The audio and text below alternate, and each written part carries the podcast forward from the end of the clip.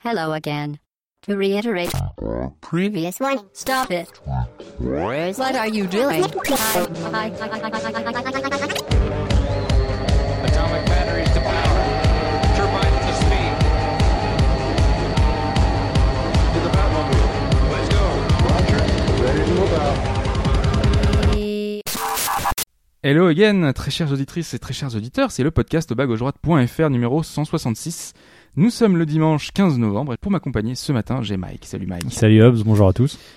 Alors, euh, ouais, est-ce que j'ai bien imité Chine euh, pour se, pour se lancer?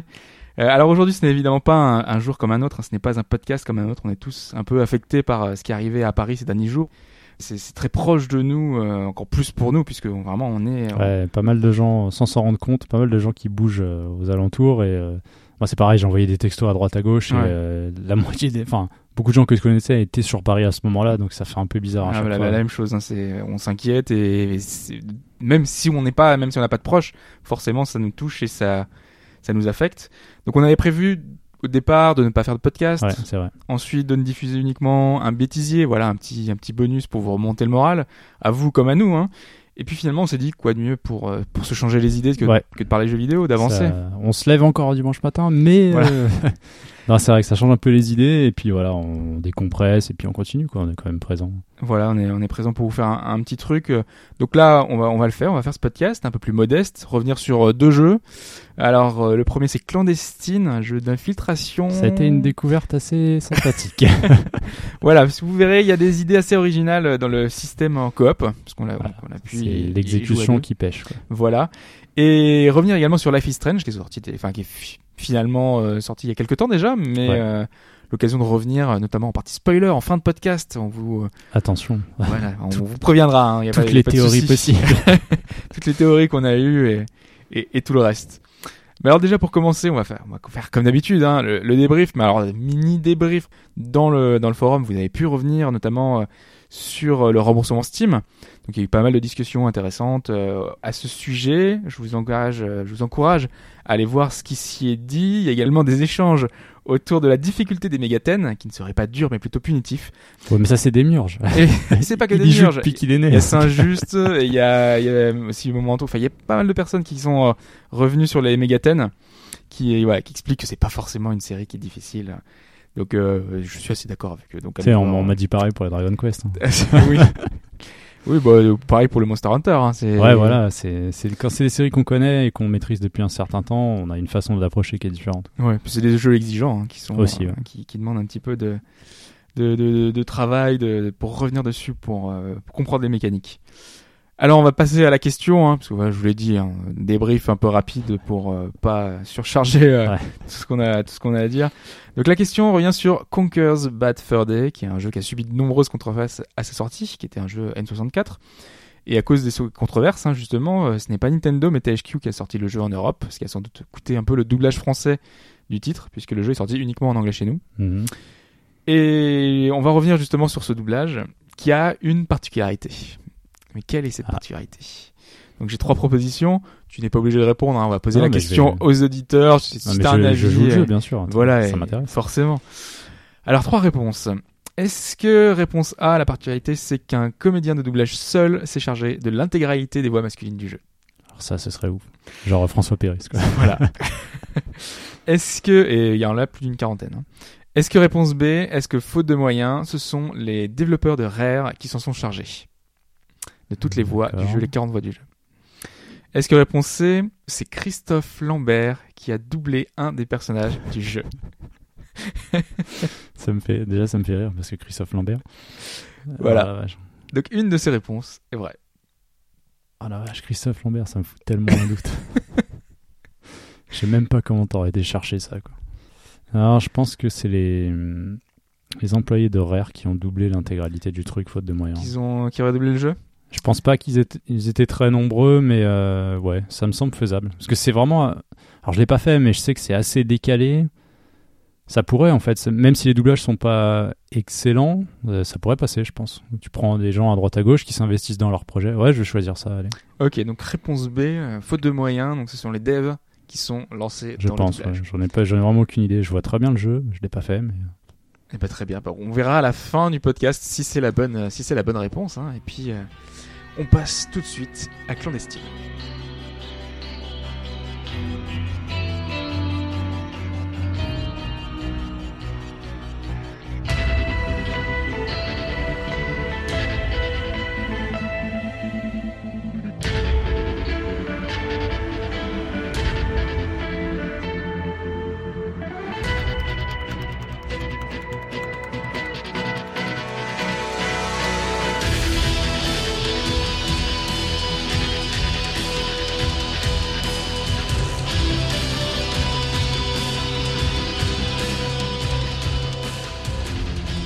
Clandestine. Alors un jeu de Logic Artist sur euh, sur PC, sur euh, sur Windows euh, plus précisément, qui est un jeu d'infiltration comme j'ai dit tout à l'heure, qui est un jeu d'infiltration assez particulier puisqu'il y a un système de coop qui utilise euh, ce qu'on aurait beaucoup aimé avoir sur la Wii U peut-être davantage Oui, c'est vrai. des jeux asymétriques. Alors on va essayer de, de revenir justement sur sur ce gameplay, sur ses particularités, hein, puisqu'on a eu l'occasion d'y jouer tous les deux, et aussi avec Dun, qui est celui qui m'a parlé en premier du jeu. Hein. Ah, c'est Euh, lui, d'accord. Ouais, c'est lui qui m'a dit, euh, ouais, il y a un petit jeu en coop qui peut être sympa, qui est sorti il y a quelques jours, là seulement. C'est vrai que c'est sorti il y a à peine, à peine quelques temps. Euh, développé par les créateurs de euh, Expédition Conquistador, qui était un tactical euh, ouais, à l'occidental. Ils ont fait Euh, que ça avant. Ils ont Ouais. fait ce titre-là, je crois qu'ils ont fait un autre jeu avant. Mais en tout cas, c'est le jeu le plus marquant et c'est un jeu que j'avais. Tu l'as fait, toi? Alors, je l'avais pas fait, mais j'ai toujours voulu le faire parce qu'il avait bonne, bonne presse et euh, il est dans ma liste de souhaits sur Steam. un jour. Alors un jour, je, je, je le ferai, mais pour l'instant, euh, voilà, j'ai toujours pas fait. Parce qu'il est toujours à moins 50%, mais il descend jamais en dessous de moins 50%. Donc, Ah, euh, et toi, ça doit. bah, je, je, je pense que je vais aimer, mais voilà, j'avais d'autres priorités, donc à chaque fois je me dis, euh, je repousse l'échéance et je me dis, j'y jouerai un jour, mais à moins cher. Ouais, c'est comme ça, hein, c'est sur Steam. Oui. euh, Moi, c'est pareil, ça m'arrive. hein. on a notre liste et puis on attend le. Tant qu'il y joué plus tard, autant le prendre moins cher. Voilà. Alors déjà, avant de, de parler de, de, de- des mécaniques de jeu, peut-être qu'on peut, on peut remettre un peu les, les bases de ce jeu d'infiltration, de ce jeu de d'espionnage. Donc ça se passe en 1996. Ça va être important parce que on, a Vous allez vite le comprendre. euh, dans, dans le jeu visuellement, on, on a recréé un, environnement de 96. Alors euh, c'est pas qu'il y a énormément de choses qui sont très différentes d'aujourd'hui, hein, puisque ça, on, ça fait très monde contemporain.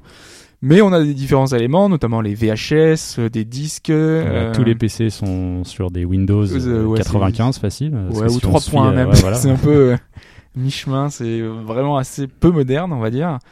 Et donc du coup même tout ce qu'on utilise, hein, c'est pour montrer qu'on n'a pas des gadgets high-tech dans le, côté infiltration qui vont être euh, importants.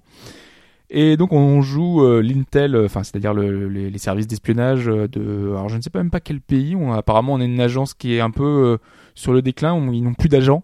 Et donc on, fait appel à nous, à deux agents euh, qui sont rookies, des, des, des noobs, des débutants, euh, qui vont aller sur le terrain. Donc euh, la première mission c'est Mexico, c'est un peu qui fait un peu office de tutoriel. Donc on joue euh, Mrs. Kaslova, une, une, un personnage féminin, rousse, avec des écouteurs sur les oreilles. Katia de son prénom. Katia, oui, c'est ça. Et euh, un- on joue un autre personnage également qui Steve Jobs. Alors Ça- ça, c'est un peu une Steve joke Jobs, ouais. parce que le personnage fait vraiment beaucoup penser à Steve Jobs. Il a le jean, il a le t-shirt euh, dans le jean. C'est vraiment à l'ancienne. les petites lunettes. Enfin, à l'ancienne. euh, Ça fait 20 ans maintenant. Mais... parce que c'est vrai que visuellement, le jeu est plutôt daté. Ouais, Quand alors, on- techni- ouais, parce que là aussi, en fait, on serait presque en 96 euh, techniquement. Enfin, c'est plutôt un jeu de début année 2000 sur PC, quoi. Ouais, parce que c'est vrai que visuellement, bah, par exemple, quand euh, il y a un personnage qui est devant son PC en train de taper au clavier, le, le, le gars, il a vraiment deux animations. Quoi. Ouais, Enfin, tout est le- vraiment très réduit, tout est simple, euh, les animations faciales, il n'y en a pas. Alors on peut le comprendre peut-être au niveau du budget autre et l'intérêt il est pas là, mais ça aide, ça aide pas, ça fait beaucoup sourire. Enfin, on, on vrai a bien rigolé à ce c'est niveau-là. c'est pas- c'est un peu c'est pas le particulier. top. Après, c'est pas non plus hyper moche. Hein. Il y a... Non, non, euh, il y a bien va, pire mais- que ça, mais oui. le jeu a bien 15 ans dans la tronche, quoi, techniquement. Ouais, ouais, c'est vrai que visuellement, c'est pas le c'est pas le top du top. Et donc, donc le second personnage, hein, on le disait, c'est euh, Martin euh, Simborski. Alors, il y a deux personnages parce qu'on a le premier personnage qui va aller sur le terrain, donc qui est euh, l'agent Kaslova, hein, qui est euh, Katia. Et euh, le second personnage, lui, va rester en arrière pour nous, nous couvrir. C'est euh, un peu notre relais avec. C'est le euh, geek informaticien. Ouais, c'est le. C'est le mec qui gère le PC, qui gère tout, et c'est l'intercom, c'est. euh, Ouais, donc c'est le gars qui est dans le camion à côté, qui va être ça. là pour te guider et pour euh, pour faire plus que ça. C'est le hacker, quoi. C'est et c'est pour ça que ça va inclure deux mécaniques de jeu. C'est qu'on a un personnage et donc un joueur qui va jouer la phase infiltration, qui va avoir sa vue classique. Euh, c'est TPS, hein, si je me trompe Oui, pas. hein, c'est ça, ouais, hein, TPS, Vue de, ouais. vue de dos. Euh, non, donc on va devoir s'infiltrer dans une base, euh, remplir divers objectifs euh, qu'on verra après. Et le second personnage, lui, alors il a un écran qui est totalement différent. Donc il a en quatre. même euh, quatre, en fait. Ouais, c'est ça. C'est c'est d'ailleurs une des choses qui est pas évidente à comprendre dès le début du jeu. C'est que euh, il y a quatre flux différents à gérer. En haut à gauche, vous avez le, le chat ou le, ou le journal de, de ce que vous venez de faire. Ouais, parce En qu'il y haut aura à plein droite, d'informations. hein, Voilà, c'est ça. En haut à droite, c'est le flux vidéo, qu'il soit de votre euh, coéquipière ou des flux caméras qui sont euh, sur les zones euh, à infiltrer. Voilà. En bas à gauche, ce sont des nœuds informatiques. Donc en fait, vous allez sur des PC, il y a des firewalls, il y a des petits trucs à pirater. Et en bas à droite, c'est la carte du jeu, hyper importante. Il faut arriver à jongler avec tout ça. En plus du fait que le début du jeu, pour les deux personnages, impose un petit tutoriel. Ouais, C'est pas évident, c'est vraiment pas évident à prendre en main. Il faut un certain temps d'adaptation. Ouais, parce qu'il y, a- il y a vraiment beaucoup de touches en fait, il y a beaucoup Ouais. de possibilités. Donc euh, du coup, ils te, ils te disent que tu peux taguer les, les ennemis sur la carte, que tu peux hacker en utilisant les touches du clavier, mais qui sont pas, enfin, qui sont pas. euh, Ouais, pendant que tu fais ça, tu perds le contrôle d'un autre des quatre écrans. C'est Voilà. pas évident. Quand tu prends le contrôle d'une caméra, donc tu peux bouger la caméra comme tu veux, mais si tu prends la caméra, tu peux pas faire autre chose en même temps. Ouais. Donc du coup, il faut switcher, il faut arriver à gérer. C'est pas toujours euh, super simple, mais ça demande surtout un temps d'adaptation, puisque une fois qu'on a maîtrisé toutes les, Ouais, toutes les après, c'est possibilités surtout, du jeu, euh, euh, ce sera surtout euh, vos erreurs et vos erreurs de communication, parce qu'il est quand même assez important. Malgré qu'il y ait un chat en jeu, il faut quand même privilégier le, le vocal. Ouais. Clairement, c'est vraiment comme on le voit dans les films, quoi. C'est chacun son casque ou oreillette et, euh, et c'est parti, quoi. Ouais, c'est ça. On communiquait. Alors, il n'y a pas de, de chat prévu dans le jeu. C'est peut-être le- déjà le premier petit bémol par rapport à tout ça. Vocal, tu veux dire? Oui, Euh, il faut- ouais. en fait, on passe par l'interface. Donc, Steam, on est passé ouais. par Steam. Ouais. Euh, eux, ils conseillent euh, bah, soit passer par un truc euh, genre, euh, enfin, annexe ou un Mumble ou, Ouais, ou Skype ou autre. Skype, euh, voilà, Ah vraiment un truc euh, annexe parce qu'il y a vraiment rien de prévu dans le jeu. Il y a un mini chat, hein, par contre, euh, Oui. pour écrire à l'écrit, mais quoique avec toi, on l'a utilisé plus qu'avec euh, Dan. On l'a pas utilisé du tout avec Dan. Mais, ouais, euh, bah, ça permet. euh, c'est vrai qu'on se donnait euh, parce que pour certaines portes à pirater, il y a des, il y a des codes et Voilà, des mots de passe. code. Donc le hacker doit chercher le code. Il y a un Mm. chiffre qui apparaît. Il faut alors le donner à l'autre joueur, ouais. au jou- à l'autre joueur parce que c'est qui dans le pouvoir. digicode. euh, exactement. Il bouge, Il y euh. a que lui qui peut interagir dessus. Et c'est vrai qu'on se les mettait à l'école, on se les mettait à gauche pour peut-être garder les infos. Si, euh, bah, comme l'adresse IP à un moment donné qu'on a récupéré, qui finalement ne nous a pas servi, on pensait que c'était une info vu que c'était une info chiffrée. Et en fait, non, ça n'a pas servi. Donc on se l'est mis euh, dans le chat pour avoir une sorte de bah, d'historique en fait, tout simplement. Ouais.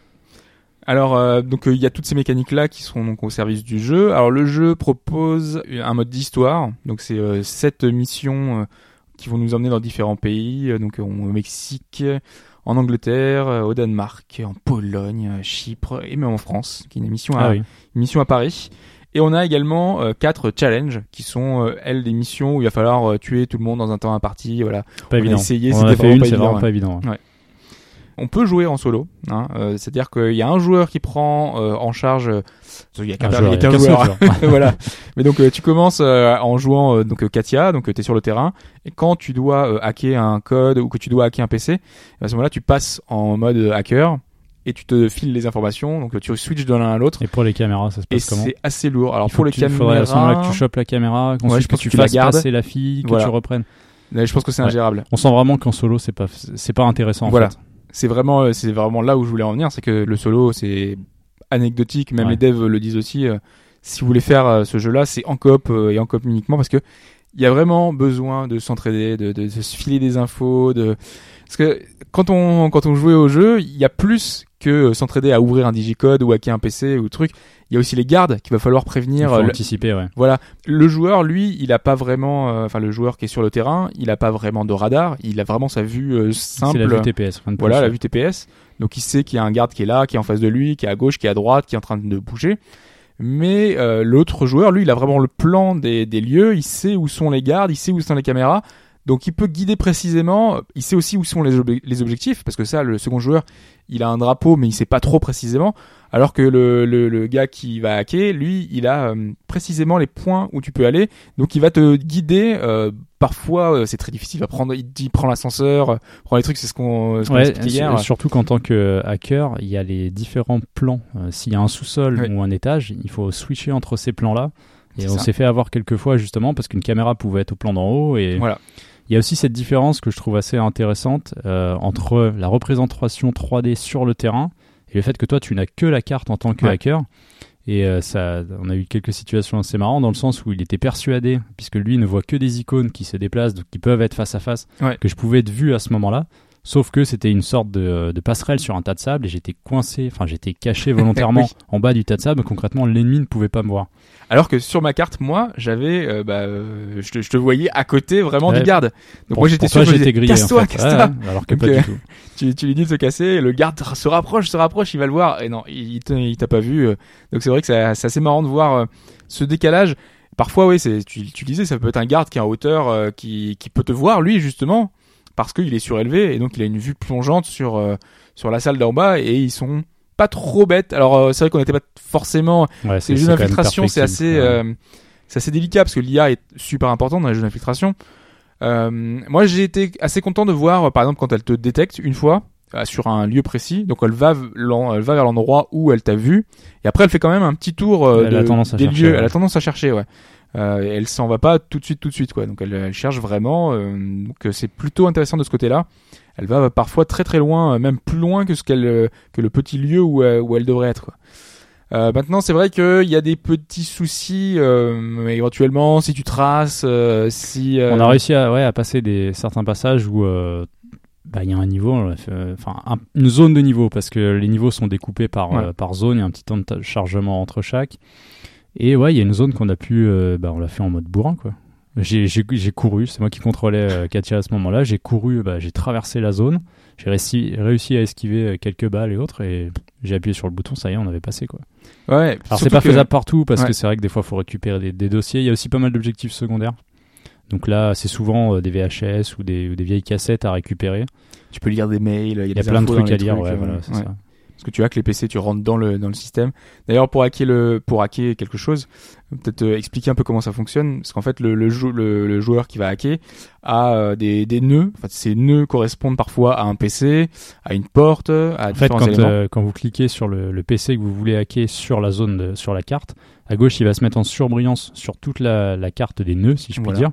Et c'est à vous ensuite de déplacer votre petit personnage, comme, euh, comme un Pac-Man, comme en fait de nœud en nœud qui sont reliés euh, Mm. par, par, des, par des traits, des petits points. Et, euh, et des fois, il y a des firewalls. Donc en fait, ce qu'il faut faire, c'est que s'il y a juste un firewall, il faut appuyer sur la touche correspondante et Mm. ça se craque automatiquement. Même le hack, hein, c'est pas plus que ça. hein, Le c'est hack, c'est pareil, voilà. Ensuite, il trouve un code automatiquement. La seule petite difficulté, on va dire, c'est qu'il y a un, un petit un virus ennemi en fait, un virus c'est l'agent de la sécurité en tout cas qui est là, qui, qui veut te t'éjecter quoi, qui, qui se balade de façon Ouais. un peu aléatoire et euh, bah, dès qu'il vous touche, vous perdez la connexion pendant quelques secondes. Alors j'ai l'impression que c'est en fonction des hacks que tu fais, il se dirige vers le là où t'as fait un hack. Il te Donc, euh, détecte plus ou moins. ouais, il pense après, qu'il y a un il- truc si, euh, si t'as pas trouvé là où tu étais parce que tu as bougé, il va essayer Il de chercher un peu dans la Mm. zone et sinon il peut repartir dans tout le truc.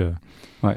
Et donc le, le fait de perdre à ce moment-là quelques secondes, ça peut être hyper embêtant si à ce moment-là tu protèges justement Voilà. la caméra ou autre. Puisque euh, quand, quand vous contrôlez pas les caméras, bon, elles sont automatiques. Dès que vous les contrôlez, pas de souci, ça permet de pas détecter. Mm. Et, mais ça va vite en fait. Et si, si à ce moment-là tu te fais griller, boum, c'est terminé, euh, tu perds la mission. Alors justement, il y a pas mal de checkpoints, ça on trouvait ça Mm. relativement intelligent parce que euh, il y a pas mal d'erreurs qui vont être faites, le temps d'appréhender un peu tout ça. Et c'est d'ailleurs assez marrant de voir la différence, puisque quand on a commencé, toi tu étais au début en, en 3D si je puis dire, hein, Ouais, c'est toi qui étais sur le terrain, moi j'étais hacker. Et de changer de zone, malgré qu'on a refait le même niveau avec euh, le rôle inversé, Des difficultés aussi. hein, c'était pas évident de se réadapter, de voir en fait euh, ce que moi je voyais en, en carte 2D, en carte 3D, essayer de me déplacer à ce moment-là. Bon après j'ai repris la main en façon infiltration au final, puisque ça reste un jeu Et d'infiltration. en plus, moi, c'était la troisième fois que je le faisais parce que je l'avais déjà Oui, fait avec, euh, avec Dom.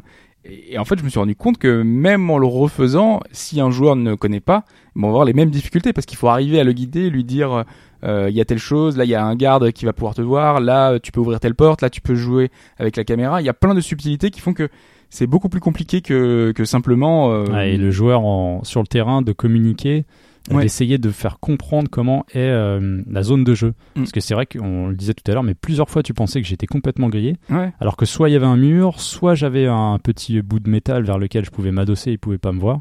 Donc moi je sais que j'étais peinard, euh, c'était un petit peu en stress. Euh, mais c'est assez marrant. Ce, ça, principe d'asymétrie est plutôt bien réussi. Ouais. Après c'est dans l'exécution de tout ça que pour moi ça pêche En pas plus, mal. euh, même dans les, dans les, encore dans les mécaniques, euh, il y a le, bah, on peut avoir des armes, mais vaut mieux les, ne pas les utiliser parce qu'à la Oui, c'est vrai, fin ouais. du niveau, on a un système de points qui est euh, géré en fonction de ce qu'on a fait. Si on a été létal, non létal, enfin, on a, on a tué personne. peut, euh, en passant derrière un ennemi, on peut choisir de, de l'étouffer ou de le tuer en fait. Ou donner des coups de couteau. Ouais, voilà, ce que tu ne De savais façon pas en gros fait. bourrin. Moi, je pensais que je, je faisais que euh, le- l'endormir, et puis en fait, elle filait deux coups de couteau. euh, En fait, ça dépend de la pression sur le sur le clic. Voilà. Donc, euh, Alors ça fonctionne ça aussi. Alors euh, j'avais ma manette de brancher, je voulais voir si ça fonctionnait. Ça fonctionne aussi avec une manette, Ouais. sauf qu'à ce moment-là, les touches ne changent pas. Ça reste euh, les touches clavier. Donc ça te dit Ah, si tu veux déplacer, sur t'appuies X, sur. E, X, G. Mais c'est pareil là, même avec le clavier, ça fait. t'indique pas la touche que modifiée. Euh, tu sais, Ah il oui, d'accord, ouais. Il faut vraiment. euh, Faut- en gros, faut faire le tuto d'abord et après tu fais ton mapping. Ouais, c'est un peu particulier. Ouais, alors je parlais, je voulais juste revenir vite fait sur les, les mécaniques parce que t'as différents objets, t'es un agent secret quoi, donc euh, t'as différentes choses et t'as des choses qui vont utiliser justement la symétrie. Bon alors t'as notamment le pager, Exactement. ouais. donc en fait tu, lances, euh, c'est comme un Un beeper. un beeper ouais, Un beeper ça. des années 80. complètement, c'est le c'est le bebop de, de l'époque. Ouais, c'est ça. Tu, tu le lances et le second joueur peut le faire sonner en fait. Il Le est- hacker ouais, va pouvoir voilà. agir dessus et à ce moment-là, le bruit va attirer certains ennemis. Alors, Ouais. apparemment un seul. un seul, disais, ouais. voilà c'est ça. C'est On le a plus essayé près. de le faire sur trois personnages. On s'est dit l'IA va peut-être être un peu débile. Non, c'est le Ah. mec qui est le plus près. C'est assez mécanique qui va à ce moment-là aller sur le pager. Ah, c'est pas non plus, enfin, c'est assez logique. Enfin, dans un sens, euh, il y avait pas les trois gardes qui vont Oui. dire, oh tiens, il y a un truc. euh, Dans un sens, c'est logique, mais c'est vrai que la- t'as l'esprit jeu vidéo où tu te dis Oui, je vais tous les avoir. va venir. euh, ça ouais, marche pas. Ça marche pas. Alors t'as ça, t'as un, un système de talkie-walkie. Un talkie-walkie qui pas- peut surcharger via des fréquences radio. Je Ouais. l'ai utilisé, ça n'a pas fonctionné.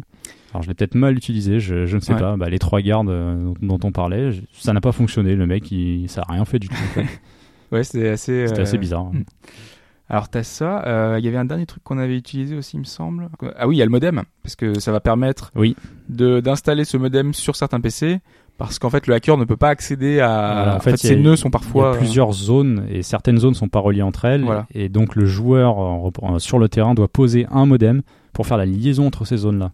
Et donc ensuite ça, tu le- peux reprendre le modem, repartir avec, en sachant justement qu'avant chaque mission, la possibilité de choisir son inventaire pour celui qui va sur le terrain. Ouais. Donc Et trois di- objets, la une arme, la difficulté aussi, Ouais. exact. C'est marrant parce que j'ai noté ça parce que la difficulté c'est euh, Bond, Bourne, Hunt ou Léon. Enfin, voilà, vous noterez toutes les références, toutes les à- références à, à ces films d'action d'espionnage. J'ai trouvé ça assez marrant. Mais ouais, donc euh, du coup tu choisis euh, le, le- le- finalement ce que tu veux, euh, la façon dont tu veux jouer quoi. Ouais, limité en, en objets euh, secondaires, puisque bien que tu puisses en avoir, avoir accès à 4, 5, 6 trucs à débloquer plus tard aussi. Euh, c'est trois en choix, ensuite c'est un choix de, de magasin pour ton arme. Voilà. Globalement, qu'est-ce qu'on peut en dire d'autre Bah, euh, globalement, moi, c'est donc là, on a quand même pas mal décrit un peu tout ce qui Voilà, se passait. C'est quand même hein. l'exécution est quand même assez sympa. Mm. Euh, c'est vraiment original. On joue tous ces films qu'on regarde depuis des années et des années, ces films d'espionnage, c'est assez marrant. Mais c'est tout ce qui est à faire, tout ce qui est exécuté est lourd. Il y a énormément d'infos. Les tutoriaux, le tutoriel est assez lourd et réagit pas toujours. euh, euh, quand il faut, c'est-à-dire que on va vous dire appuyez sur E, vous appuyez sur E, il n'a pas compris encore que ça allait venir. Donc le tuto dure quoi euh, allez, 15 minutes, pas plus. Les personnages sont hyper lourds à déplacer. C'est vrai que ça, on en a pas parlé. Par exemple, 38 On tonnes, peut se euh, mettre en mode cover, donc euh, le personnage va se coller contre le mur. Et quand on fait ça, pour sortir du mode couvert, bah c'est pas toujours super évident, c'est pas Ouais. toujours rapide. Pareil, parce que tu peux, les portes, il va falloir les déloquer. Enfin, voilà, il y a un petit On peut système. les forcer en fait, ouais, donner forcer, un coup ouais. d'épaule pour forcer la porte. Voilà. Et ça prend un petit temps, ça aussi. Donc, euh, du coup, en fait, tout est un petit peu. ouais, c'est c'est un peu logique, mais euh, l'exécution est pas toujours euh, évidente. C'est un peu rigide. C'est très lourd, très Euh, rigide. euh, moi, c'est ça qui me gêne le plus en fait. Et sur la durée, c'est vraiment un truc. euh, enfin, j'ai vraiment du mal quoi. Moi aussi, je trouve que le c'est assez lourd. On n'est pas dans un dans un degré de précision peut-être d'un Metal Gear par exemple, hein, ou d'un Dishonored, où justement euh, le point le plus incroyable dans ces jeux-là, c'est que c'est fluide. En fait, Oui. t'avances toujours comme si t'es jamais vraiment bloqué, tout se fait naturellement. Alors que là, bah parfois, euh, enfin c'est plus par à coup. Euh, tout, en fait, tu vas être bloqué à tous les obstacles. Mais j'ai eu beaucoup de, enfin, de mon côté, j'ai eu beaucoup de bugs graphiques puisque euh, il y a certaines, certains conteneurs et certaines caisses qu'on peut escalader, choisir peut-être d'aller sur les, un peu sur les hauteurs. Fait, je traversais le truc, quoi.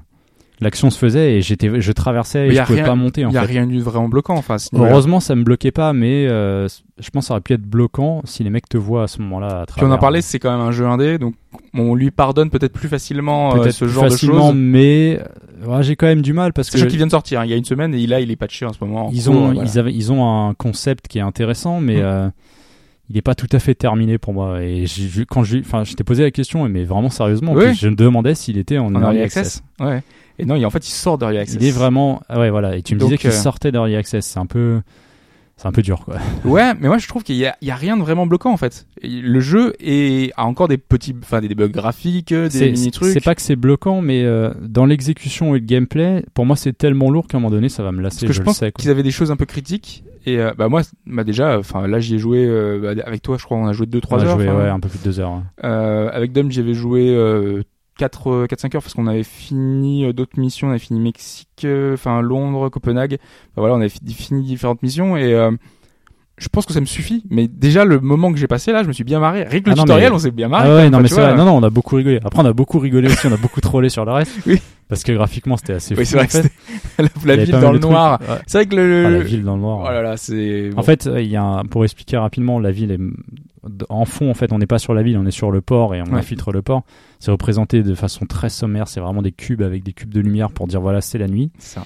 Et euh, et il y avait une sorte de. Enfin, moi, j'ai eu l'impression d'avoir un espèce de filtre euh, Instagram photographique qui fait qu'au loin, on voyait rien en fait. Enfin, moi, j'étais vraiment perdu la nuit. S'il n'y avait pas une source de lumière comme les phares d'une voiture ou des, euh, des projecteurs d'un chantier, comme là où on était, euh, c'était très difficile de voir au loin. Quoi. Non, mais c'est clair, Il y a voyait- beaucoup, il y a beaucoup d'idées qui sont très mal exécutées et c'est dommage. Après, ce principe de gameplay asymétrique, il se trouve euh, bah, nulle part. Enfin, de mémoire, il y a quelques jeux qui le font, mais celui-ci, j'ai pas souvenir d'avoir vu, euh, d'avoir vu ailleurs. Côté infiltration, tout ça, non Moi, c'est, euh, si tu veux, c'est ce côté euh, qui aurait peut-être manqué dans le jeu République dont je vous avais parlé, donc euh, puisqu'on contrôle les caméras, mais on, ne contrôle, pensé, ouais, mais on effectivement. ne contrôle pas le personnage qui se, qui se déplace, on lui donne juste des ordres en fait.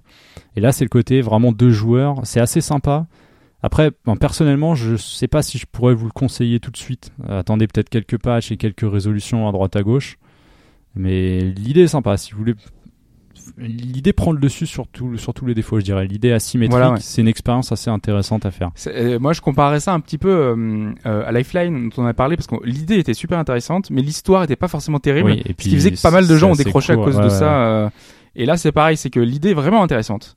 Euh, mais après, l'histoire est pas terrible. Enfin voilà. Ah ouais, on- non, c'est vrai qu'on on s'y intéresse fout. pas spécialement. ouais. D'ailleurs, il y a des choix, des moments et tout, Qui mais j'ai l'impression rien. qu'ils servent un peu à rien. On peut d'ailleurs on peut se balader dans le QG, c'est vrai qu'on l'a pas parlé. Ouais, ça c'est ça c'est assez marrant en fait. Se balader dans le QG, il y a rien à faire, mais Ouais. on peut ouvrir toutes les portes, il y a rien à faire. C'est un bon. grand bâtiment de trois étages que tu sens qui est un peu un agent secret. T'as plein d'éléments, euh, tu as l'armurerie, t'as vraiment beaucoup de choses dans, dans, dans, un, dans un grand espace. Et euh, c'est là où tu vas pouvoir euh, choisir le briefing de tes prochaines missions. Euh, T'as euh, plein de personnes avec qui tu peux parler, enfin plein.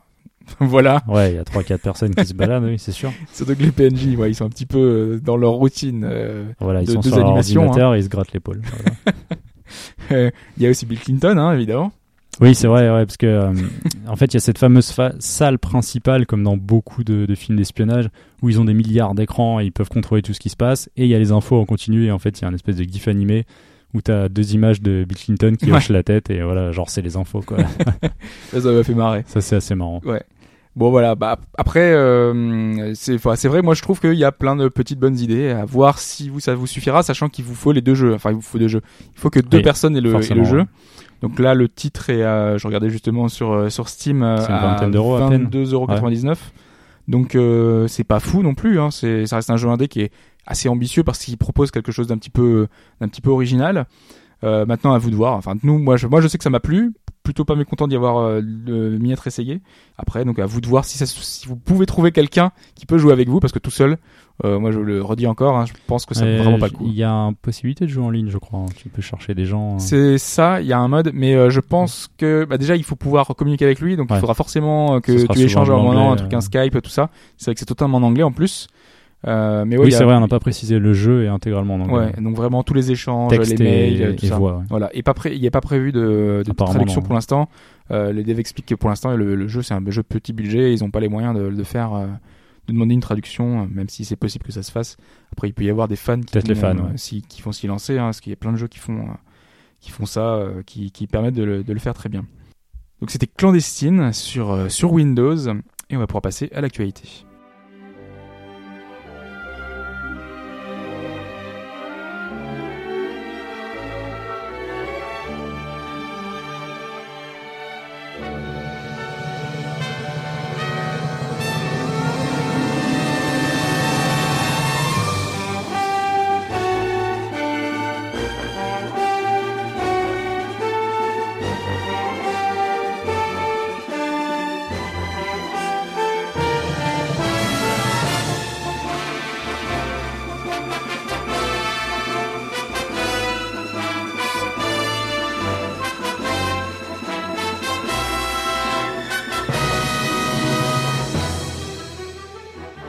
Actualité euh, dominée par euh, Nintendo, puisqu'on a eu euh, ce fameux Nintendo Direct. Surprise, pas surprise Bah, disons qu'il y avait eu quelques rumeurs qui, qui l'annonçaient Ouais. pour le 11 ou 12 novembre et l'annonce a été faite bah, deux jours avant. Hmm. C'est relativement court en fait entre l'annonce et le moment où on le visionne. Les leaks n'étaient pas bons. Alors dans les leaks, j'ai j'ai retrouvé le leak. Il y avait un quart des infos qui étaient à peu près bonnes, mais toutes les dates étaient bidons. En fait. Voilà.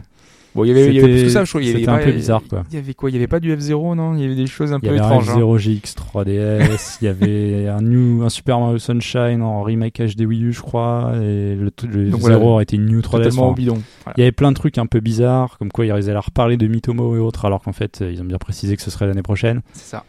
Donc euh, oui, non, en fait il y a eu des, c'était pas mal surtout de précisions sur ce qui allait arriver jusqu'au ouais premier semestre à peu près euh, 2016. quoi. C'est ça. Parce qu'il faut bien le préciser, à chaque fois, euh, là, euh, j'entends beaucoup de gens euh, dire on sait pas trop ce qu'il va y avoir dans le deuxième semestre 2016. C'est toujours comme ça sur la chaîne Nintendo. hein. Ils Oui. voient à court terme, en fait. Oui. hein. Ils te, ils te t'annoncent des titres qui vont, euh, qui vont sortir, qui sont sur le point de sortir ou qui sont dans un avenir très proche. Donc, euh, pour la suite de Nintendo, peut-être qu'il y aura rien Ouais, en fin parce que semestre là, euh, là 2016. les hein. dates les plus tardives c'est avril, je crois. Ouais. Ça doit ouais. être euh, le Star Fox, non Peut-être. semble. Ouais, ou d'ailleurs Bravely Second qui doit être euh, fin, enfin j'imagine. Ouais, qui a euh, pas été. euh, Il n'y a pas de date, n'a je crois, de date. mais ouais, c'est premier nous, semestre hein, 2016. hein. Ouais, oui, c'est Trimestre. Premier trimestre même. Ouais. Trimestre, ouais. Ouais, bon, donc voilà, il n'y a pas vraiment de, de choses qui sont hyper lointaines. Euh, même si il y aura sans doute des choses. hein. Il y a le Fire Emblem Cross SMT, il y a, il y a plein de En choses qui seront. depuis 2-3 ans, si je dis pas de bêtises, le mois de mai, c'est un gros titre Nintendo. Ça Voilà. a été Mario Kart, ça a été Splatoon. Est-ce que ce sera Zelda On croise les doigts. euh, ouais, mais j'y crois pas trop. hein. Moi, je il pense est, que ce sera il est de confirmé 2016, ça encore, c'est clair et net. On mais, a vu euh, 5 secondes de gameplay incroyable. Ouais, c'est fou. Ce sera leur cartouche, euh, bah ouais, sûrement au deuxième semestre. Ouais. C'est toujours mieux que de ne pas montrer euh, du tout. euh, le- Oui, le il est jeu. toujours là, il est Ouais. toujours vivant. Euh, Moi, j'ai hâte. J'avoue que j'ai hâte. C'est un des jeux que j'attends le plus sur 2016. Mais bon. Moi, j'ai, enfin, j'avais peur que, en fait, on voit des choses techniquement tellement impressionnantes à côté que finalement, ça devienne de plus en plus banal. Parce que la première fois qu'on a vu, quand même, c'était quand même vachement beau. Oui. Euh, je, et, c'est dommage de perdre le wow effect sur un Zelda. euh, Mais Comme ils, ça. vont, ils vont s'en sortir, je pense, sur la, la direction artistique.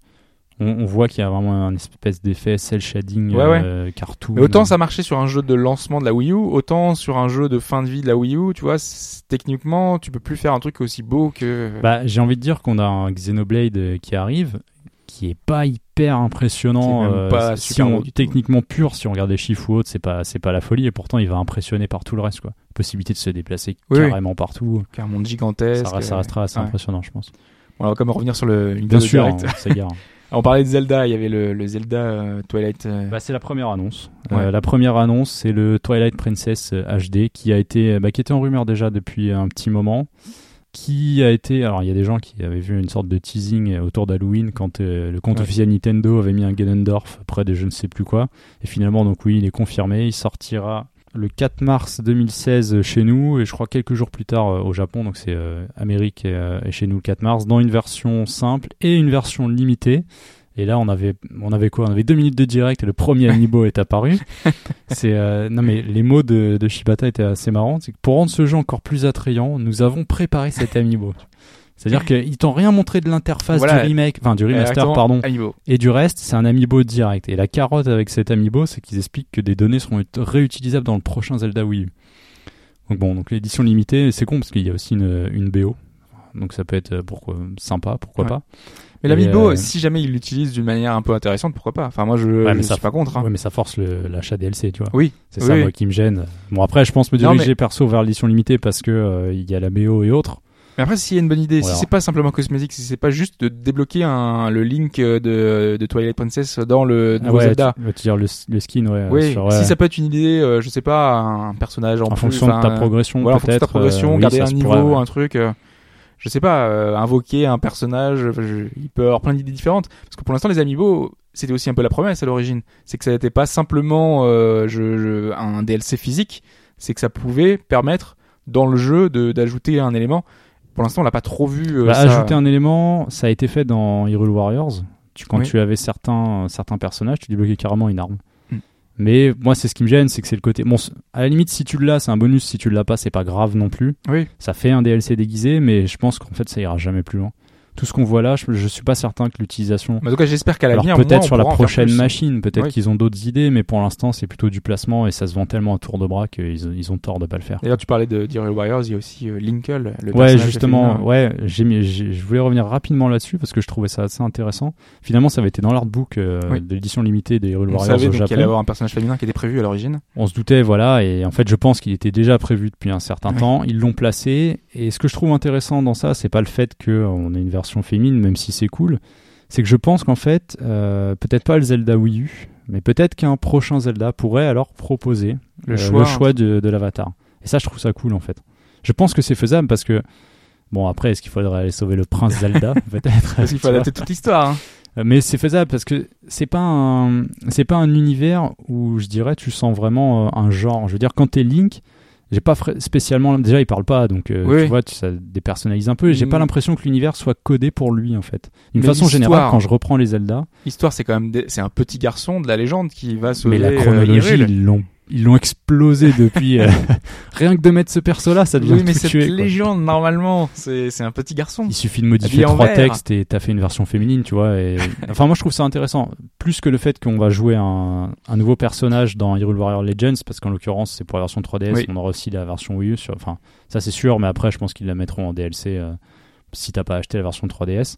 Je pense que c'est surtout ça à l'avenir, peut-être la possibilité de voir un personnage, un choix de personnage à ce niveau-là. Et ça, je trouve ça intéressant de voir si Nintendo va aller sur, euh, sur, Ouais. sur ce terrain-là. Je veux dire c'était faisable dans Mass Effect. hein. Oui, non, mais il- même il y si c'était, même font, si hein. là l'astuce c'était le commandant Shepard. Oui, Donc c'est vrai que c'est un peu. C'est euh, neutre depuis le début, Ouais, voilà, c'est c'est- relativement neutre. ouais. Non, non, complètement. Pour moi, c'est plus compliqué sur un parce que c'est vraiment Link, le héros euh, mythique. Donc, euh, Oui, mais. mais je comprends que après que les gens veuillent jouer un personnage féminin, même si des gens pouvaient déjà s'imaginer Enfin, moi, ça me, personnage. ça euh, me gênerait pas. Je, je sais pas. Ça me choquerait pas, en fait, au final, que euh, on te demande à ce moment-là, de, on te propose de choisir un personnage. Moi, j'aurais préféré qu'ils jouent sur les codes à l'origine. Soit qu'on joue la princesse Zelda, euh, soit qu'ils changent complètement l'univers. Tu vois, c'est ça peut être comme Pokémon. Zelda, euh, tu changes carrément tout, en fait. Oui, mais oui, mais Mais justement. bon, ça mais- serait intéressant, deux voix différentes, Ouais. deux fois le jeu à faire. Mais... Tu vois, dans Pokémon, je me suis toujours dit, il faudrait qu'ils cassent cette structure de euh, on joue euh, le personnage qui vient là, qui est le professeur, euh, qui te donne euh, toi trois trucs, tu ça a vas jamais jusqu'à changé, la ça, en ligue. fait, parce que et- je les ai pas tous faits. Mais... Euh, alors, euh, il me semble qu'il y en a certains qui ont pris des libertés, Ouais. mais c'est jamais allé jusqu'à casser complètement les codes. Et j'aimerais bien qu'un jour euh, un jeu prenne justement assez de liberté pour pour en jouer en fait. Soit euh, on joue l'inverse, soit on joue, euh, je sais pas, un maître de la ligue. Et là, pareil dans, dans Zelda, qu'on nous prenne à revers, qu'on prenne, je sais pas, un disciple de Ganondorf ou complètement, euh, on change un petit peu le point de vue Ouais, pourquoi pas. et euh, qu'on apporte quelque chose de nouveau. Alors quitte à ce que ce soit un spin-off, hein, parce que c'est sûr que dans la dans le la, la saga canon, enfin voilà, ça c'est plus compliqué. Ça, ça- mais, ça pourrait euh, être une certaine surprise, que là je pense à, je pense à Nier, où tu fais tout le jeu en pensant que un type d'ennemi est foncièrement mauvais, et quand tu débloques certaines fins ou autres passages, tu te rends compte que euh, bah, tout, tout est pas aussi simple. En fait. Ouais, bah, Et c'était intéressant de voir ouais, ça. quitte à voir ça dans le même jeu, hein, c'est vrai. on Oui, peut oui. avoir euh, deux points de vue, euh, pas aller jusqu'à un Metal Gear où t'as deux personnages dans bah, le la princesse. Zelda, elle se bat quoi. Dans Hyrule Oui. Warriors, elle a son armure avec sa robe et sa rapière là. Vas-y. Et ouais, elle défonce tout le monde. non, faut voir. Moi, je suis curieux de voir ce que ça mettra à l'avenir. Et ça se trouve, le Zelda Wii U, ils ont un autre personnage. Bah, c'est vrai qu'on a, tellement rien du on l'a voyé avec, enfin, on voyait le personnage avec la capuche et tout, on se disait ça va être un personnage féminin. Oui, c'est vrai. Non. On verra. Peut-être, peut-être pas. C'est vrai qu'elle a la capuche aussi, tu vois, peut-être que c'est Eh oui. tout est lié. Ou peut-être pas. Alors, autre grosse, grosse, grosse, et je pense que la plus grosse annonce de ce Nintendo Direct, c'est la localisation L'annonce de... d'Amazon, tu veux dire. L'annonce d'Amazon, oui. C'est vrai que c'était leaké un petit peu avant. euh. L'effet de surprise a été euh, estompé, même si c'était quasiment en même temps. Donc, Ouais, euh, bah oui. voilà. C'est donc Dragon Quest euh, 7 et Dragon Quest 8, mais surtout Dragon Quest 7 hein, parce que Dragon Quest 8 on l'a déjà eu, c'est le premier qu'on a eu en Occident, donc forcément. Surtout Yoji Ori qui avait balancé ça à Japan Expo. C'est ça. il avait un petit peu déjà teasé, fait plus que teasé. Donc il arrivera chez nous en 2016 et même en français, hein, parce qu'au début c'était Oui. simplement sur Amazon US, donc euh, on s'était dit ça sera forcément aux États-Unis, hein, puisque souvent euh, il y a certains jeux qui arrivent que ch- chez eux et pas chez nous. Enfin, Ou avec un bon décalage aussi. Voilà. Donc là on a eu même le titre français, alors j'ai plus le titre exact, mais en tout cas Le on- titre français, c'est La quête des vestiges du monde. voilà Et le 8, bah, on le connaît, hein, c'est l'Odyssée du roi maudit. complètement. Donc c'est une très bonne nouvelle, en tout cas pour nous, qui pourront, qui pourront enfin toucher ce Dragon Quest 7. Euh, donc euh, en français, je ne pense pas. hein. Je pense que ce sera une version, ouais, quoique. Ah, tu penses pas qu'il se sera traduit en français? Bah si c'est Nintendo qui le fait, pourquoi pas Ah si, bah, c'est Mais- Nintendo. Ils l'ont annoncé dans le direct, c'est eux qui le prendront en charge. Bah j'espère alors. Enfin, je pense, hein, je pense que ça a toujours été comme ça. Bah Nintendo avait déjà annoncé Dragon des jeux tiers aussi. hein. Tu vois, euh, Ouais, mais Dragon Quest, c'est lié à Nintendo depuis tellement longtemps. Shin Megami Tensei, le 4 avait été annoncé dans un Nintendo Direct et Ouais, on l'a jamais eu en français. Euh, Il y a les Phoenix Wright aussi qui sont ouais souvent. mais je pense que là, Nintendo a compris que ça valait pas le coup de. Enfin, c'est pas que ça valait pas le coup, mais euh, que ça allait être minime. C'est beaucoup de texte. Après, Beaucoup, le Dragon. Quest, quand tu regardes, ça fait quand même 3 ans qu'il est. Ça fera 3 ans qu'il sera Mm. sorti au Japon. Et on avait eu vent de rumeurs comme quoi il était traduit en français. Enfin, on avait expliqué que. Oui, il avait- avaient plus ou moins. tra- Oui, c'est ça, la localisation était déjà en marche. En marche, euh, ouais. Donc oui, il y a- y aussi le fait, alors euh, je sais plus si c'est. Oui, je crois que les. hum, Des amateurs bossaient sur une fan trad de la version de. Bah non, 3DS, euh, j'allais dire DS, non 3DS. Oui. Et que, bon, Square Enix les a fait fermer direct. euh, Voilà, Ça arrive souvent. Il y a peut-être Voilà. un truc euh, C'était comme Type 0 quand il, les, quand il avait arrêté, et boum, remake HD. complètement. Ouais, mais ça, c'était. Ça devient un classique. Donc maintenant, c'est presque une, une piste en fait. Si vous stoppez votre fan trad, Il y a peut-être un truc. euh, commencez à faire des ligne fan sur trad Roche. de jeux que vous aimez, on verra si, si ça marche. Ouais, et si ça marche pas. Ah, tu sais, il y avait un truc euh, que des fans avaient commencé qui. euh, Oui, il y, a- il y a un Mario Kart euh, en ligne sur PC, mais ça, ça, ça risque pas d'arriver. Mais je sais pas si t'as déjà vu, il y a un fan qui fait un, un Mario Kart avec euh, sous, euh, Unreal Engine. Ouais, ouais, j'ai Ouais. vu. Et en fait, il a sorti une démo multi. En fait, tu peux jouer à Mario Kart à sa version en Ah bon ligne. Ouais. Ouais, mais j'ai vu la vidéo. Bon, c'était pas. Mais c'est pas fou. hein. C'est intéressant, Euh, mais c'est pas fou. Mais ouais. c'est vrai qu'en ce moment, il y a pas. il y a- bah, c'est peut-être la même personne qui a reproduit aussi euh, une pleine virule euh, Oui, oui, avec, c'est euh, avec le même moteur. Il fait et des tests, en fait, ouais, avec, Il fait des trucs, ouais. Voir ça de façon un peu plus moderne, on va dire. C'est vrai qu'il y a un autre truc aussi que j'aimerais bien, c'est un Pokémon un peu plus massif, un peu plus, on va dire MMO, quoi, un côté où euh, euh, où le multijoueur sera un peu plus présent, où chacun pourrait se voir et tout. Et ça, c'est vrai qu'ils ont jamais fermé. Il y a des, il y a plein de Pokémon euh, MMO euh, Bah, des, po- sur PC. des Pokémon comme ça. euh, Alors que Nintendo déjà sur console de assez, salon euh, Nintendo, ils auraient pu. Oui. Euh, en 3D autre, mais. Après, c'est un jeu comme qui joue plus mo- c'est un jeu mais- mobile et ça cartonne sur mobile, quoi. Ouais. Mais ils pourraient faire un truc sur mobile, enfin un truc un peu plus avancé. Déjà, ils commencent à faire des progrès Bah, sur il les aura derniers, les bientôt récents. Poké- Pokémon Go, là. tu le feras en vrai. tu seras dans ton jardin et hop là, il y a un Pokémon sur mon téléphone. Ouais, j'y crois Avec ton vachement. super badge montre. Euh, Ça va être fantastique. Ah non, je suis, je suis mauvaise langue, mais je, je suis pas emballé par le concept. euh. ouais, faut, faut voir. Curiosité du truc, après, voilà. Je suis plus emballé par contre par euh, Fire Emblem, euh, Fates, Oui. Qui, a, qui a eu droit. Donc, euh, Oui, j'ai vu ma, ma Twitter euh, timeline qui était contente, là. Et c'est normal, euh, on n'était pas sûr d'avoir l'édition spéciale avec euh, avec le contenu, donc des, euh, ben, parce que c'est un jeu qui est en deux Les trois Pokémon, hein. scénarios, c'est ça. Voilà, il y a, y a deux scénarios et un scénario commun. Donc là, il y aura les deux jeux plus le DLC supplémentaire qui fait office euh, de, de, de complément Il y aura au aussi, une- scénario de ce que j'ai compris, il y aura quand même les versions simples euh, vendues séparément. Oui, oui, oui, avec euh, un ouais. coupon pour télécharger la suite. Et sinon, oui, euh, il c'est ça, il y a le gros package avec un artbook, je crois. Voilà, Et euh, c'est 80 dollars, je crois, le prix annoncé Oui. pour tout ça. voilà le, le prix avec euh, avec le bundle total, les Ouais, deux jeux ça. plus le plus l'artbook. Assez bizarrement, tout est déjà en précommande sur Amazon.com et pour l'instant, euh, Parce qu'ils ont une date, eux, c'est en février, et chez nous, il Ah, n'y a pas encore de ça, date. ouais. Donc euh, je pense qu'il arrivera d'abord chez eux, et nous, on l'aura plus tard. Euh, Justement, ça fait partie des Ah, titres mais, qui euh, seront au premier semestre. d'une façon générale, sur tout ce qui a été annoncé sur Nintendo Direct, pour l'instant, tu n'as rien de précommandable. Même Euh, le Toilette Princesse, j'ai- je regardais sur Amazon.fr, que dalle quoi. Ouais, mais je, on n'a pas de date, hein, de toute façon, pour le. Si, 4 mars. 4 mars Ouais. Ah ouais, bon, Amazon FR. C'est est pour ça, euh, à la bourre. Amazon.com est sûrement peut-être en deal direct, euh, parce que tu vois, ils avaient leaké le truc un petit peu avant pour Dragon Quest. Mm. Donc ils ouvrent euh, les précos et autres. euh, Mais ouais. chez nous, c'était plus compliqué parce que c'était à, que j'ai j'ai à vu que vous, 23 étiez- heures. vous étiez inquiet en fait, c'est pour ça. Euh, moi, je le commande dès que ça, dès que ça sort, quoi, parce que j'ai peur que ce soit un peu en, en rupture, en fait. C'est possible. S'ils font un limité. Ça euh, pourrait être limité. ouais. Bon, c'est une édition spéciale, donc euh, c'est pas limité. Donc normalement, ça devrait être euh, assez d'exemplaires, mais bon, on sait jamais. Autre édition euh, limitée, collector. On a celle de Bravely Second, qui est Ouais, avec Osef. une. euh, bah, toi, Osef. Moi, je sais que ça Moi, je m'intéresse sais que mais-. Et c'est vrai qu'on a eu la nouvelle figurine. euh, Ouais, moi j'ai juste vu ça, j'ai vu cette petite figurine qui a l'air quand même un peu mieux faite. Je pense qu'ils ils vont vraiment vers un truc pas plus difficile, simple. quoi, ouais, ouais, bon, c'est vrai. Honnêtement, je pense que c'est la pire figurine qu'on ait eu dans un collector ever. Ah, C'était assez dingue. ouais. J'avoue que surtout pour le tarif, c'est vraiment abusé. C'était un peu. C'était une ouais, cent- c'était 100 euros, je crois, 90, 99 euros. C'était très cher. j'ai- je l'ai pas pris pour cette raison. Puis aussi parce que la figurine ne servait à rien, mais. euh, Oui. Mais vu le prix, ça valait vraiment pas le coup, quoi. Et donc là, on a eu la, la, la collector, donc avec euh, le nouveau personnage, enfin avec Agnès. Il n'y a pas un que nouveau ça, t'as aussi un petit artbook, je crois, Ouais. et la BO La BO, ouais, le- Euh, le ST. complète. Parce que c'est c'est ça aussi des fois que je Alors, prends complète, euh, je sur certains sais collecteurs pas. Square Enix, c'est que souvent c'est une sélection en fait. Souvent, Et oui. c'est dommage. Ouais, Non, c'est vrai. T'as raison. Mais voilà, donc Bravely Second qui arrive euh, assez tôt en 2016, euh, de la même façon. J'étais assez étonné de voir euh, sur Twitter qu'il était entêté euh, quand, euh, quand Ah il bon a été annoncé. ouais. C'était peut-être une des plus grosses annonces de, de Nintendo Direct pour les, pour les gens. Donc moi je suis plus content de voir que... Un collector, c'est une grosse annonce. Sans déconner. Non, non, mais qu'on reparle du jeu finalement, parce que ça fait longtemps qu'on en a pas parlé de... Oui, de bien sûr. Oui, oui, bah, ils, ils prennent leur temps assez, et à la- euh, l'approche euh, début, je pense début d'année prochaine, ils vont commencer à en parler. Quoi. Ouais. Parce qu'on s'était posé la question, est-ce que ça va être... Parce qu'ils avaient annoncé un par an. euh, finalement, c'est pas un par an, quoi. Parce que nous, ça va faire deux ans que Bah, le pour jeu nous, va non. arriver. Donc, Pour les euh, Japonais sûrement, mais pour nous non. Ouais, parce que les Japonais, eux, avaient une version intermédiaire à la version plus de la version du jeu original qui faisait oui, le lien nous on a eu directement cette version-là. deux. Nous, on a eu directement Ouais. cette version-là. Alors, c'est pas euh, plus mal, je trouve. Quand même. Ah bah complètement, nous. Euh, quoique, euh, enfin, j'imagine là, il y a cette, enfin, dans cette semaine, dans une semaine, deux semaines, sort Monster Hunter. Oui. Euh, Oui, mais T'aimerais bien qu'on ait la version tout de suite et pas la Bah, version G. Oui, mais le problème, c'est que je me dis, euh, je suis pas certain que ce soit bien que chez nous ce soit aussi annuel.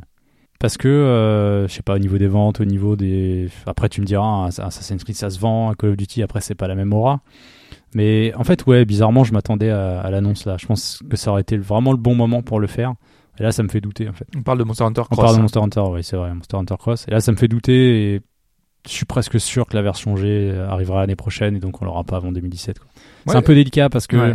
Capcom a annoncé récemment aussi, bon là on dévie un peu, mais Capcom a annoncé que ils soutiendraient bi- la NX, ils étudient les trucs, donc euh, pour moi ils disent ça, c'est qu'ils sont dessus, c'est clair et net de toute façon. Donc ce serait le Monster Hunter Cross sur NX. Ce serait pas ça, c'est que je pense qu'ils développent déjà un truc dessus. Ah. Et que si. Je sais pas trop comment expliquer ça, mais s'ils font un G euh, pour l'année prochaine, et je vois la NX moi pour 2017, à ce moment-là, il y aurait un MH sur 2017. Pourquoi? Parce que je pars du principe que Capcom a besoin d'un Monster Hunter par an. Au moins Oui. un, puisque là, ils en sont à deux. Euh, il y en aura deux cette année. Il y Avec aura le Stories, Stories, et probablement un canonique l'année prochaine. Je sais pas. Là, ça devient un Tu peu, vois c'est un peu un flou. ouais. canonique l'année prochaine, toi? Ah ouais, mais c'est si, comme ça un- depuis 10 ans. Si un canonique, ça veut dire qu'il n'y a pas de G. Enfin, il n'y aura pas le, le Cross G. Non, mais quand je dis un canonique, c'est euh, si tu veux, c'est un G en fait. Ah oui. Ou alors. euh, Mais donc tu veux dire que le Cross ferait office de canonique. Ouais. Enfin, de canonique. C'est pour ça que moi je te dis qu'il n'y en aurait pas C'est pas canonique si tu veux, c'est euh, Enfin, dans la série la- principale oui, en le- fait. Parce que c'est vrai que le cross, il est un peu particulier, il s'approche de plus en plus de la version frontière. Et euh, je pensais que ça finirait le truc, mais je commence à douter en fait. Qu'ils ont Ah dit non. oui, on se passe sur une version G. Après, on les connaît. hein. S'ils en ont besoin, ils le font. Ils te Ah oui. rajoutent une zone, ils te rajoutent des couleurs. euh, c'est un peu ça. Les swap Oui. colors sur les monstres, là, palette color, skin color, je sais plus. J'ai jamais le bon plus, terme là. Voilà. Non, ouais, c'est juste une petite annonce que j'attendais, mais qui a pas eu lieu et c'est dommage. Je pense Ouais, que ça aurait été le bon moment On pour a vu le la placer. féline. en fait. euh, le- le- Oui, il y a eu le truc au Japon. ouais, euh, Il y a encore une collaboration Nintendo, Féline Star Fox, qui Voilà. est plutôt classe Qui d'ailleurs. est plutôt pas mal, ouais. ouais je, je la trouve vraiment pas mal comparée à, la. Mario et les autres euh, et, et la Sonic qui était ridicule. Ouais, mais elle est drôle. Est c'est euh. son préféré en fait. Parce que quand il se déplace, il y a les sons. Dès qu'elle Ah bouge, il y a le, le son, c'est quand il se met en boule. Et, euh, bon, je vais pas le reproduire parce que je sais pas le faire. Mais il y a ce petit son là en fait, et c'est assez marrant. En fait, c'est vraiment un costume de Sonic. ah ouais, je pas. euh, Ah ouais, ouais, c'est je- bien fait. Bah, J'ai récupéré le Mario, mais il n'y a pas de son, il n'y a pas de truc. Non, mais il va faire du online avec Dom, il a toujours avec lui. Lui, il a Sonic, ok. Mais je, je testerai avec Dan pour jouer avec Sonic. ouais.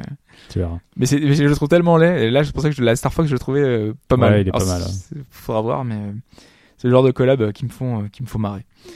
Euh, qu'est-ce qu'on a? Bah, pour la 3DS Je pense que c'est terminé. Il y avait eu en amont, euh, alors là je dévie un peu dans, par rapport au plan du podcast, on avait eu euh, Langrisser, qui est euh, un tactical RPG, euh, qui est bon une série qui a- date de il y a très longtemps. Oui, l'engrisseur, ouais. C'est vieux. Voilà, et donc là on a une version 3DS qui est sortie maintenant il y a quelques semaines Au Japon. au Japon. Et honnêtement, moi je pensais qu'il n'y aurait pas de localisation, et finalement, si, il y en aura une version. euh, Pour l'instant, c'est américaine. hein. c'est euh, 2016 aux USA, voilà, c'est uniquement euh, l'annonce euh, US. Mais Euh, pour- Racer, quand ils avaient annoncé celui-là, je voyais pas trop ce que c'était. Et en fait, c'est parce que le caractère designer a changé. J'ai changé, oui. Ce n'est plus Satoshi Uchiha, Uchiha qu'on lui on connaît depuis euh, ça, Growlancer euh, et d'autres. Mm. Non, euh, j'ai pas le nom du nouveau, mais euh, ouais, visiblement. Mais en fait, euh, euh, le- ouais, le a Cara Design a été euh, assez pas, pas, pas formaté. Enfin, c'est comme aujourd'hui, quoi, comme les productions ouais, actuelles. je, euh, je comprends ce que tu veux c'est dire. beaucoup ouais. plus lisse, Ouais. on va dire. euh, C'est plus dans l'air du temps. hein. Euh, c'est- C'est c'est vrai que le style de, de Uchiha, il fait très années 90. je ouais, c'est- il a un côté c'est daté assez qui moi me ouais. plaît toujours et j'aurais été très content d'avoir d'avoir ça. Mais je pense que c'est plus clivant et pour la génération d'aujourd'hui, c'est plus compliqué de, Ouais, de ils, se dire. ils euh, essayent autre chose. Ouais. Mm. Je pense que ça va avec le fait de remoderniser peut-être un peu tout euh, autour de cette licence. Quoi. Complètement. Euh, on parlait de Dragon Quest tout à l'heure. On a Dragon Quest Heroes qui a fait une oui, petite surprise alors, comme euh, ça. ouais, qui a popé comme ça d'un coup sur Steam parce que ce qui- il arrive donc euh, quand vous lancez Steam que vous avez une petite fenêtre supplémentaire qui vous donne l'actualité du moment avec Ouais. des onglets à passer donc ça peut être les promotions ou quand tu quittes un jeu des fois elle revient cette fenêtre et euh, il se trouve que des gens ont vu comme ça euh, fenêtre arrivée avec un panneau Dragon Quest Il y avait tout que ça. ouais il y avait que ça Tu peux pas changer de il page. y avait marqué plus d'informations et autres et ça a peut-être euh, bah, ça a fuité trop rapidement voilà je veux dire la confirmation hein. elle est là en fait Ouais. c'est pas je pense pas que c'est quelqu'un qui se soit amusé à, à balancer ça comme ça non, non, parce que je pense que ça a, petit- ça a fait son petit effet, quoi. Ça... ah oui oui c'est il y a eu il y a dû avoir un petit problème dans la base de données Steam et euh, donc euh, 2016 attendez-vous à ce qu'il arrive sur PC quoi Ouais, et moi je suis plutôt content parce que j'hésitais, euh, vu qu'il n'y a pas de coop, je pense le prendre à plus petit prix sur PC comme ça, Ouais. en attendant le deuxième parce qu'il y a le, le second qui arrive l'année prochaine. Euh, là éventuellement je le prendrai sur PS4 pour faire du coop, mais euh, là sur PC ça me permettra peut-être de le faire. euh, ouais ce sera je pense ouais, un peu plus peu, intéressant ouais. pour jouer tout seul euh. C'est ça. On va passer à la Vita, puisque donc on a beaucoup parlé de 3DS. Euh, la Vita, ça a Elle été, existe aussi, encore Elle existe et il y a, ça a été très très chargé là, cette semaine euh, l'actualité de la Vita, puisque on a eu euh, notamment Kadokawa qui a fait son petit event euh, pour annoncer pas mal de jeux. Alors on a Demon Gaze 2 qui est toujours par expérience, euh, donc on est dans le côté euh, jeu RPG avec pas mal de choses qui sont, on en avait parlé, hein, donc on avait déjà évoqué. Ah le oui jeu. je vois ce que c'est ouais. Euh, on a V-Letter, on a God Wars qui sont des titres qui vont arriver en 2016 au Japon, qui sont des titres qu'on aimerait voir arriver, euh, qui pour l'instant on n'a pas beaucoup d'informations non plus, hein, qui viennent d'être annoncées, euh, mais qui feront sans doute l'actualité aussi chez nous de localisation, parce que euh, on sait que Sony pousse et aime avoir beaucoup de titres euh, bah, tiers euh, sur leur euh, sur leur machine, puisque de toute façon eux ne produisent plus de jeux, donc euh, forcément Oui. il va falloir euh, il faut un- quand un- même le, que le un catalogue minimum de euh, catalogue ouais. voilà, vive. Donc ces titres-là arriveront sans doute en Europe. Et justement, un de ces titres euh, qui étaient et qui ont fait cette année 2015, et qui vont arriver chez nous, c'est Ray Gigant. Ce jeu qui est fantastiquement beau, ce RPG, euh, qui est vraiment... c'est presque un RPG animé, quoi, euh, avec euh, les personnages. On en avait parlé avec, euh, avec Sprite aussi, quand on l'avait évoqué il y a quelques semaines. Euh, et donc là, il y a la, la marque qui a été déposée en Europe. Donc pour l'instant, il n'y a pas d'officialisation de la sortie en Europe. Hein mais euh, le, le nom a été déposé, donc normalement, sauf Cataclysme, il devra arriver chez nous et c'est plutôt une bonne nouvelle parce qu'il avait été bien accueilli au Japon c'est tous les mêmes types de jeux et là, visuellement est top. Euh, non, ça c'est du dungeon RPG, Demon Gaze aussi, V-Letter, il me semble God Wars que c'est un jeu d'aventure, euh, enfin côté visual novel, ouais. Ouais. Et God Wars, ça doit être un tactical RPG, hein, parce qu'on regardait en même temps au passage, hein, euh, qui est aussi sur PS4 Vita, parce que c'est des titres qui sont aussi cross, euh, pas, j'allais dire cross-buy, mais c'est pas forcément cross-buy. En tout cas, ils sont sur deux, plateformes, un PS4 et Vita, comme beaucoup de jeux. euh, et, pas aux mal, US hein. ils ont été annoncés aussi comme ça? Hmm, pour sur les deux plateformes que Japon. que vide? Pour l'instant, c'est que Japon. Je Ah, crois d'accord, C'est pas, c'est pas du tout pour chez nous. Hein, c'est. euh, ah d'accord je croyais que c'était des euh, ah non il y a ok donc il y avait Non, que non, c'est l'event Kadokawa d'accord il y a que Japon, Ray hein. Gigant qui a été déposé Voilà. mais pas encore totalement annoncé Complètement. C'est pour ça que je disais que c'était pour 2016. ok et qu'ils animeront probablement la, la partie localisation de nos podcasts, puisqu'on on aime Oui. souvent à, à rappeler qu'un titre va sortir au Japon ou chez nous euh, euh, plus tard. Mais euh, ouais, oui, et c'est God Wars justement, il y avait le côté folklore japonais parce que euh, je sais pas si t'avais vu les images. T'avais le côté avec la, t'as les sakura et tout. effectivement ouais. Donc euh, c'est très marqué et ça avait l'air plutôt, euh, Ouais, c'est sympa, ouais. c'est très coloré. ouais, plutôt engageant. Donc euh, donc à voir en 2016 quand tout ceci va arriver, arri- va arriver chez nous. Est-ce qu'on avait d'autres choses dans l'actualité? Non, c'était tout. On va pouvoir passer au, au suivi de l'actualité et donc parler des, des jeux et des, des démos qui sont sortis ces derniers temps.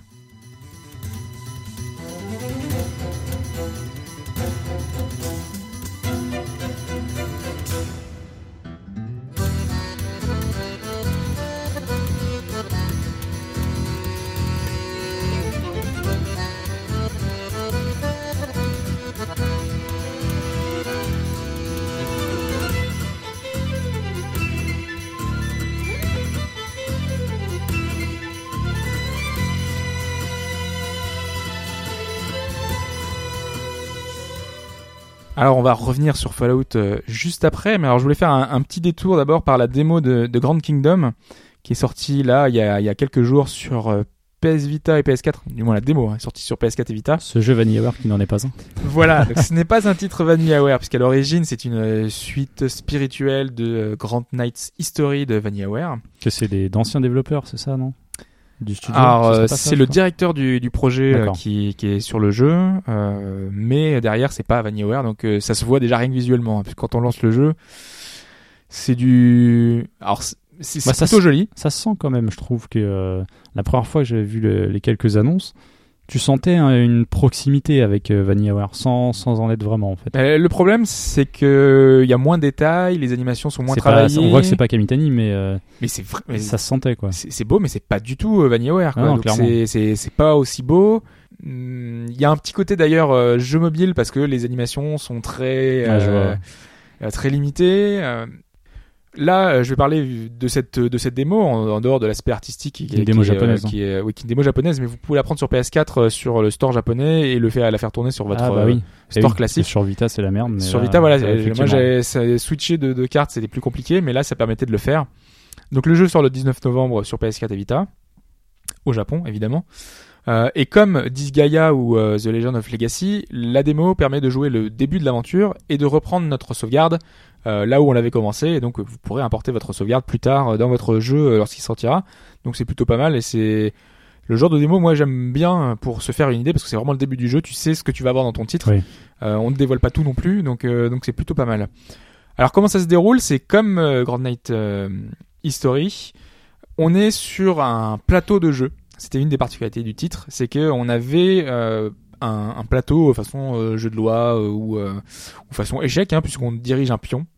Donc le pion va se balader sur la map, il y a des, des chemins, et toi tu te déplaces sur ces chemins-là, tu, tu es obligé de, de, de se balader là-dessus, et euh, on peut tomber sur d'autres pions et c'est quand on tombe sur un autre pion, il va y avoir un combat, forcément. Donc quand on a un combat, on bascule dans le mode euh, affrontement 2D, euh, donc vue de côté. C'est pour ça que c'est vrai qu'on on parle de VanillaWare. ces titres-là ont une superbe 2D vue de côté. Là, c'est également le, c'est également le cas. Hein, donc on n'a pas le, le travail d'orfèvre que peut avoir VanillaWare, mais il y a quand même euh, des animations, il y a quand même des choses qui sont assez euh, réussies. Et comment ça se passe? Alors là, la nuance par rapport justement à- au titre de VanillaWare, c'est que euh, le jeu est plus tactique. On a une approche plus euh, donc c'est du tour par tour, mais du tour par tour plus action, on va dire, du semi euh, semi temps réel si on tu, veut. tu me dis tactique et tu me dis action. hein. Alors euh, voilà, alors on va essayer de, je vais essayer d'expliquer ça. C'est que comme dans un beat'em all, tu as des plans. Donc euh, en fait, tu as des lignes sur lesquelles tes personnages peuvent se balader. D'accord. Donc tu as quatre personnages. Euh, là, dans, la, dans la- cette version-là, on a un archer, un guerrier, un... Euh, alors comment on appelle ça? Euh, Ceux qui utilisent des, des fioles pour... alchimiste. euh, ouais, un alchimiste, voilà. Et le dernier personnage, donc j'ai dit archer, guerrier et un mage, tout simplement. C'est des, assez classiques, hein, avec des héros assez génériques. Donc ces personnages-là peuvent se... En fait, ils sont placés sur ces lignes au départ. Les autres, euh, les ennemis, sont l'autre bout de, l'écran euh, sur les mêmes lignes. Et donc, on a euh, un système de tour par tour qui met l'accent sur le, celui qui a, enfin, en fait, les stats pour être le plus rapide. Donc, le, ce sera le plus rapide qui va pouvoir avancer sur, donc, il va pouvoir se déplacer. Il a une barre finalement d'action, si tu veux. Donc, il se déplace sur ces lignes. En se déplaçant, il utilise des points d'action. Donc, c'est en ça qu'il a le côté tactical, parce que c'est tour par tour. Tu peux euh, donc ta barre. Donc, euh, tant que tu ne l'as pas euh, mis euh, à zéro, bah, tu peux te déplacer sur les lignes jusqu'à, bah, par exemple, si t'es le guerrier, tu vas jusqu'à au- jusqu'au bout de l'écran. T'as l'ennemi qui est là. Tu peux, si t'as encore des, des points d'action, le taper. Mais sinon, euh, voilà, t'es t'es limité D'accord, de donc tout en ça. fait, il faut imaginer un, un SRPG classique, mais vu de 2D de côté. vu 2D, en fait. voilà, avec différents ah ouais, plans, avec quatre, lignes, quatre plans. Ok. Donc, tu as un espèce d'effet de profondeur et qui va être important parce que euh, ces interactions avec les ennemis, par exemple, bah, tu vas pouvoir attaquer de derrière, ça va faire plus de dégâts. Tu peux attaquer d'en haut, donc euh, tu peux faire un coup sauté euh, si t'es sur une Parce ligne au-dessus, un plan au-dessus. l'ennemi aussi peut avancer. L'ennemi aussi peut à ce avancer. ouais. moment-là, tu passes derrière. Bah voilà, tu passes en haut, en haut, à gauche, à droite. euh, en fait, tu, tu contournes. euh, et c'est très important en fait euh, parce que pareil au niveau des attaques, bah, tu vas avoir des dégâts de zone. Donc du coup, bah, tu vas attaquer tous les ennemis qui sont sur le même plan. Euh, par exemple, le, ma mage avait une attaque qui fait euh, toute la ligne. Donc elle a un grand rayon laser. Et si toi tu as un allié sur ta, sur ta ligne, bah, tu, vas, tu vas te prendre le dégât. Donc il faut que tu que tu t'éloignes ou que tu changes ton personnage de ligne avant d'attaquer. Tu vas y avoir aussi des coups, par exemple l'archer il attaque forcément de très très loin. Donc tu le déplaces tout au bout de l'écran, tu as un grand grand grand écran qui s'éloigne avec un dézoom. Et, ah oui, euh, d'accord, je pensais que c'était figé parce que j'allais justement te demander euh, le nombre d'ennemis maximum. Mais du coup, ça peut, ça peut grossir, non? Euh, Non, je crois que c'est 4.4 4 D'accord, c'est pas beaucoup plus. quand même un dézoom si jamais tu t'éloignes. Voilà, ouais. Parce que là, le le- l'archer peut attaquer que de très très loin. En fait, tu vois son. Ok, donc autant le guerrier, tu t'es obligé d'aller contre l'ennemi. Lui, dès le début, t'es obligé de le faire reculer. Alors, t'as aussi un, un, un petit euh, lancer de flèche, mais à ce moment-là, euh, tu tires sur ton allié s'il est devant toi. Donc, euh, Ah. si tu veux faire un tir en cloche, t'es obligé de Ah, t'éloigner un d'accord. petit peu en fait. C'est un archer, il sait pas viser. Quoi. c'est un archer qui a des limitations, si tu veux. Et en plus, donc, par exemple pour l'archer, euh, t'envoies ta flèche. Et à ce moment-là, tu as une zone de d'impact, si tu veux. Et euh, en bas de l'écran va s'afficher euh, justement où est-ce que la flèche peut atterrir. Ça avance et ça revient au début, ça avance, ça avance. Il faut appuyer au bon moment, plusieurs fois si tu veux, si tu veux envoyer plusieurs flèches. Et euh, ta flèche va comme ça va, va tomber à l'endroit où t'appuies, comme un peu un jeu de rythme, D'accord. euh, parce qu'il va falloir que tu vises l'ennemi euh, qui est dans la zone ou plusieurs ennemis. Donc t'as des actions en plus à faire. Voilà. Est-ce que ça, ça marche que pour l'archer? Ou est-ce que les autres non, non, aussi ça peut marcher pour le mage, pour l'alchimiste, parce que lui envoie ses potions Ça qui dynamise vont un toucher. peu. Complètement. Sachant qu'en plus, par exemple, quand tu envoies ta flèche, l'ennemi va prendre la flèche, donc il va être éjecté en arrière. Et toi, pour le prochain coup, quand tu vas devoir rediriger, parce que tu as toujours ta, ta, ta jauge en bas qui te dit euh, à- où est-ce que tu vas attaquer, et ben il va falloir te déplacer en conséquence pour pouvoir attaquer le, quand tu vas avancer, reculer, etc. Et donc une fois que si tu rates ton coup, hop, ça annule, enfin ça annule l'attaque, ça, arrête l'attaque et euh, ça passe au coup au personnage suivant quoi. Et il y a un système également de, points d'action euh, que tu récupères en si tu touches l'ennemi. Plus tu le tapes fort et si tu le, le bats, tu récupères des points d'action et donc du coup ça plus vite à ton tour. Et donc il y a un côté tactique. Euh, c'est pour ça que je disais euh, Tactique, action euh, combo, on parce que dirait. Plus t'enchaînes, ouais. plus tu vas vite et euh, ça va plutôt très vite quoi. C'est ça, les combats s'enchaînent assez rapidement et c'est plutôt dynamique. Donc c'est plutôt pas mal euh, de ce côté-là. Euh, donc c'est pour ça que c'est vraiment, euh, moi je trouve que c'est plutôt intéressant ce système-là. Ils ont ils ont plutôt une bonne idée euh, et ça a l'air de marcher en tout cas sur le début. À voir plus tard, peut-être que quand on a des pouvoirs euh, qui vont défoncer tout le monde, euh, parce que là c'est vraiment des attaques de base hein, qu'on a. Donc c'est des pauvres une une flèche en feu, en feu, un coup avec ton mage qui fait un, un sort. le, le guerrier lui permet, il peut juste donner plusieurs coups d'épée en même temps. Voilà, donc c'est pas fou. Mais je pense que quand tu auras des plus de pouvoirs euh, que tu auras débloqués, hein, parce que c'est un côté RPG, hein, tu gagnes des niveaux et tout ça, bah ça peut être euh, un peu plus intéressant. Donc euh, donc à voir. Après il y a la musique aussi qui est, qui est excellente. Alors excellente, ça veut rien dire parce que c'est une musique c'est subjectif, hein, c'est en fonction de chacun. Mais euh, c'est euh, Basiscape qui est la société d'Hitoshi Sekimoto qui est le compositeur à titre des Matsuno. Donc pour ceux qui ont fait FF Tactics et tous ces titres-là, ça doit vous parler et on a des musiques qui sont vraiment dans le même esprit, qui sont vraiment bien. Donc euh, moi j'aime. Après il y a une partie online qui avait fait partie, enfin qui faisait le succès du, du, du jeu PSP à l'origine, puisque c'était un jeu PSP. Oui, c'était, mais c'était du online indirect, non? C'était pas un envoi de stats et de combats. Enfin, Alors, je sais pas- Semblait. Justement, moi je me suis, je me suis pas penché sur le online de cette version et j'avais pas fait le Grand Night History, donc je peux pas dire parce qu'il était sorti uniquement au Japon. donc, Oui, euh, c'est je pas crois qu'il y a une euh, fantrad euh, qui circule. oui, euh, oui, si vous avez ça. une PSP modée, Oui. vous pouvez effectivement Complètement. en profiter. ouais. Mais euh, le online était assez joué. Alors le online a été coupé entre temps, mais euh, mais il était assez joué. Donc euh, c'est pour ça que c'est. Je pense que ça fait partie des choses qui vont être intéressantes à voir si ça ça évolue dans le même sens et si euh, le système qui a changé. Parce qu'avant c'était euh, c'était 12 cases, c'était un peu complexe. euh.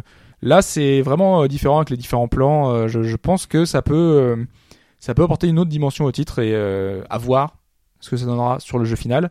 Mais j'étais assez euh, assez convaincu de ce que j'ai vu quoi. Ouais, une chance que ça puisse arriver chez nous. C'est chaud là. hein. Le premier n'était pas arrivé chez nous. Il y avait eu des rumeurs comme quoi c'était c'était faisable, mais il l'avait pas fait. Donc euh, pourquoi pas? Parce que les jeux Vita arrivent souvent euh, arrivent souvent chez nous, comme je disais pour les autres tout à l'heure. Donc pourquoi pas? Moi je- j'espère en tout cas. Mais Ouais. euh, là, c'est vrai qu'il y a pas mal de blabla aussi parce qu'il y a tout la- le côté scénario. j'ai il y a eu une petite histoire avant. Moi j'ai pas tout compris. Il y a certains éléments parce que quand on n'est pas voilà, quand on parle pas japonais. Il y a un moment, euh, t'avais un pion rouge qui me bloquait le passage. Je sais pas pourquoi il me bloquait le passage. Ouais, donc du coup, je suis retourné en arrière. ouais, comment le débloquer euh, automatiquement. Donc il y a peut-être des petites subtilités. Hum, bah, au final, on- le- au niveau des menus, des touches, tout ça, ça se comprend aisément. euh, mais euh, c'est vrai qu'il y a des petites subtilités au niveau du scénario, peut-être qui feront que ça sera plus compliqué. L'inventaire peut-être, euh, à moins qu'il soit assez graphique. Oui, oui, ça, ça, ça Ouais, ça parle. Il y a marqué plus 30 HP, tout ça, que ça va, ça passe. Enfin, dans l'inventaire, il y a, tu a pas vraiment d'inventaire, hein, mais euh, c'est une liste. Euh, donc euh, du coup, c'est Ouais, pas. parce que je pensais à un inventaire, c'est un peu à la Fire Emblem. T'as quand même des deux trois objets à gérer pour savoir qui va porter quoi euh, sur l'instant. pas, ou alors j'ai pas vraiment vu. Euh, Il y a le premier menu, c'est pour euh, voir tes différents persos et les stats. Le second, c'est pour les sorts que tu peux utiliser en dehors sur la map.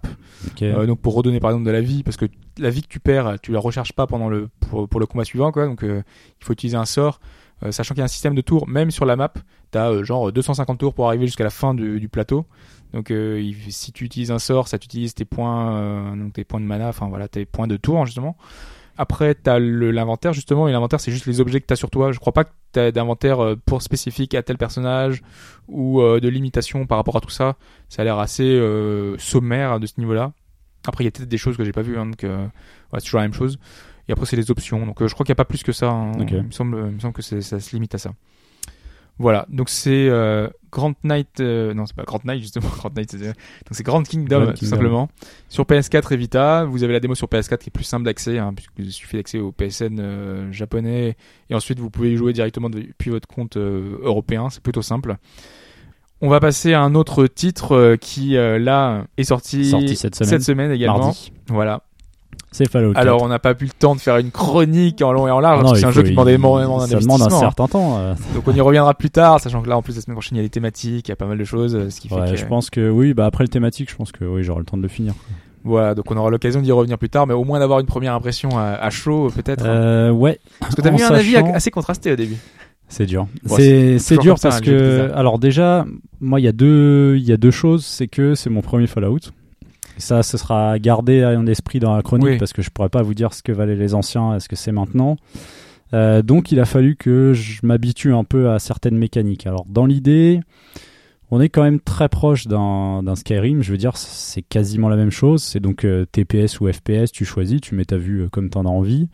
Tu gères ton inventaire, tu Ça gères tes récent armes. d'ailleurs. hein, Enfin, euh, Oui. que-. Bah, Oblivion, non, oui, Oblivion, euh, ouais, ouais. Fallout 3, Fallout Mm. New Vegas, finalement ça fait quelques années quoi déjà. Mm.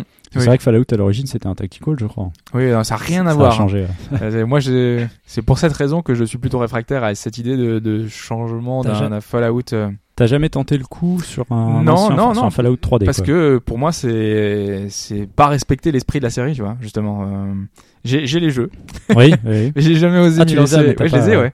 Euh, je pense que ce serait délicat maintenant euh, de se lancer dans le 3 et New Vegas. Ça a New Vegas, vieilli visuellement que Euh, je sais que c'est Obsidian, donc je me disais que l'histoire a l'air vraiment réussie. Donc, possible. Et il semblerait d'ailleurs que beaucoup aient plus apprécié le New Vegas Voilà. que le 3. ouais.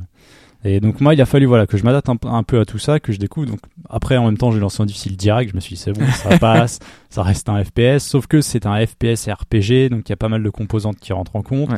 Au début, il faut choisir son personnage, donc euh, masculin, féminin, un peu typique des jeux Bethesda, avec mo- modélisation du visage. Vous choisissez un peu. L'histoire se lance, euh, c'est la bombe atomique, hop, vous réveillez euh, 200 ans plus tard et vous voilà dans un wasteland. Mais vraiment, euh, tout ce qui bouge veut vous tuer, quoi. C'est un truc de dingue. Et je l'ai appris à mes dépens, justement. et, assez vite, euh, t'es mort, du coup. Ah ouais, mais Ouais. je suis mort plein de fois. Donc F5, F9, hein. direct, ça c'est Parce que Skyrim Je suis est pas peut-être fier, pas mais- aussi punitif. dangereux, punitif, ouais. Bah Skyrim, si tu sors rapidement des, des sentiers battus, c'est quand même dangereux. hein. Ouais. Ah, je ouais, me rappelle que- de, je crois que c'était Oblivion. Euh, alors attends, j'ai pas envie de dire de bêtises, mais c'était Morrowind ou Oblivion, je ne sais plus. J'étais sorti un peu d'un sentier pour aller dans une grotte, j'étais tombé sur un élémentaire, j'ai pas compris. Ouais, quoi. mais Ça, euh, Morrowind, d'accord, parce que t'as un côté où tous les monstres, euh, tu vois, ils sont fixes et ils ont, alors que dans euh, les récents et donc notamment Skyrim, euh, les monstres, euh, un rat peut te tuer euh, si t'es level 50, enfin pas 50, mais euh, un niveau élevé, parce que il s'adapte à ton niveau. Et Bah, ce qui fait que c'est plus délicat de trouver des monstres qui peuvent vraiment te faire chier. Là, je saurais pas dire s'il y a une adaptation de niveau. J'ai pas, j'ai pas creusé à ce niveau. Parce que tu vois pas de niveau de monstre en fait. Tu vois leur barre de vie. Mais c'était pour dire que Skyrim, il y a vraiment, euh, enfin pour moi c'était euh, noob friendly quoi. Et c'est pour ça que ça marche, c'est parce que Ouais, c'est vrai que j'ai, eu moins de mal dans Skyrim. même s'il y a des Fallout, mécaniques quoi. qui sont intéressantes, enfin euh, pas des mécaniques de combat en tout cas, mais en tout cas il y a des, des, des choses qui font que ça te donne envie et que moi j'ai adoré Skyrim. Hein. Euh, mais je comprends pourquoi est-ce qu'il y a un succès énorme parce que là le jeu s'est vendu Fallout euh, a réussi à se vendre, c'est pour ça que je, je, parle de ça. Il se vend Parce qu'il aussi. se vend très bien. Le, B, le savoir-faire de Bethesda, alors je sais pas si c'est uniquement la com ou si c'est euh, Bah, c'est là que je C'est incroyable, C'est là que je doute en fait parce que euh, euh, non mais parce que ouais donc voilà rentrer dans le jeu donc ça y est je commence enfin à y arriver. Je veux dire au bout de deux heures de jeu un, P- un PNJ m'a demandé d'aller nettoyer une usine. Donc en gros tuer les pillards qui avaient pris possession de l'usine. Donc je me suis dit c'est au début du jeu ça va pas être forcément difficile. Je veux dire il y a bien un moment donné où on t'apprend un peu les mécaniques et autres euh, bah j'y suis revenu 5-6 heures plus tard en fait parce que je me suis Ah ouais. fait déchirer il y en avait à l'extérieur à l'intérieur j'avais pas euh, forcément l'équipement requis. Il y a une armure qu'on peut avoir en permanence avec soi, Oui. euh, qui change complètement la donne. hein. Quand t'as l'armure, mais je dirais pas que t'es invincible, c'est pas vrai, mais tu peux te permettre de faire des erreurs. T'es carrément beaucoup plus résistant. Par contre, ça consomme une, une énergie encore supplémentaire, parce que dans Fallout, il y a une gestion donc des points de vie, avec aussi la radiation. Oui. Donc, en fonction de ce que vous Normal, mangez, hein, des endroits où vous allez, voilà, bombe Mm. atomique. Alors le principe de la radiation, ça je ne savais pas, mais c'est plutôt intéressant, parce qu'il faut faire gaffe. C'est qu'en fait ça réduit ta santé maximum. Donc Ouais. après il faut bouffer des trucs euh, spécifiques pour que ça remonte. Et au début euh, j'ai fait une connerie, je me suis retrouvé à un tiers, deux tiers de ma vie maximum bouffée. Ah ouais. Et je, je ne trouvais pas l'objet euh, pour remettre ce truc-là. C'est T'as quand même un principe de survie, on va dire aussi. Tu trouves pas des ressources à tous les coins de rue, Mhm. mais il y a ce principe de Skyrim où il faut quand même looter. Enfin, moi, dès que je Oui. vois une maison, je vais dedans, je ramasse tout ce qui passe quasiment. Donc tu Puisque t'as pareil, un quoi, principe t'avances de troc, peu, en fait. Ouais, voilà, c'est ça. J'explore pas mal. T'as un principe de troc, donc soit tu vas vendre, soit tu, tu as un échange d'équivalence. Tant euh, tel objet va valoir tant, donc toi tu vas acheter celui-là, et en fait tu remodules un peu tout ça. Donc tu peux avoir plein de bric-à-brac qui servent à rien, mais qui vont te servir à troquer et échanger des munitions et autres. quoi. T'as les modules d'armes et tout ça. Non, ce qui m'a... Mais j'y reviendrai plus tard, parce que bon, pour l'instant je suis à à peine 15 heures de jeu, donc je commence à, à me lancer dedans. Et en fait, ce qui s'est passé, c'est que au début j'explorais, c'est vraiment... c'est vide. Tu trouves une maison par-ci, un y a, il y a PNJ une histoire quand même pour te guider euh, par rapport à tout ça ou... Ouais, alors euh, dans l'abri en fait qu'on t'a promis avant euh, la guerre nucléaire, euh, t'as été cryogénisé avec ta femme et ton fils, ou si tu joues la, la, la femme, donc euh, ton mari et ton fils, je suppose. hein, moi j'ai j'ai fait un personnage masculin. Et en fait, euh, il te pique ton fils. Mhm. Et tu dois aller le retrouver.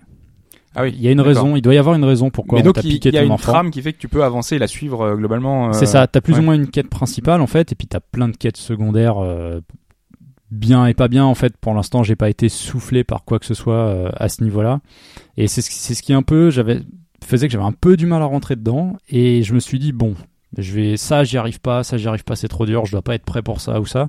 Je me suis dit je vais aller à Diamond City, c'est euh, tu sens que c'est la ville principale du jeu, Ouais. et là tu découvres euh, une, une ville mais assez assez grande euh, au style un peu différent. Tu vois qu'il y a un peu de vie, il y a des gens qui essayent de se reconstruire.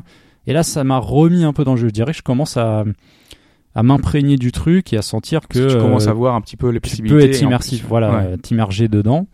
Et non, à côté de ça, c'est surtout en fait le- les problèmes, c'est que moi, et ça, je peux pas le pardonner, c'est que rien n'a changé au niveau de l'interface. Et là, je parle de quoi? Je parle de Skyrim en fait. Donc, je parle même pas des anciens Fallout. Ouais. C'est que c'est le moteur de Skyrim un peu évolué. Mais quand je dis un peu, c'est que c'est vraiment un peu. Honnêtement, euh, tu fous les textures en ultra parce que je joue sur PC, tu Ouais. les cherches quoi. Et le pack HD, il doit être quelque part dans, chez Bethesda, mais il est pas dans ton PC, c'est pas possible. C'est vraiment pas possible. Alors, il y a des éclairages, Pourtant, tu quand sens tu vois euh, le mais- avant-après euh, Fallout euh, 3 il y et a clairement- 4, Il y a clairement un gap. une différence, mais depuis Skyrim, je cherche encore euh, les, les animations, c'est pareil. Tu vois qu'il y a quand même une évolution, mais le, tu sens que c'est l'ancien moteur et il y a des trucs que je trouve aberrants, genre l'interface PC, mais elle n'existe pas. Mais ça, ils ont, ouais, ils ont jamais fait d'effort. quoi. Enfin, c'est c'est vraiment triste. Alors si les raccourcis sont un petit peu mieux gérés, donc ça veut dire que tu peux, euh, parce que dans Skyrim, euh, t'avais ça, mais c'était un peu la merde. Du coup, c'est optimisé pour la manette alors? Du coup, Euh, tu joues avec manette? Non, euh, j'essaie quand même de me forcer PC parce que c'est, je joue FPS donc euh, c'est quand même plus agréable pour viser et autres. Mais dès que tu branches la manette, tu sens direct que c'est fait pour. Je veux dire, Ouais. les menus, c'est des menus donc tu descends, tu montes et c'est un principe d'onglet. Ouais. Et à la souris, c'est pas du tout réactif. Ouais. Je comprends pas pourquoi ils auraient pas adapté par exemple un menu comme un Diablo ou n'importe quel RPG Oui. classique où tu as Ils ton ça. personnage à gauche, tu as tous tes objets, tu les tries comme t'en as envie, tu vois telle interface, telle stat, tu le fous sur ton perso, et voilà, terminé, on n'en parle plus quoi. Ouais, non, mais Et en fait, c'est surtout ce fait aussi que ce soit lié au Pip-Boy, donc euh, ce petit assistant personnel qui est sur votre bras, sur votre bras gauche. Du coup, tu as le menu dans le menu, donc déjà le menu prend pas tout l'écran, donc euh, c'est tout petit. euh, ok, c'est immersif, c'est marrant, mais c'est un peu chiant à lire, honnêtement. Oui. Tout ça, ça m'énerve. En fait, ce problème d'interface, c'est que tu as l'impression, genre, on te met, imagine, on te met des menottes sur les mains. On te met une manette dans les mains, bah ça marche, tu peux y accéder. Sauf que si tu veux toucher entre souris et clavier, bah quand t'as des menottes, t'as les mains liées. Et c'est l'impression que j'ai, c'est que t'es étouffé dans l'interface et que quand tu veux être efficace, un peu rapide et gérer ton truc, mais t'as envie d'abandonner quoi. Il y a des il y a des moments, ça m'a vraiment saoulé. Là, je commence à être emporté un peu plus par le, le monde et l'histoire, le fait Mm. que je connaisse pas la série. mais tu mais commences à t'y faire quand même. Je commence à m'y bah, Moi, je me suis fait au bout d'un moment à Skyrim. euh, Bah, si Sky- j'avais utilisé des modes. Skyrim, dès que j'ai pu, j'ai foutu un mode dessus. Il Ouais. faut être honnête. euh, et je pense que ce sera le même cas. Sur Fallout, dès qu'il y a un mode d'interface, je vais en changer Mais tout de suite. ça doit exister déjà, non? Parce que là, Non, pas encore, non. Semaine, non, il y a. Non, non, il y a parce pas. J'en ai pas de vu. modes déjà passés. Ouais, il y a beaucoup de, a- shaders, sweet FX, Oui. c'est-à-dire des trucs qui changent les couleurs. T'as mis d'ailleurs? Non, mais je suis pas trop fan de ce Euh, genre Moi, de j'aime truc. bien en fait. justement le celui qui est un peu des couleurs plus fades parce que. Qui délave les couleurs. Ouais, là ouais, ouais. Mais je, bah, je- je préfère qu'il y ait un côté, enfin, tu vois, c'est post-apocalyptique, donc forcément, tu dois jouer un peu sur le grain, et, et je trouve qu'ils prennent, enfin, Bah, ça la reste, euh, artistique est un peu trop lumineuse. Alors après, c'est toi, tu, tu joues vraiment beaucoup, donc euh, peut-être que ça te marque moins, euh, je sais pas. Bah moi je trouvais ça. d'images, mais euh, En fait, si tu veux, euh, dans le Fallout 3, je- ouais, c'est vrai qu'il est vieux aussi. J'ai revu quelques screens et autres. Je le trouvais vraiment sans couleur, dépourvu d'identité à ce niveau-là, en fait. Là, je trouve que c'est un peu plus sympa d'avoir remis un peu un éclairage. Je veux dire, quand t'as un vrai éclairage de lever de soleil, bah c'est coloré, en fait. oui. Donc il y a une certaine logique. Après, le monde, il reste sale, il reste gris, tu sens qu'il est usé, délavé, ça se voit quand même. C'est ce qui m'a attiré, je pense, aussi un peu plus vers ce Fallout. C'est ce côté-là. Donc, je sais pas. C'est vrai que moi, tout ce qui est interface, contrôle, prise en main, enfin pareil, tu peux, t'as du housing, ça c'est plutôt cool en fait. Ouais, ça, tout le côté ça, craft et trouve tout ça ça, sympa, ouais. Mais c'est très mal géré, va savoir pourquoi. Euh, attention, ce que je vais dire, accroche-toi. C'est-à-dire que tu restes appuyé sur le, en l'occurrence, moi c'est la touche V pour faire apparaître un menu de construction. Ouais.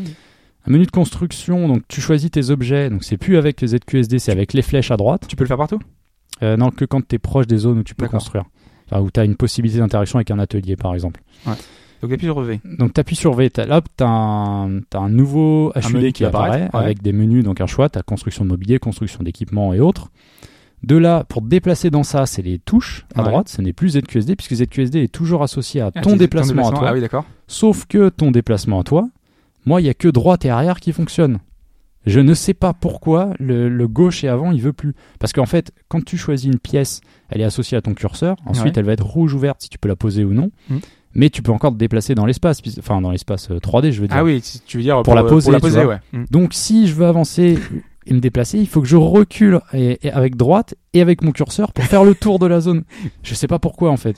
Et Oh, si tu branches bug, la manette, tu n'as pas ce problème Ok, ouais, c'est un tu bug, vois, clairement. Il y a plein de trucs. Et ça, ça m'énerve, mais ça, je peux clairement pas pardonner à un jeu qui, en 2015, a un triple A qui vient déjà quasiment de, dépasser les 10 millions euh, de distribués. Donc ça, bon, Oui. après, on sait pas combien sont Mm. vendus, mais pour moi, c'est impardonnable, en fait. Et ça, c'est- vraiment le genre de truc. Alors oui, pour l'instant, j'arrive à accrocher. Je vais voir ce que ça va donner sur la durée, parce que Skyrim, au bout de 50 heures, je l'ai totalement lâché et j'y suis plus jamais revenu. Ouais. Ah non, moi j'ai dépassé les 80 heures. Ah, le sk- je voulais vraiment je continuer. Sais, je sais euh, pas ce qui s'est passé avec Skyrim. J'ai commencé à voir tous les défauts m'ont sauté à la tronche. Le système de combat m'a énervé comme c'est pas permis. Mais ça, c'est le même depuis. depuis Là, c'est 15 plus ans. sympa. Le FPS, je trouvais quand même mieux géré. Il y a plein de possibilités. Tu choisis vraiment si tu veux te la jouer snipe, Mm. euh, bourrin, avec ton armure et autres. Tu as la gestion des missions. Ouais.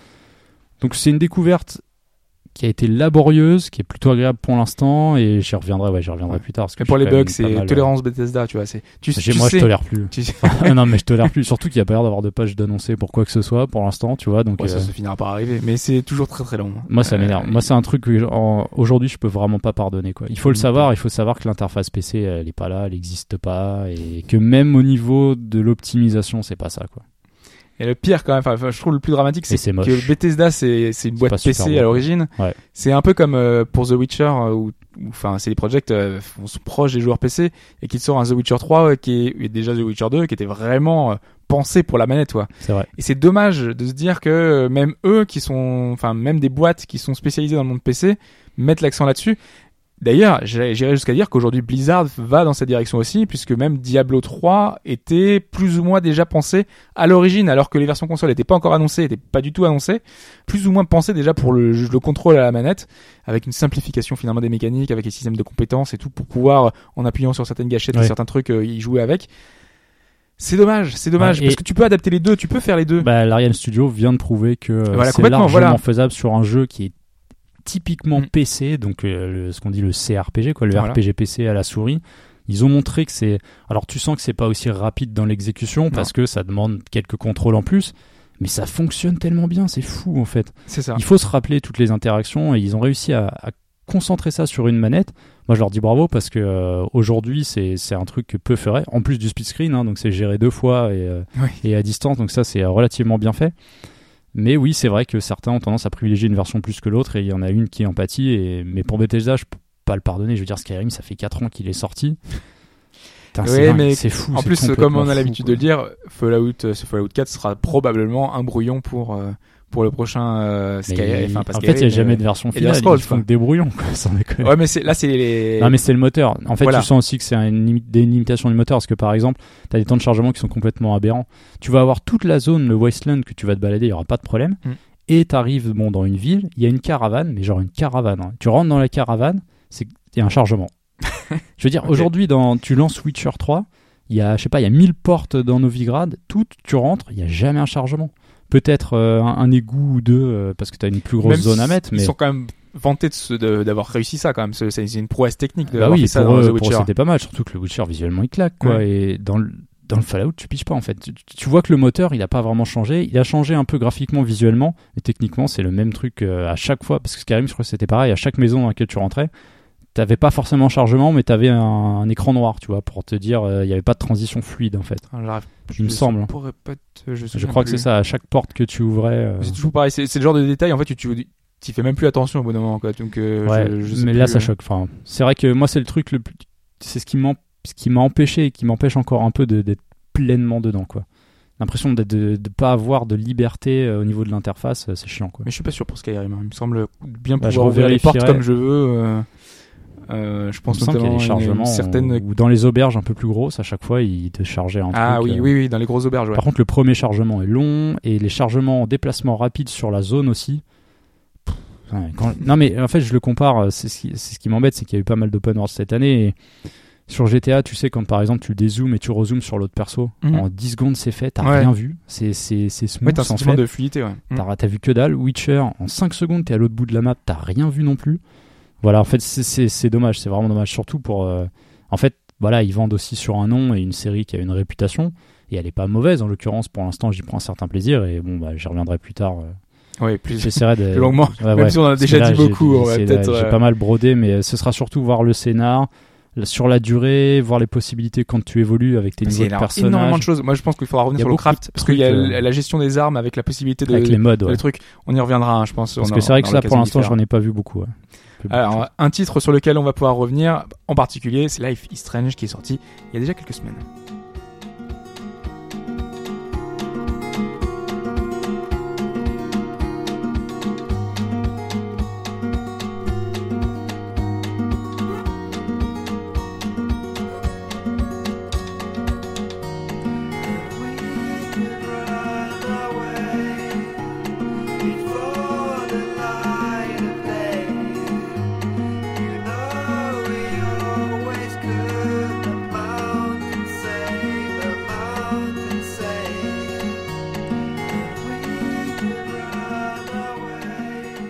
Life is Strange justement, alors on va faire une partie spoiler tout à l'heure, Ouais. mais avant de vous faire une partie spoiler, on va quand même revenir globalement sur notre Ouais, expérience c'est de vrai jeu. qu'on l'avait fait, ah, je l'avais fait rapidement euh, en suivi de l'actu à chaque épisode, Oui. sauf le dernier. Mm.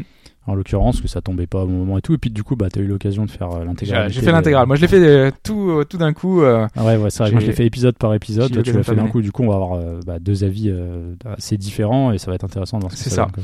Alors moi déjà, euh, enfin juste un premier avis comme ça, euh, c'est que globalement j'ai aimé malgré tout. hein. J'ai Oui. trouvé ça quand même euh, assez chouette. J'ai j'ai aimé l'univers, j'ai aimé l'ambiance. euh, Je trouve qu'il y a eu un gros travail de, de fait et je, je suis satisfait d'avoir pu vivre Ça- cette histoire-là. Pour, pour toi, ça ressemble pas trop à un film indépendant Sundance. Euh, bah si, bah si, forcément. on reprends- sent que. les, les citations de Pipo. non, mais bah, je, je trouve qu'il avait raison. Enfin voilà, on Oui, sent les sûr. inspirations énormes, euh, des inspirations, des références. Il y en a de partout, tout le temps. Enfin voilà, c'est un festival. C'est vrai que Ils c'est- ont beaucoup joué là-dessus, beaucoup hein. de références euh, à notre univers en fait, à- Oui, au réel. quoi, ouais, ouais. ouais. Euh, oui, tu réel, réel, tu parlais les, réel, les mais, euh, groupes, la musique, Oui, euh, à tout. tout, il y a tout en fait dedans. T'as vraiment l'impression que c'est ancré des personnages qui seront Ça aurait pu se passer, pu euh, ouais. vrai. une vraie histoire qui aurait pu être filmée dans quelque part euh, dans la, dans la vraie vie quoi. Donc c'est vrai que c'est plutôt intéressant et en plus oui, il y a ce côté un peu que j'appelle moi fan service mais c'est que par exemple euh, Max a souvent beaucoup de surnoms, tu vois Mad Max ou des trucs comme ça. Oui, C'est- plutôt mar- marrant, tu vois, Max Giver. Et en fait, Ouais, euh, t'as toutes ces œuvres culturelles, euh, tu vois, t'as plein de références à Retour vers le futur quand il parle de, de, de parce que c'est la particularité du jeu quand même, on l'a déjà dit 50 fois, mais c'est le retour dans le temps, enfin c'est la possibilité de revenir dans le temps. Donc euh, il y a plein de films qu'on connaît. Par exemple, au moment où il te demande quel est ton film préféré, tu vois, moi j'ai mis le jour de la mar, enfin le, le jour, un jour sans fin, Je me rappelle euh, plus, le jour de la marmotte. J'ai trouvé ça marrant de voir. En fait, t'avais un choix, non, de quelques... T'avais un choix de, trois films. Euh, t'avais, euh, je sais plus, t'avais Retour vers le futur, euh, Un jour sans fin et un autre titre. D'accord. Euh, alors je savais pas si ça avait une incidence globale, si ça allait avoir un, un vrai impact. mais Je Que crois dalle, pas. hein. Ouais, toute ouais, façon, j'ai pas le jeu en lui-même, de toute façon, les incidences sont pas énormes. Ouais, on il y en a, mais oui, c'est pas, pas beaucoup de choses. ouais. Alors déjà, euh, moi, une des, voilà, justement, tu, tu, tu l'évoquais, une des premières choses sur lesquelles on peut revenir, c'est le côté, euh, on joue pas beaucoup, parce que voilà, c'est moi, c'est j'ai essayé de de- de- d'enlever cette couche 3D, de, de, de me dire si on en garde simplement euh, l'essence, qu'est-ce qui en reste? Le jeu, finalement, c'est un visual novel, quoi. C'est, euh, je vais d'une personne à une autre, Tu je lui parle, tu discutes, tu récupères une information, éventuellement, tu peux récupérer cette information pour en parler avec une autre, euh, une autre personne. Et c'est que ça, quoi. Et c'est pour ça que, en tant que tel, euh, c'est un peu ce que je lui reproche dans sa globalité, c'est que je me suis un peu ennuyé parce que euh, ces déplacements entre chaque personnage, j'aurais autant préféré que ce soit un jeu de texte, quoi, finalement, euh, presque un visual novel, Ouais, parce que je ces déplacements sont un peu lourds, lents. Ça, je comprends, mais je pense qu'après, c'est une question d'immersion. Moi, ça m'a plu aussi de me dire, euh, même si c'est des toutes petites zones à chaque Oui. fois, de visiter soi-même, euh, je sais pas, son, sa chambre, visiter le dortoir, même si tu interagis avec beaucoup d'objets, que ça sert euh, à rien. Genre, des fois, tu sais, tu peux mettre la musique, elle Oui. se met sur son lit, elle écoute la musique, t'as des plans de caméra qui changent, c'est juste une ambiance, en fait. Je pense que niveau ambiance et immersion, ça ça m'a plu de le vivre comme ça. en Je fait. suis assez d'accord, mais par exemple, quand t'es dans un grand endroit, euh, enfin, genre dans, un cours de l'école, t'as vraiment énormément de monde. Oui. T'as vraiment l'impression de faire euh, point A, point B, parler, Ah oui, point B, point clairement C. cette sensation-là et qui n'apporte pas grand-chose. Ça apporte la l'immersion C'est des pour le coup, et ça apporte précisions rien, quoi. sur des personnages. C'est si t'as envie d'en savoir un peu plus sur euh, ce qui t'entoure, tu peux le faire, mais c'est vrai que ça change pas grand chose. il y a des si endroits, tu c'est vrai, vraiment obligatoire. Enfin, je, il y a des moments dans l'histoire où t'es dans une grande zone et t'es obligé de parler à tout le monde parce que tu dois avancer, Oui. tu dois récupérer une info pour un autre personnage. Et t'es vraiment obligé de parler à tout le monde. Après, Non, ce qui est assez marrant parler- dans cette petite zone-là, c'est les, les légères incidences liées au temps. C'est pas les choix importants. Par exemple, euh, j'ai pas le nom de, de cette fille euh, un peu ronde qui se fait euh, Euh, tabasser. Ali- Enfin, qui se fait pas ouais. tabasser, mais il lui arrive que des merdes en fait. Oui. Et donc à un moment donné, t'as les mecs qui jouent, euh, je crois, au, avec le football américain, ils se Oui. lancent le ballon. Et, d'ailleurs, moi je l'avais zappé la première fois, je savais pas. Tu peux, euh, si tu ne l'avertis pas, elle se le prend dans la tronche en fait. Et après, elle dit Oh non, ça fait mal et tout. Sauf que tu peux remonter le temps, à ça. ce moment-là, retourner la voir, l'avertir et hop, tu esquives. Et il y a un truc qui est assez marrant, je me rappelle, j'avais une vidéo, je sais plus quel site américain avait fait ça. Le mec rembobinait, remettait, rembobinait. En fait, elle se prenait, prenait, prenait, ça repartait, tu vois. Enfin. Et c'est un truc auquel j'avais pas pensé et que tu peux l'utiliser comme ça. Pareil, à un moment donné, Oui. je crois qu'il y a un personnage qui te demande si tu sais faire du skate ou quoi, et à ce moment-là, tu peux te gameler si tu réussis pas. Enfin, Oui. il y a des comme y a vraiment énormément de choses. Enfin, j'ai vu après, du coup, je, je suis allé parcourir les forums, un peu voir euh, ce que les gens en pensaient et, et essayer de voir les choses que j'aurais pas vues parce qu'il y a énormément de possibilités. Et justement, c'est ça, c'est qu'il y a beaucoup, beaucoup, beaucoup de choses qu'on n'a pas forcément vues, Euh, des choix, des choix de dialogue, des choses euh, qu'on aurait, euh, des interactions peut-être qu'on n'a pas vues avec un, un, un certain nombre d'objets. Et, euh, et c'est fou, même certaines zones que tu peux ne pas faire dans le même ordre. euh, par, par exemple, au moment où on doit rentrer dans, un, dans le club VIP, euh, je c'est vers le, dans le l'avant-dernier épisode, je crois. La- euh, il y a la fête, là? ouais. ouais. Tu dois rentrer euh, dans une zone et en fait, t'as trois possibilités différentes pour le faire, Pour rentrer dedans? pour rentrer dedans. Ouais. T'es pas obligé de passer par le vestiaire. Non, a priori, tu Ah t'es pas obligé. T'as différentes euh, différents moyens. Moi, j'ai rentré par le vestiaire Ça, comme toi. oui, moi ça j'ai lu euh, plein de personnes dire oui, non, sinon tu peux passer comme ci, tu peux passer comme ça. Et euh, j'ai été étonné de voir finalement qu'il y a plein de possibilités comme ça pour chaque euh, pour chaque scène. euh, c'est c'est plutôt plutôt pas mal comme euh, comme système euh, au final. Même si ça se voit pas forcément, parce que nous, on a l'impression que c'est la solution la plus logique Oui, euh, ça paraissait tellement logique. Je sais, oui, à, à ce moment-là, j'aurais pas cru que c'était possible. Mais par rapport à mon premier, euh, enfin premier point, si je, si j'ai commencé par ce plus ou moins reproche, c'est parce que euh, le, le côté euh, linéaire, le côté euh, on vit un, un côté visual novel, c'est que beaucoup ont reproché pour le dernier épisode justement dont on n'a pas encore vraiment parlé, euh, de le côté beaucoup plus dirigiste, beaucoup on a beaucoup moins de zones ouvertes, on suit, ah oui, c'est c'est on pire. hein. Ouais, c'est pire que tout ce que tu as vécu. Et moi, je trouve que c'est pour ça que c'est plus réussi. C'est parce que j'ai pas à me balader à gauche à droite. Au moins, on m'impose des trucs et ça me pose pas de soucis, quoi. Moi, c'est pas ce qui m'aurait le plus gêné dans le dernier épisode. C'est c'est c'est le fait que j'ai eu l'impression qu'ils démontaient toute l'histoire euh, avec ce qu'ils avaient mis en place. Ça, on- je pense qu'on le On verra dans la, verra la ça un peu, plus tard, mais c'est- le- gros grief que j'aurais euh, par rapport au jeu. Quoi. Donc pour toi, enfin, tu trouves que la, la fin ne te, enfin, la fin ne te convenait pas, quoi. Euh, bah, qu'elles me conviennent pas, je sais pas si je le dirais comme ça, mais il y a des choses qui n'ont aucun sens, aucune logique pour moi en fait. Par rapport à tout ce qui avait été mis en place, mais je, je peux pas le détailler là. Non, non, on euh, verra ça C'est un peu mais, euh, délicat. oui. Et je trouvais qu'en fait, par exemple, euh, bon, c'est pas du spoil, mais euh, cette fameuse tornade qui doit arriver, on tu ne sais pas pourquoi elle est là, tu ne sais pas ce qu'elle fait. C'est un PNJ, enfin un PNJ, un des personnages de l'histoire qui lui ne, normalement ne doit rien savoir de ça. Il te dit ah bah si c'est pour ça. Ça Ah, pour moi suis- ça n'a aucun sens en fait. Ah non non, moi, j'ai- moi, j'ai une explication. Enfin, j'ai une Ah bah, explication. je- on- on, verra dans la partie spoiler, de t'en mais. souvenir pour le spoiler parce que là, euh, là je pige pas. J'avoue que. Ok, ok. Bon, on verra, euh, on verra ça C'est- après. hein. Et c'est pas mal de petits trucs, euh, notamment le dernier épisode, tu vois, t'es en, t'es en phase de chaos en fait. Parce que le dernier épisode, il, il va se passer des trucs un peu plus pressants. Et euh, bah, tu c'est dois les, en c'est les fait. conséquences de tes actes. De tes actes hein, c'est- ouais, voilà, c'est ça. C'est le fait que ce qui m'a gêné, c'est que par exemple, t'as quand même le temps de chercher à faire des photos, tu vois. Ça, je trouvais ça Non cool. mais ça c'est c'est c'est le jeu vidéo. C'est euh, oui, mais T'as t'as un truc, tu dois sauver quelqu'un, tu dois sauver la princesse et tu t'arrêtes euh, pour Je manger un trou- ouais, truc. mais euh, je trouvais un- ça con. C'est soit fallait assumer l'un, soit assumer l'autre en fait. Pour le dernier épisode, quitte à changer peut-être un peu les codes, comme peut-être un vieux novel total, j'en sais rien, mais Mais il y a, y a moins, ça y a en beaucoup fait. moins de photos. et Les photos, elles sont, elles, elles interviennent. Il y a au moins deux photos moi que j'ai pris sans vouloir parce que c'est l'histoire qui voulait ça. Oui, c'est lié dans le truc. euh. Voilà. Donc je pense qu'ils quand ont t'es, moins bon, c'est juste un seul passage, hein, mais quand t'es vraiment dans cette urgence, tu dois jouer avec le temps, parce qu'il y a beaucoup de choses qui en dépendent. T'as quand même le temps de prendre ta photo, c'est pas grave en fait. D'ailleurs, j'ai dit ouais bon, euh, Non, c'est vrai, je suis je d'accord. trouvais ça con. Mais euh, sur ce côté photo, on, on en parlait C'est justement. totalement optionnel. hein. euh, C'est totalement C'est c'est optionnel. lié ouais. bien sûr au personnage principal puisque euh, elle vient à Blackwell l'académie pour euh, continuer ses études dans la photographie en fait Ouais. justement. Donc elle prend des selfies, enfin des selfies, pas des selfies du coup. Principalement c'est son c'est sa Voilà. signature on va Oui. dire, mais sinon oui on peut prendre des photos avec un Polaroid. Voilà. ouais. Et en fait, moi, j'avais pas remarqué que dans le dans l'inventaire, on pouvait regarder, il y avait des indices visuels de ce que Oui. on pouvait prendre. Avant de savoir où trouver la photo. ouais. Voilà. Et parfois, bah, tu sais exactement où est-ce qu'il faut prendre la photo, Mais pas comment. mais tu ne peux pas le prendre. Euh, je vois par exemple à un moment, il y a un écureuil, euh, il est en train de jouer avec des lucioles. Tu sais que tu dois prendre cet écureuil en photo parce que tu sais que ça représente exactement le truc, mais ça ne marche pas. T'as Ouais, pas l'interaction. Il y a parfois une petite condition à débloquer. Voilà. Et l'u- l'une des plus des plus bizarres euh, que j'avais pas trouvé, c'est la figurine. euh, je sais pas si tu l'as faite. Je crois que c'est quatrième épisode. C'est une figurine fluorescente. Ah non, j'ai pas vu ça. Et en fait, il faut l'éclairer avant. Parce que t'as un passage où t'es avec une lampe torche. Et en fait, il faut rester genre 3 secondes dessus. Et tu vas avoir euh, le déclenchement de, du, bah, de l'action. Ça- puisque ça l'aura la chargé en fait, tu vois. Celui-là, je l'avais pas trouvé. C'est- intéressant en fait. C'est marrant de voir qu'il y avait un petit gimmick quelque part, mais je l'avais, je savais pas. Ils ont pensé à vraiment pas mal de choses. Il y a au des niveau, petits trucs, euh, comme ça, euh, qui est qui est assez bien trouvé. Je crois que ça, enfin, ça apporte rien de faire 100%. Il y a pas de fin spéciale. un côté ou, euh, collectionnite. euh, Moi, je l'ai fait parce que j'aimais bien être dans l'univers et chercher un peu ce que ça donnait, mais non, ça apporte rien. C'est le succès en fait. Euh, bon, enfin, on y reviendra après, parce que moi, je pensais justement que ça aurait pu avoir une incidence, d'avoir une meilleure fin. parce que ça fait partie de ma théorie. on y reviendra après. non, non, non, j'ai vraiment pas l'impression que ça change quoi que ce soit. je, ouais, je crois pas non plus. Puisque Alors, de, enfin, ouais. pardon, je te coupe, mais c'est optionnel dans le sens où tu peux aussi les- le refaire en mode collectionneur. Oui. Chaque chapitre peut être rejoué, soit en modifiant vos choix pour voir ce que ça aurait donné, soit justement en mode collectionneur. Et moi, quand je les avais ratés, c'est ce que je faisais.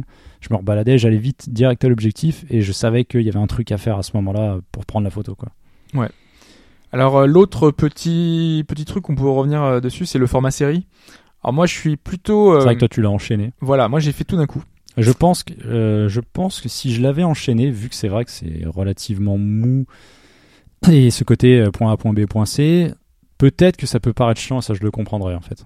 S'enchaîner les épisodes en une seule fois comme ça. euh, Alors ouais, alors moi euh, déjà ça m'a permis de de voir les moments un peu plus mous. Enfin, du coup pour moi, euh, moi je suis pas forcément adepte des de, justement de ces formats épisodiques.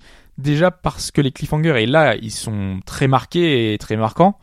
Ils sont peut-être trop marquants dans le sens où euh, t'as vraiment l'impression qu'il il leur fallait quelque chose et donc ils t'amènent vers. en plus des fois, par exemple. Moi, l'épisode 3, c'est sans doute le, j'ai vraiment détesté par rapport à tout ça. On te raconte une histoire et tout, et à la fin, twist, vas-y, on te, on te met un truc dans la gueule euh, vachement fort, et on te dit, normalement, bah attends 4 semaines, quoi. Ah, Moi, mais- 4 semaines, mais jamais de la vie, je tiens 4 semaines, quoi. Ah mais Je- ça, je meurs ça- avant. Ah mais ça marchait. Enfin moi ça a marché. J'étais la fin de l'épisode 3, c'était c'était fou en fait. Je voulais voir la suite quoi. Ouais, mais, mais je trouve le Et procédé, Ça, a servi. C'est vrai que le, et ça sert à rien, le truc.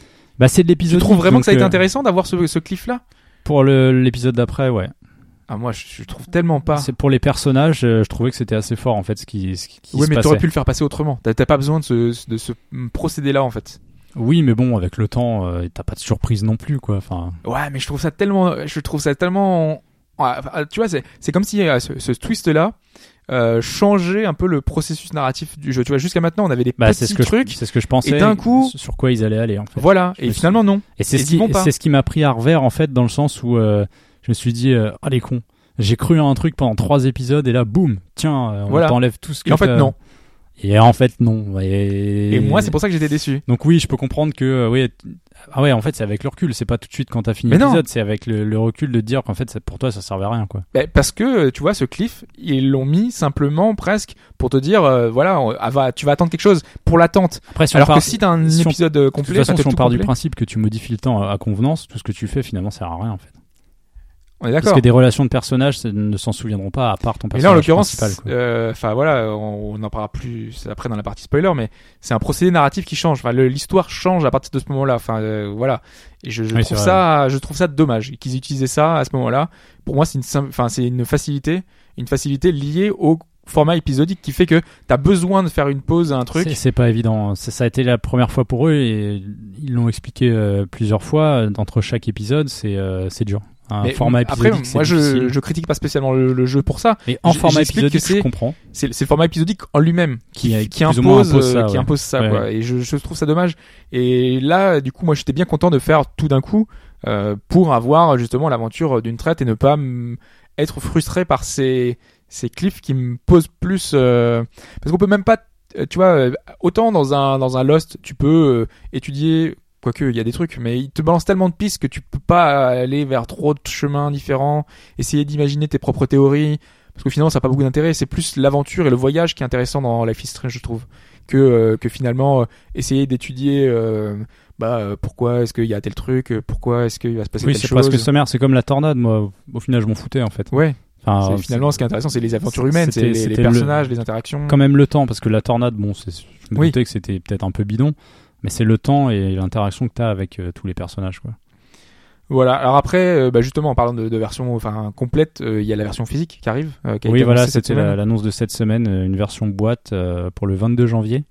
PC PS4 Xbox One. Ouais, donc si vous l'avez pas fait bah moi je peux que vous conseiller cette version Voilà. boîte. Tant qu'à faire puisqu'il y a un petit artbook il y aura une version avec commentaires des développeurs donc ça peut être intéressant. Et la BO complète. Et elle est plutôt cool puisque c'est des complète hein. oui, complète, ouais, c'est important. Il y a des, euh, bah, pas mal de groupes euh, indépendants. euh, je crois, je pense à Sid Matters, je pense à, je sais plus. Enfin, je sais que moi je l'ai réécouté plusieurs fois. J'ai découvert quelques titres assez sympas. Alors c'est vraiment ambiance euh, Ah indépendante. hein, ouais, c'est ça c'est, du rock et tout, de la pop, euh, mais ça, à marche. Et moi je trouve ça cool toujours d'avoir une BO sur CD. euh, C'est relativement chouette.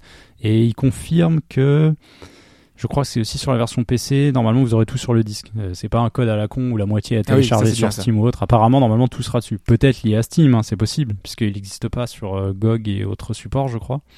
Mais euh, au moins, vous pourrez installer le truc. Alors, c'est 25 euros sur PC et 35 sur console. ouais pour avoir la, version complète euh, En sachant que euh, la version dématérialisée, c'est 20 euros pour la totalité. Euh, le season pass, comme on le dit grossièrement, alors que C'est pas tout à fait le cas, mais bon, c'est une saison. Donc, euh, en tout cas c'est enfin c'est une saison qu'on aura enfin moi que j'ai apprécié hein, finalement hein. Ah, moi, Malgré je- tous les moi, petits ça que reste une, dire avant, hein. de mes belles découvertes de l'année, un des trucs que je retiendrai clairement. Parce qu'ils ont réussi à faire un truc euh, bon similaire dans le système, mais différent dans l'approche et l'histoire par rapport au Telltale. Ouais. C'est vrai qu'on vise toujours Telltale, mais parce qu'ils en produisent tellement. À côté, il y en a, il bah, y a pas grand monde en fait qui fait de l'épisodique comme ça. Enfin, il y a de l'épisodique 3D. Euh, c'est Ouais, différent dans le narratif. Bah, je pense à ouais, je pense à Resident Evil, euh, République et, euh, et d'autres titres du genre. euh, Ouais. ton le jeu euh, façon théâtre que tu as, tu Oui, il y a euh, pas très longtemps.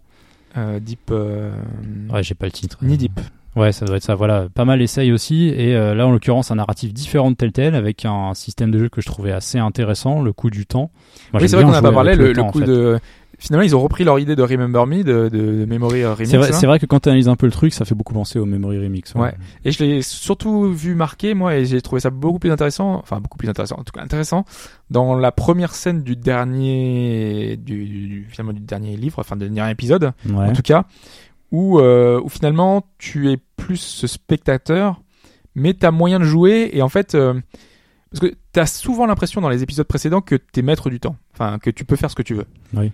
Et à partir du moment où on te prive de certaines choses, c'est vrai que c'est plus délicat, et je trouvais que c'était plutôt intelligent et plutôt bien amené, et que du coup, Bah, c'était encore plus intéressant. La scène d'intro du dernier épisode. c'est ça. C'est, peut-être la, celle qui a mieux faite d'ailleurs, je trouve. Et je, je trouve, ouais, c'est super Parce intéressant d'avoir je ce l'ai côté-là. foiré plein de fois. Bah, moi aussi. Et je, je, je dis, ah, ça marche pas, ça marche pas, à quel moment je dois le faire, à quel moment je dois faire Et tu ça. testes plein de choses en fait. Ouais, ouais, et moi j'ai trouvé ça super bien. Et c'est ce côté-là qui est dans Remember Me et qui est poussé presque à l'extrême dans, dans, dans ce Life is, Life is Strange et que j'ai trouvé euh, bah, finalement euh, réussi quoi. Oui, oui.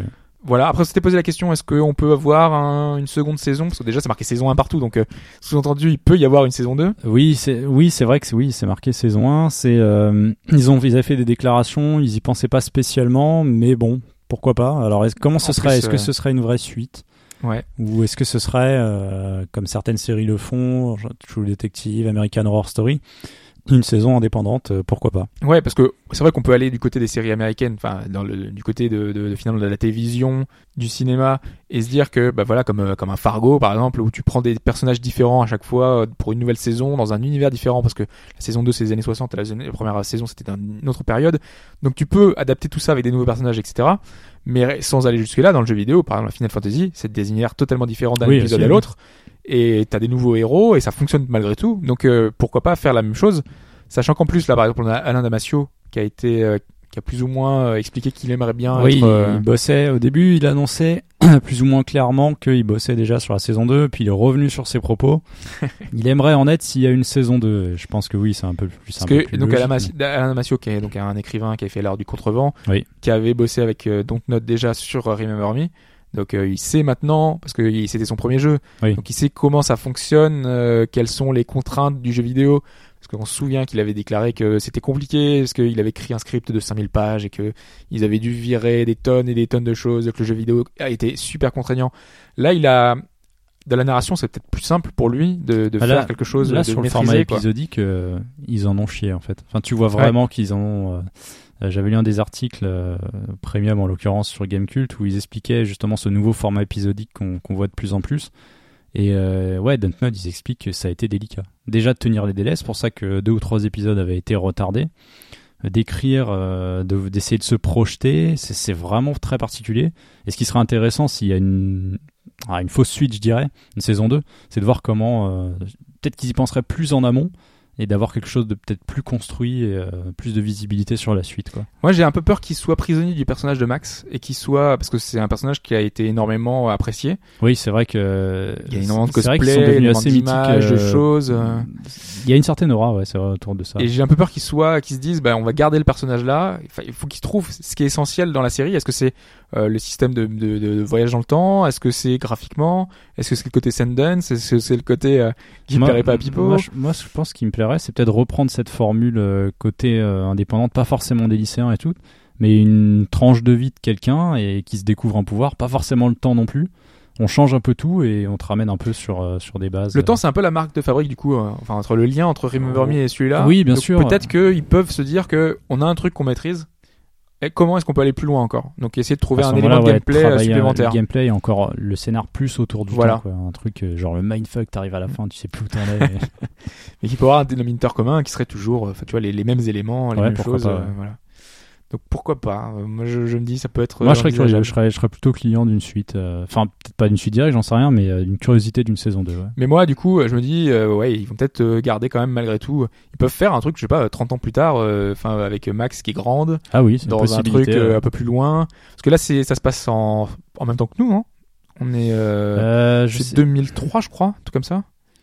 Je sais pas si 2003. c'est si c'est Euh, vraiment précisé. Ben non. en si, fait, si, on a les dates. Tu sais, quand il y a les voyages, euh, enfin, quand on a certaines dates euh, des, des, des trafics, tu sais, t'as des, des, des docs euh, avec des éléments euh, qui sont précisés.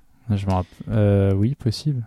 Quand il y a Ah. certains personnages qui va dealer et tu vois, il a Oui, des parce dates que euh, dans, ah, le, dans le carnet. Ouais, il y a ça. des dates et il y a le fait aussi qu'elle euh, elle tient son carnet à elle en fait. Ouais. L'un des menus pause justement, c'est un résumé de, de ce qui se Ouais. passe et elle écrit. Ah, ça, je suis en train de me dire, lire, en fait. On a même, par exemple, la date de naissance de Nathan, euh, c'est 96. Ça m'a choqué.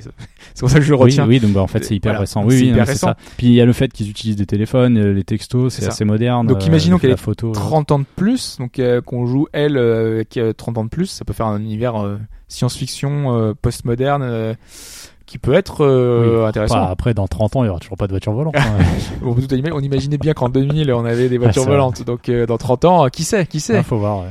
Il y a, il y a pourquoi 20 ans, tu vois, rien qu'en 96 dans, dans le jeu de tout à l'heure, d'ailleurs c'était 96 aussi, tout est lié. Oui, oui, c'est vrai. On a dans Clandestine, on a, c'est vachement différent, tu vois, avec les VHS, les PC qui ont un vieux PC. Donc dans 30 ans, vois, c'est. Ouais, mais c'est beaucoup du, du changement de support surtout. Tu vois, c'est pas. On a le CD, le CD est toujours là. Ouais, c'est vrai. Ouais, ouais, ouais. Bon, à voir, à voir ce qu'ils peuvent Non, faire. mais curieux. Enfin, en tout cas, pour moi, c'est une des, c'est un des titres que je retiens de l'année, clairement. Enfin, Life is Strange m'a m'a marqué sur certains points, déçu sur d'autres, mais euh, ça, ça, ça me réconforte dans le fait que Dontnod a la possibilité de faire des choses bien, parce que j'ai été un peu déçu de Remember Me. Et euh, des personnages intéressants. Euh, moi, c'est une formule qui a marché sur moi, en tout cas. J'ai beaucoup aimé. Moi aussi, moi avec un peu plus de bémol, mais j'ai apprécié malgré tout l'univers euh, jusqu'au bout. Et euh, il y a peut-être euh, la façon dont ça aurait pu être amené qui aurait été un, un peu plus Oui. différente, j'aurais pas Oui. plus apprécié. Mais, euh, mais globalement, euh, j'ai aimé euh, l'histoire et euh, on y reviendra hein, tout à l'heure. Oui, on va essayer de décortiquer ça. voilà, si, si on peut. Alors, euh, on est déjà long, mais dans les, au tout début de podcast, je l'ai évoqué justement par rapport aux événements récents, on avait envisagé faire un simplement un petit bêtisier. Alors là, on va mettre un petit euh, behind the scene, un, un making of. Alors je sais pas comment on va appeler ça, hein. Ouais. un petit truc. euh, c'est des, des petits rushs qu'on a qu'on a entre certaines scènes ou avant le podcast, après le podcast. Euh, de, de petites choses donc que vous n'avez pas forcément entendu et que vous n'avez même pas entendu du tout, hein, parce que ça a été coupé au montage. C'est que sur l'année ou des trucs que t'as été chercher Non, que sur l'année. euh, C'est ah, que, c'est l'année, 2015. d'accord, ok. Voilà. Donc euh, malgré tout, euh, il y a beaucoup de monde. hein. Il y a du pipeau, euh, il y a. euh, Ah, il y a du passage. hein. il y a, il y a du monde. Il y a TNDJC. Il y a pas mal de monde qui est passé cette année. Donc euh, on vous laisse euh, pendant un petit quart d'heure écouter ça. Nous on se retrouve après pour la réponse à la question Le et puis le spoiler. euh, par la suite. À tout de suite. J'ai pas réussi à passer ma blague sur le ukulélé, quoi. Tu, tu veux dire quoi? Que là-bas, c'était, euh, parce qu'il perdait sa guitare, et tellement petit, c'est ukulélé ma guitare. C'est juste pour ça. Oui, c'est peut-être mieux que tu Ouais, c'était quand même mieux, ouais. Si, ça aurait été marrant. mais- Si c'est la famille qui le dit, hein. Euh, bah, c'est pas, bah, en fait, j'y ai pensé aussi, mais je me suis dit, non, voilà. C'est pas de moi, c'est de. Pérus à la base, c'est pour ça. D'accord. Très bien. Euh, allez, c'est parti. Si tu veux une musique ou pas, oui. Voilà, on mettra un petit Voilà. extrait sonore. Voilà, les essais, c'est en plus, euh, on les passe pas en direct. Euh, La présentation d'Arcoïs, c'est bon, on a à peu près présenté, c'était assez Ouais, succinct. pense Après, que- on reviendra après plus profondément Oui, sur le bon, jeu. sur la partie. C'est euh, le cas de le dire euh, profondément. Oh là là. Oh là là. Faut la ressortir celle-là. Alors là, les jeux de mots, euh, Ouais, je, je, Ça va fuser. au niveau les grosses têtes quoi. ouais. Ils m'ont appelé pour euh, pouvoir, mais vu que j'ai un- Michou de melon. Voilà. Mais bon, j'ai décliné l'offre de RTL parce que j'avais un, un autre métier. Donc on commence par l'historique, c'est ça? Ouais. Un petit. Ok. Petit. je Oui. fais- Ouais, on avait dit petit, mais on verra ce que ça va donner. euh. Oui, bon. C'est une introduction, mais c'est vaste. ouais. Ouais, non, ouais, très- En plus, quand tu, tu fais des recherches, c'est encore Ah plus, oui, oui, plus oui, vaste que, que, que tu y pensais. Parce que vraiment quand tu, t'as- quand tu commences, tu finis pas sur des trucs qui ont aucun rapport ensuite. Wikipédia, quand tu commences un truc, tu finis genre, euh, tu auras le, le Bah, pays euh, Voilà. Le problème, c'est le PIB que, du Mali, t'as son Mike. euh, voilà, en fait, le terme réalité virtuelle a été fait en 85, mais en fait, les premiers trucs où ils ont cherché à. Ça, on va le voir en direct. Voilà, Voilà. là, ça va être plus simple. Oui, ouais. Ouais, mais je veux pas trop dévier, alors c'est pour ça, je vais. T'inquiète pas. Te- avant, en fait. Quand, je fais, ça, c'est que faut que, faut, faut, Faut enchaîner. Non, bah, j'ai fait court, j'ai fait court. Voilà. Et on, euh, on commence avec le jeu qui s'appelle République. Très bien.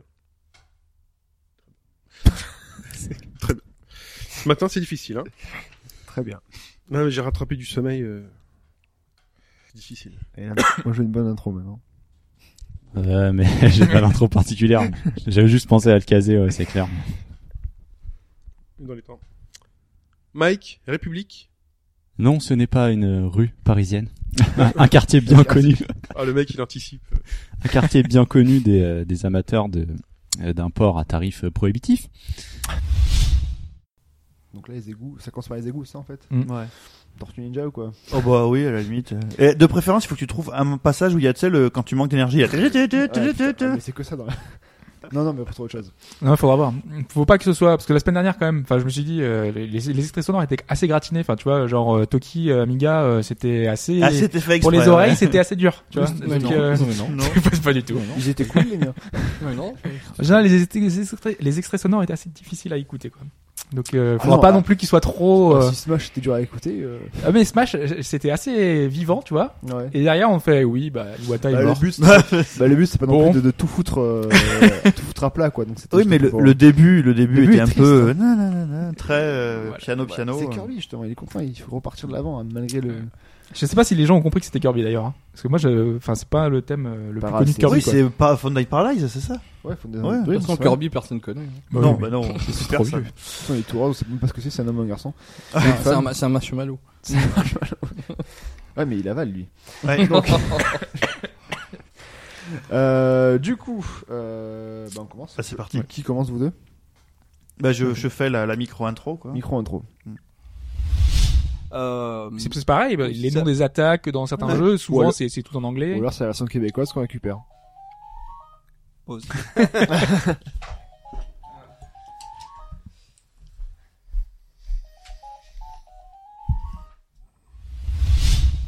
Comme disait un mec de Fort Boyard, toujours prêt. Qui disait ça? Il y a un mec de Fort Boyard, il était passé, vous êtes prêt Toujours prêt. Donc, tu sais, c'est le point où tu vas, il te force sur le point, t'as le cercle. Et après, donc, il te relâche le, et tu l'as pas touché le cercle. Et le Ouais. mec, vous êtes prêt Toujours prêt Ouais, bam Deux secondes, il a perdu. Voilà, c'est resté, euh, Ma fille est fan de Fort Boyard. Elle a Ouais. découvert ça il y a 2-3 semaines. en même temps, Ouais. pour les gosses, enfin, c'est un truc incroyable. Donc, le samedi soir, euh, C'est marrant parce que maintenant c'est de- devenu un peu plus. euh, T'as plus de femmes euh, dénudées dans, dans Fort Boyard, je trouve. T'as Moundir aussi. Enfin, ils recrutent euh, des bombasses pour, euh, Mm. pour faire des questions à la con. Quand tu vois leur texte en plus, tu fais, mais c'est pas possible. elle aime bien. J'ai découvert qu'il y avait une lutteuse, euh, une ancienne chroniqueuse de je sais plus quelle émission. Et je suis tombé dessus. euh, ouais, euh, Bah, Ariane ou je ne sais plus. euh, je sais plus quelle Ils ont recruté en fait des, enfin, des, Ouais, mais c'est des ça. vedettes pour Ouais. euh, faire les épreuves. ouais, Et en fait, elle fait. euh, Igor et. Ouais, par exemple. ils sont sur, euh, sur un espèce de, de pilier euh, chacun, donc le candidat et elle, et il y a un truc qui tourne, et ils doivent sauter pour l'éviter, ça va de plus en plus vite. Ouais. Et ils enchaînent des épreuves comme ça. Non, après, ça, ça renouvelle. Ça a- ça changé, Ils, hein. ils changent beaucoup d'épreuves tous les ans, donc ça se renouvelle. Hein. Ouais, ils essaient. Ils passent par tous Mais les le truc, c'est que la télé, ce qui m'énerve à la télé, c'est qu'ils refusent maintenant de voir les gens normaux. Avant, Fort Boyard, Bah c'était oui, des gens ouais. normaux. Avant, c'était Raymond, pâtissier. euh, Voilà. Le- Qui En veut fait, gagner des millions, c'était des gens normaux. Tous les trucs, c'était des gens normaux. Et en fait, ils se sont dit, finalement, vous êtes pas intéressants. Ça te laissait une chance de. Parce que Fort Boyard, je pense qu'il y a des gens qui aimeraient bien essayer, tu vois. Ouais. Pour le délire. Non, maintenant, c'est que des vedettes. On en a plus rien à foutre. Parce que après. L'objectif de Je pense Bagage que Droite, ça. c'est de devenir assez célèbre pour aller s'inviter à. Bah, J'aimerais bien m'inscrire, moi, à Fort Boyard. Ça pourrait être marrant. mais- Tu t'inscris quand, si tu veux? Ah Non, mais on va. J'ai envoyé une- un truc, on va faire une, une requête. Je pense qu'on a plein qui demandent. Faudra- Les vedettes, les vedettes de l'internet audio. Mais euh, ils vont t'inviter Cyprien et compagnie, là. Ah Faudrait voir là, parce que moi, il y a des trucs genre euh, les scorpions, les araignées, tu vois. Ah, j'y vais pas, moi, là-dedans. Ça serait tendu. Ah, je rentre pas. les, Ah ouais, c'est attraper, tendu, hein. les attraper, ça serait hyper tendu quand même. Les, les serpents, je m'en scorpions, fous. Les insectes, bon, Ah, c'est les juste scorpions, ça dégueulasse. Ouais. Moi, c'est les araignées que j'aime pas, mais. Euh, putain, T'envoies Shura, les araignées. Araignée, scorpion et tout. Mais faut se dire que forcément, ces trucs-là sont traités pour pas te tuer, quoi. Ouais, d'accord, mais moi, je tombe dessus, quand même. Ouais, Ouais, ils mais peuvent pas- C'est c'est velu, Non, quoi. mais si tu veux, ils, ils sont en fait, c'est vrai, ils sont pas dangereux. Ils peuvent peut-être te mordre dans le pire des cas, mais tu peux rien ressentir. Enfin, ça fera mal. Une morsure d'araignée, ça fait ouais, mal. hein, tu mais- marches avec ta tête, qu'il y a tous les vers qui tombent sur la gueule, machin, Ça, etc. c'est ça, c'est Ah hyper dégueulasse. On est d'accord. Sale, ça. T'as les sauterelles dans la bouche. J'irai jamais là-dedans. hein. Ça, jamais. Ou alors bouffer, je sais pas quoi, ils ont fait un peu du colanta avec le cuistot. Et ça, ça c'est le pire truc pour moi, je pense. Manger Oui, le truc dégueulasse. Une Ah, fois, une fois, ils avaient fait un, sorbet au thon. Enfin, c'était un poisson fermenté de je ne sais plus quel Ah. pays. Ils en avaient fait un sorbet. Tu sais, il y a un truc dans son cerveau. Euh, glace et thon, c'est does not compute, tu vois. Ça Ouais, va pas être possible, euh, en fait. Autant sur Moi, je pourrais Colanta, pas faire ça, hein. Moi, je rentre, je fais- merde, mais là. J'arrête direct, quoi. Et sur Ouais. Koh-Lanta, je comprends pas non plus. Ouais, mais c'est la survie, tu vois. Ouais, enfin. Là, c'est en gros, tu rentres dans un fort, allez, mangez de la merde. Euh, ouais. La Koh-Lanta aussi, hein. C'est... Le mec, pour survivre, il bouffe des cocos. Et Ouais, là, bah on lui fait, oh, bon, tu veux garder, tu veux gagner Non, l'immunité? c'est- C'est plus dans le truc. Tu vas manger Non, ces tailles de poisson. Ah, c'est- c'est Mais je le bouffe pas, les poissons, personnellement. Je fais, non, moi, je bouffe rien. Tu fais perdre ton équipe. Moi, je m'en fous. Ah, mais je, moi, je bouffe rien. Rien à foutre. hein. Bah, j'annonce dès le premier jour, je fais, excusez-moi, je bouffe rien.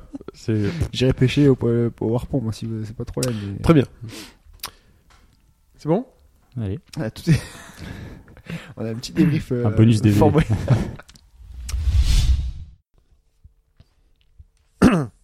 Question dégueulasse. Totalement. Et il se marre, donc on a perdu. euh, non, parce que je sais garder mon. Euh... Il est acteur. C'est vrai. Poker face, pop, pop, poker pop, face. poker face, pop, pop, poker face. 8 euros, alors pour 9 euros, t'as dit que tu donnes 1 et 2. Soyons sérieux quand même. ah ouais, ça, c'est vrai que. J'ai mis 15 minutes. Pourquoi c'est 15 C'est 25 Excusez-moi, je modifie parce que sinon je vais Tu vas lever les bras trop tôt. Bah oui, 10 minutes avant. Hop. Juste ton micro? Ouais, je prends le pied en fait. Le je pied? pense. Ouais, c'est plus confortable. Parce qu'en fait, c'est. un- Ça devient lourd, oui, non Ouais. J'avais le même problème. Non, mais il se gagne, il a une technique depuis. euh, Voilà, ouais, je bouge plus comme ça. Ah ouais, mais moi je savais. Ça tient bien. Alors ça. par contre, il faudra bien que tu restes bien devant. Ouais. Et si jamais tu tournes la tête essaye, pour parler ouais, à quelqu'un, pas- il faut vraiment que tu tournes autour du... Ouais, c'est vrai. Bon, on va voir. Comme ça, ouais. Mm. Ok. Ouais, c'est Voilà. bon. Puis tu va. personne, c'est pas grave. hein. Au pire, tu regardes personne. Décolle-toi vers la gauche, peut-être, pour, pour être en face de. Oui, c'est vrai. euh, grave, En fait, on- on si tu sais que tu vas vous parler, euh, Si jamais, ouais, c'est- ouais, c'est une possibilité, ouais. C'est bon? Il y a une double négation dans ta question, c'est compliqué. Il n'a pas créé, c'est vrai. C'est vrai qu'il n'a pas créé, ouais, c'est vrai. C'est français, hein, ce que j'ai écrit. Tout à fait. c'est français. C'est un peu trop mathématique pour le, le- pour moi maintenant, là, à cette heure-ci. Oui, dans l'entrée. Un bruit dans l'entrée? Alors généralement, on aurait dû te dire n'y va pas tout seul. J'ai entendu un bruit dans le truc. Restez là, j'y vais. C'est là que les mecs se font zigouiller. Bah oui, c'est là que tu- Ouais, il aurait fallu qu'il fasse nuit. Ou alors c'est un stratagème pour vous fassiez vous zigouiller et pendant que moi je vais ailleurs. Ah, Ah, oui. pas mal. Ah, il est caché sous la table. Voilà. C'est ouf, là, on entend vraiment le.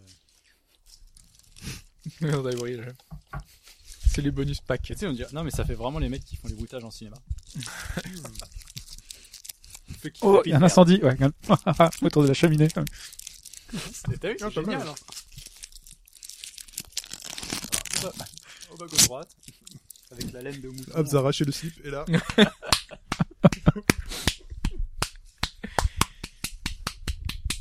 On sera pas routé, hein.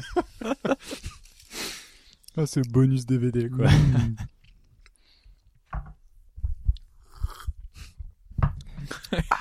attends, attends. Tu l'as entendu? Non. Enfin, je vois.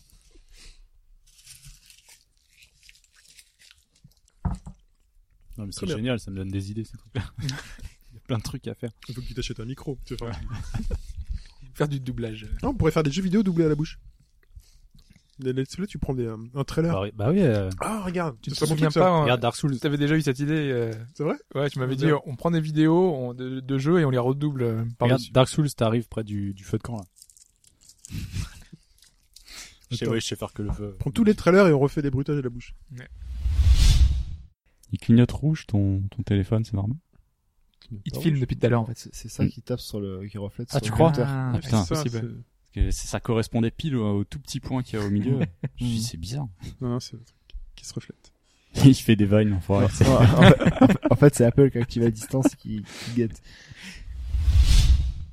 Il y avait une blague sur Gilbert Montagnier et Forrest Gump quand même. Blind Forest, bref. Bah, Je l'ai pas fait, heureusement. Ah non, non, je me suis Ah, dit je qu'elle l'ai fait.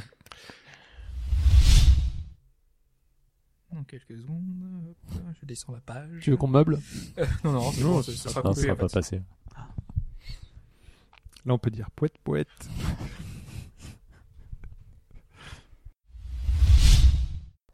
De grande musique. Libéré des... Euh, attends, quand tu l'auras écouté 20 fois. Non, mais je la connais déjà sans, sans même l'avoir écoutée. C'est horrible. Mais j'ai regardé en VO, je crois. Ma fille, quand elle se lève le matin, j'entends, elle se réveille et elle le chante dans son lit. Non, mais je vais, je vais regarder en VO. Putain, je, ça passera mieux. fais, ah non. Ça passera mieux en VO, je pense. Euh, Ouais. Euh, non, en VF, c'est bien. Ouais, Ouais, pour, VF, éviter- pour éviter le... Faire en VF, en VF, c'est très bien. Surtout Olaf. Non, faut que tu regardes, faut que tu regardes en VF. Moi, je l'ai vu en VO. Moi, je vais regarder en VO, c'est, c'est, c'est, Je me suis éclaté. hein. Avec Danny Boone et tout. Danny Boone en VF? Hmm Hors de question, je Non, non, mais il est, il est à bien. mourir. Non, mais Olaf. Pour le coup, j'aime pas non, Danny non. Boone, mais il Ouais, est mais bien. Danny Non, mais- Boone, euh, Mais Olaf est très bien en VO. Olaf, il est. Je VO, moi, je suis VO. je ferai les deux. Alors, l'extrait, c'était, messieurs, La reine des... vous avez mis Fire Emblem, c'est ça? Je regarde vite fait. Euh, non. Non. Tree of Savior. C'est le premier jeu en fait dont on Parce parle. qu'on s'est battu pour la Ok, musique. euh, très sévère. Vous voulez mettre un bruit de moteur? Ford GT. je- Pendant 30 secondes. C'est ça. Ah, et Forza en premier, donc. euh. Je crois qu'on aurait perdu du monde, en fait. ouais, mais je suis où là? Sur un turbo? C'est les 40 ans d'automoto ce matin. Ah oui, c'est-. Automoto, Ouais? jamais. Ouais. Ok, Je suis pas fan non plus. Rien de turbo. Voilà pour ce pour ce petit euh, bêtisier, appelez-le comme vous voulez, avec euh, plein de, blagues de Fudge. hein. Les dessous. Vous vous rendrez compte que Fudge euh, fait beaucoup de blagues. euh, c'est- c'est- il est très actif. Ouais, mais il en fait beaucoup en dehors, en fait. c'est ça, il ose pas toujours les sortir et euh, il nous en fait part après Voilà. pour pour nous partager avec Là, nous. Faites-vous votre collection. C'est ça. Alors, on avait dit avant euh, justement euh, la réponse à la question. On va peut-être euh, savoir Allez, enfin pourquoi est-ce que dans ce Conquer il y avait une particularité dans le doublage du jeu. Donc, on avait donné trois réponses possibles.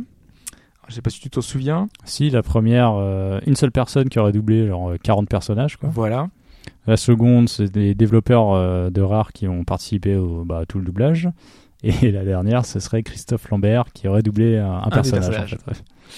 Alors, on va commencer en expliquant qui euh, en tout dans le jeu, parce que euh, je, tout à l'heure quand j'ai dit, euh, enfin, une des possibilités, la réponse A, c'était un comédien s'est occupé euh, des voix de des voix du jeu, c'est des voix masculines, hein, j'ai bien précisé, hein, c'est uniquement des voix masculines. Ah oui, j'ai pas fait gaffe. Donc il y a trois personnes en tout qui ont doublé intégralement le jeu, Trois personnes. trois personnes Ah, quand même. en tout, C'est peu, enfin, ce qui est pas penses, beaucoup, ouais. effectivement. Sachant que une n'a fait qu'une voix sur ces trois personnes. Ah ouais? Donc euh, une personne qui est Christophe Lambert. et qui n'est pas Christophe Ah, Lambert. J'ai eu peur. déjà. Donc euh, voilà, c'était la petite euh, la petite proposition. Non, mais je euh, pense en fait what quand il fuck. cherchait sa question, il y a sur internet ou quoi, il y a Christophe Lambert qui est apparu, il l'a rajouté. Je sais plus pourquoi j'ai pensé à Christophe Lambert. Je me suis dit, allez, mettons Christophe Lambert dans cette question qui n'a rien à voir. Bon, pour les prochaines non, mais questions, si, c'est des idées pour, pour des prochaines questions, des réponses. ouais. les questions what the fuck. Philippe Risoli a-t-il euh, voilà. Pourquoi pas, pourquoi pas. Et justement, je jouerai là-dessus en intégrant Philippe Risoli, en pensant que vous allez penser Ouais, que non, mais, non, mais euh, Lambert, ça, pourquoi pas Je veux dire, c'est un, c'est un comédien, donc il y a une forme de hein. crédibilité. Bah, il a bossé avec Il des avec Américains, il a fait des films, euh, il a fait des super rires. quitte à faire des voix dans un Euh, Conquer, ouais, tu non, vois. mais pourquoi pas Ça se pourrait. Tiens, d'ailleurs, ce serait pas, pas. le cas. Ah, j'ai une idée de question. Ah, j'ai une idée de ah, question. merde. Si je donne des idées, ça va pas aller. Faut que je la note là. Du coup, alors, est-ce que c'est le comédien seul qui a joué l'intégralité des voix ou est-ce que ce sont les devs qui se sont chargés des voix? Bah, Eh bien, comédien seul, tu viens de dire euh, trois personnes qui ont fait. euh, Oui, mais qui a fait les voix masculines. C'est ce que je voulais dire. Ah oui, c'est vrai, ouais. C'était Bah, la ça, particularité du jeu. Ça, du coup, c'est possible. oui. Pas Puisque c'était effectivement ça. Ah ouais? Eh oui. Puisque c'est donc un seul comédien de doublage qui a doublé l'ensemble des voix masculines, donc plus de 40 voix, donc c'est euh, Chris Sever, euh, Seaver, qui est connu pour ça. Sacré boulot. ouais. Est-ce qu'on sent vraiment des, des différences euh, On sent les différences. Et justement, euh, en fait, moi j'avais noté ça pour ça à l'origine, c'est parce que ça fait partie de ces titres qui, ça arrive fréquemment dans le, dans le jeu vidéo, hein, mais euh, d'un personnage qui se parle à lui-même. Vu que plusieurs fois on a des personnages Oui. euh, qui vont échanger entre eux. C'est un peu Mike Myers. Et donc c'est lui qui parle à lui, qui parle à lui, qui et donc c'est assez euh, déroutant, mais tu tu fais pas forcément gaffe quoi. Ouais.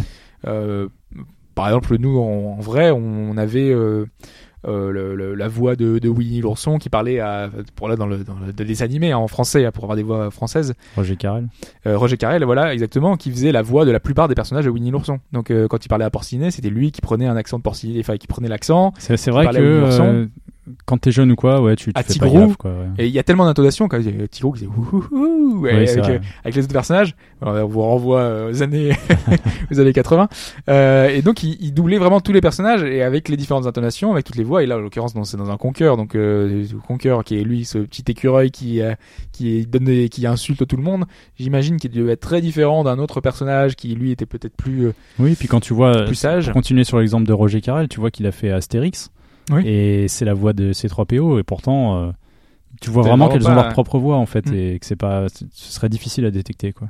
Complètement. Donc voilà, donc c'était euh, bien la même personne qui a doublé 40 voix pour ce jeu. Putain, c'est fou. Ce qui est J'espère qu'il a assez- été bien assez payé, fou, assez énorme, même, euh, En tout cas, il est connu pour ce jeu-là euh, essentiellement, euh, Ah ouais. même s'il a fait beaucoup d'autres choses. euh, ça fait partie de ces titres qui resteront marqués à vie, en tout cas, euh, en tout cas pour lui. Voilà pour la question. On a euh, bah, toujours le plus musical. la semaine dernière, c'était ça.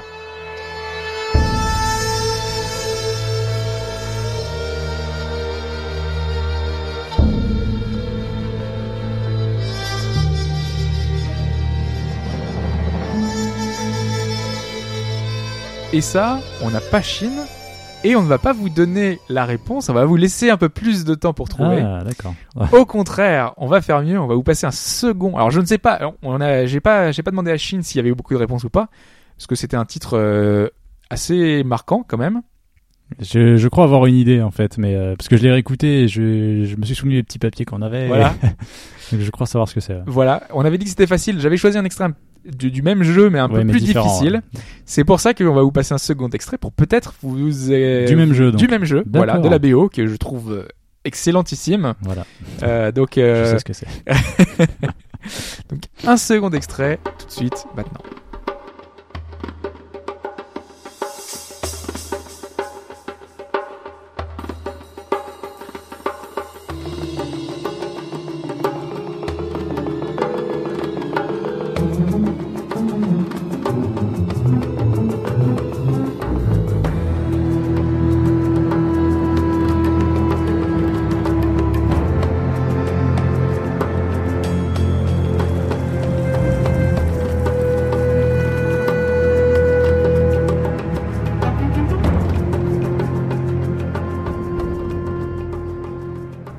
Pour cette semaine. Donc, ça comptera pas comme deux réponses, c'est juste un Ah indice non, supplémentaire. Un indice supplémentaire. D'accord. Pour donner une chance à Chine, tu vois, que son concept fonctionne jusqu'au bout, tu Voilà, vois. En plus, vous avez le temps, on a un thématique la semaine prochaine. Donc- faites des recherches. C'est ça. Alors, donc, euh, l'extrait, si vous avez trouvé la réponse du jeu, donc euh, si vous trouvez le nom du jeu dont est extrait l'extrait sonore, et les deux extraits sonores d'ailleurs, euh, vous répondez à, enfin, vous mettez le nom du jeu à chine at hbgd.fr, donc chine, S-H-I-N at hbgd.fr, et vous mettez la réponse, votre pseudo, un petit Évidemment. mot, ce que vous voulez. Vous mettez un petit billet si vous voulez qu'il soit pris en priorité, vous me comptez Ah, compte triple. Les chiffres d'un compte bancaire.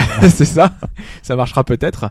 Euh, même si je pense que Chine est intransigeant, euh, il sera très regardant sur euh, sur la triche possible. Voilà, donc euh, votre réponse, hein, vous savez qu'il y a un nouveau système qui fait qu'il faut qu'il y ait quatre réponses à la suite. Pour l'instant, il y a une seule personne qui a trouvé l'extrait de là, il y a deux semaines. Donc peut-être que vous avez encore une chance. Tout, tout le monde, tout est possible. possible. Nous, on va se quitter du coup sur euh, ça. Vous pouvez nous retrouver sur les réseaux sociaux, donc sur euh, Facebook, sur Twitter. Vous pouvez nous mettre des étoiles sur iTunes, euh, comme d'habitude, hein, puisque ça nous fait toujours plaisir. Ça nous permet de nous trouver euh, plus facilement sur les réseaux sociaux. Vous pouvez aller voir également, parce qu'il y a également sur iTunes euh, l'escale. Vous pouvez retrouver euh, l'escale au bas ouais. droite. Nouveau programme euh, vidéo Voilà. et audio aussi. Complètement. Donc la semaine prochaine sort le second, euh, la seconde escale. Vous Ah verrez oui. un nouveau, euh, J'avais vu le teaser. hein. nouveau jeu. Oui, oui, c'est vrai. que Je, je- je préfère ne pas préciser le nom Je, du jeu. je connais cette cuisine que je commence à connaître. Mais le, le- le- ouais, je préfère ne pas donner le nom du jeu, comme ça, ça, il y a un petit côté effet de surprise sur le sur le jeu et découverte. Est-ce que ça tourne sur un merde C'était quoi? Ça tourne sur PC une- 68000 ou je sais pas quoi. Non. Parce que c'est une de ses machines préférées. je. C'est une c'est une vieille Je, machine. je suis même pas sûr que j'ai le bon le bon terme, mais je sais que c'est un, un PC japonais là. c'est ça? Oui, Ouais, mais ouais. ce n'est pas le cas. Non, non, non. X 68000, non, c'est ça? Oui, c'est Ouais, ça. Mais c'est pas ça. Ok. Moi, je me Non, suis non. dit, euh, quitte à aller dans le délire, ça aurait pu être ça en fait. Mais non. Mais euh, mais c'est très obscur aussi. C'est une console qui n'est pas sortie chez nous. Donc euh, ça limite le choix. Mais euh, voilà. Mais je préfère voilà. Je, je, je disais ça parce que euh, certains certaines personnes pourraient aller chercher, de, se faire un avis déjà, un a priori peut-être euh, sur le titre. Et euh, en l'occurrence, je pense que c'est mieux de découvrir totalement euh, ce que ça. oui. Bah, moi, je regarderai ce que parce ça que peut pour le coup, je vois pas. Voilà, bah, vous verrez bien, euh, vous verrez bien ce que ça donne. En plus, il y a une petite surprise avec. euh, c'est c'est cadeau. Ce sera la, ce sera la semaine prochaine euh, d- Ok. sur le con, sur la page YouTube euh, de, de bas gauche droite que vous pouvez trouver sur la page d'accueil. Voilà, comme d'habitude. Et vous pouvez également donner euh, sur le Patreon si vous le souhaitez pour nous soutenir Voilà, dans ces parce que projets. Vous pouvez donner des étoiles et vous pouvez aussi donner de l'argent C'est évidemment. ça. Avec des petits paliers, des petits bonus, euh, des petites choses. Enfin, tu les Oui, il y a pas grand chose, hein, mais euh, c'est. À euh, 100 dollars, il y a un mug. Hein. Moi, je l'ai vu, Oui. je le veux le mec. Il faut donner un peu beaucoup quand même. Hein. C'est vraiment juste parce que c'est le, le truc euh, ouais, un peu ultime. C'est le plus haut plafond, je crois. Ouais, c'est le plus haut plafond. De toute façon, voilà. De toute façon, au-delà, ça serait délicat. Mais... euh, Oui, euh, c'est on va pas vous offrir une voiture, juste euh, voiture au bas gauche droite, hein, on, va, on va la taguer, on va Ah, un sticker, truc, un modèle. Si, allez, 1000 dollars. T'as le droit de faire de la pub pour, sur ta voiture. Voilà, voilà. Euh, du coup, je pense qu'on a fait le tour. bah ouais. Pour euh, ceux qui ne veulent pas se spoiler la Fist Strange, et ce serait normal, Je vous recommande, si vous ne l'avez pas fait, de ne pas le dommage faire. de- d'écouter tout ce qu'on va dire. hein. C'est ça. Donc euh, on se retrouve la semaine prochaine pour un nouveau podcast.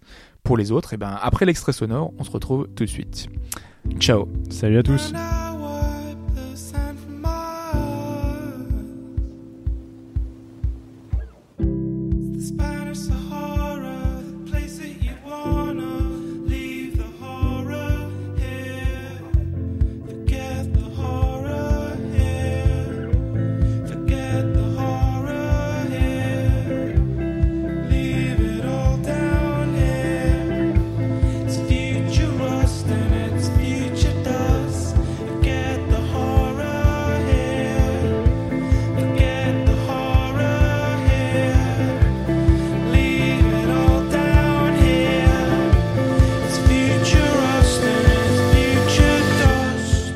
Se retrouve pour cette seconde partie. Si vous êtes toujours là, cette partie spoiler. Donc on vous rappelle, hein, spoiler, alerte. Life allez, euh, is strange. Life is Strange. Donc on va, on va raconter les éléments de l'intrigue. Et donc euh, vraiment, euh, si vous voulez le faire, le mieux, on si y vous va, voulez, on met les pieds dedans et on tapisse le raisin là. C'est ça.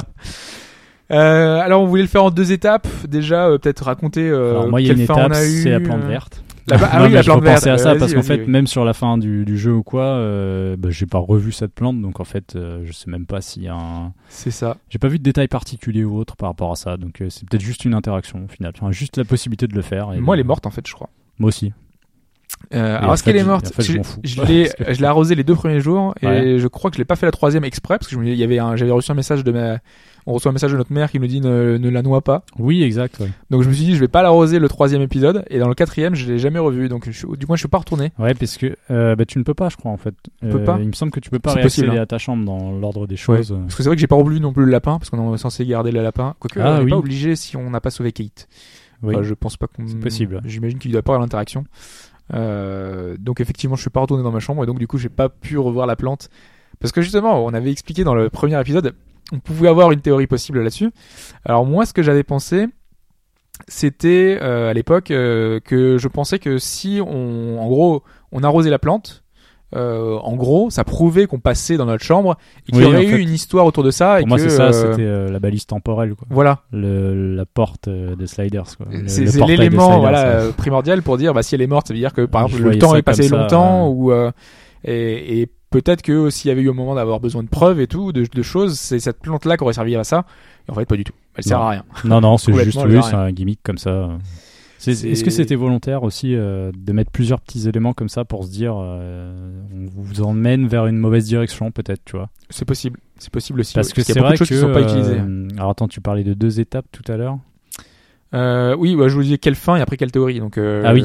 D'accord. Bah, c'est justement en fait euh, par rapport d'une façon générale à la théorie. À un moment donné, j'ai cru qu'en fait, ils nous avaient perdu volontairement dans les, si je vais dire dans les mondes parallèles. Quoi. Est-ce qu'on Ouais. était réellement dans, dans la est-ce qu'on allait pouvoir truc retourner dans la même Voilà, euh, mais j'ai même pas vu, timeline j'ai pas vu d'éléments qui pourraient me faire tiquer à me dire est-ce que c'est, est-ce que c'est la bonne réalité en fait? Donc j'ai pas l'impression qu'ils soient allés sur ce terrain. Bah, on va peut-être commencer du coup par les théories vu qu'on a commencé par ça un petit peu euh, Bah, euh, toi tu pensais à quoi quand t'as vu Euh, l'histoire quand je que ça bah, évolué je mais pensais euh, à ça en fait. Je pensais qu'à un moment donné, il y allait avoir une sorte de. T'avais tout foutu en l'air et il y avait plus de, de logique dans, dans le continuum Espace-temps, espace-temps et autres. Moi, je pensais que ce serait toi en fait au centre de tout et que de, de ton choix de sacrifice ou pas, t'allais t'allais euh, donner une fin à tout ça en fait. finalement c'est exactement ça hein. Bah c'est pas toi en fait le, le point central au final, c'est Chloé. Ah non c'est toi Oui, mais c'est à cause d'elle tout ce qui arrive. Mais c'est à cause de toi, c'est toi qui as fait ce choix-là de la sauver. Euh, oui, enfin, t'as pas fait ce choix parce que c'est le début du jeu, tu vois. Enfin, Bah si c'est le début du jeu, mais finalement c'est le premier choix que t'as, c'est est-ce que tu vas rembobiner pour la sauver ou pas? T'es obligé de le faire. oui, mais voilà, le finalement. truc c'est qu'on t'oblige à le faire, C'est ce choix-là que découle tout. Oui, mais c'est c'est comme ça que naît le jeu finalement. Oui, bien sûr. pour- Il faut, il faut bien qu'on te- on t'emmène quelque part. Oui. Et je pensais qu'en fait, vu que dans le cinquième épisode, on fait que ça, on, on traverse des, des, des réalités différentes, Oui. des trucs alternatifs. Je pensais qu'à un moment donné, elle serait complètement perdue. Et parce que justement, quand on revient à la toute première scène du jeu pour la énième fois, Oui.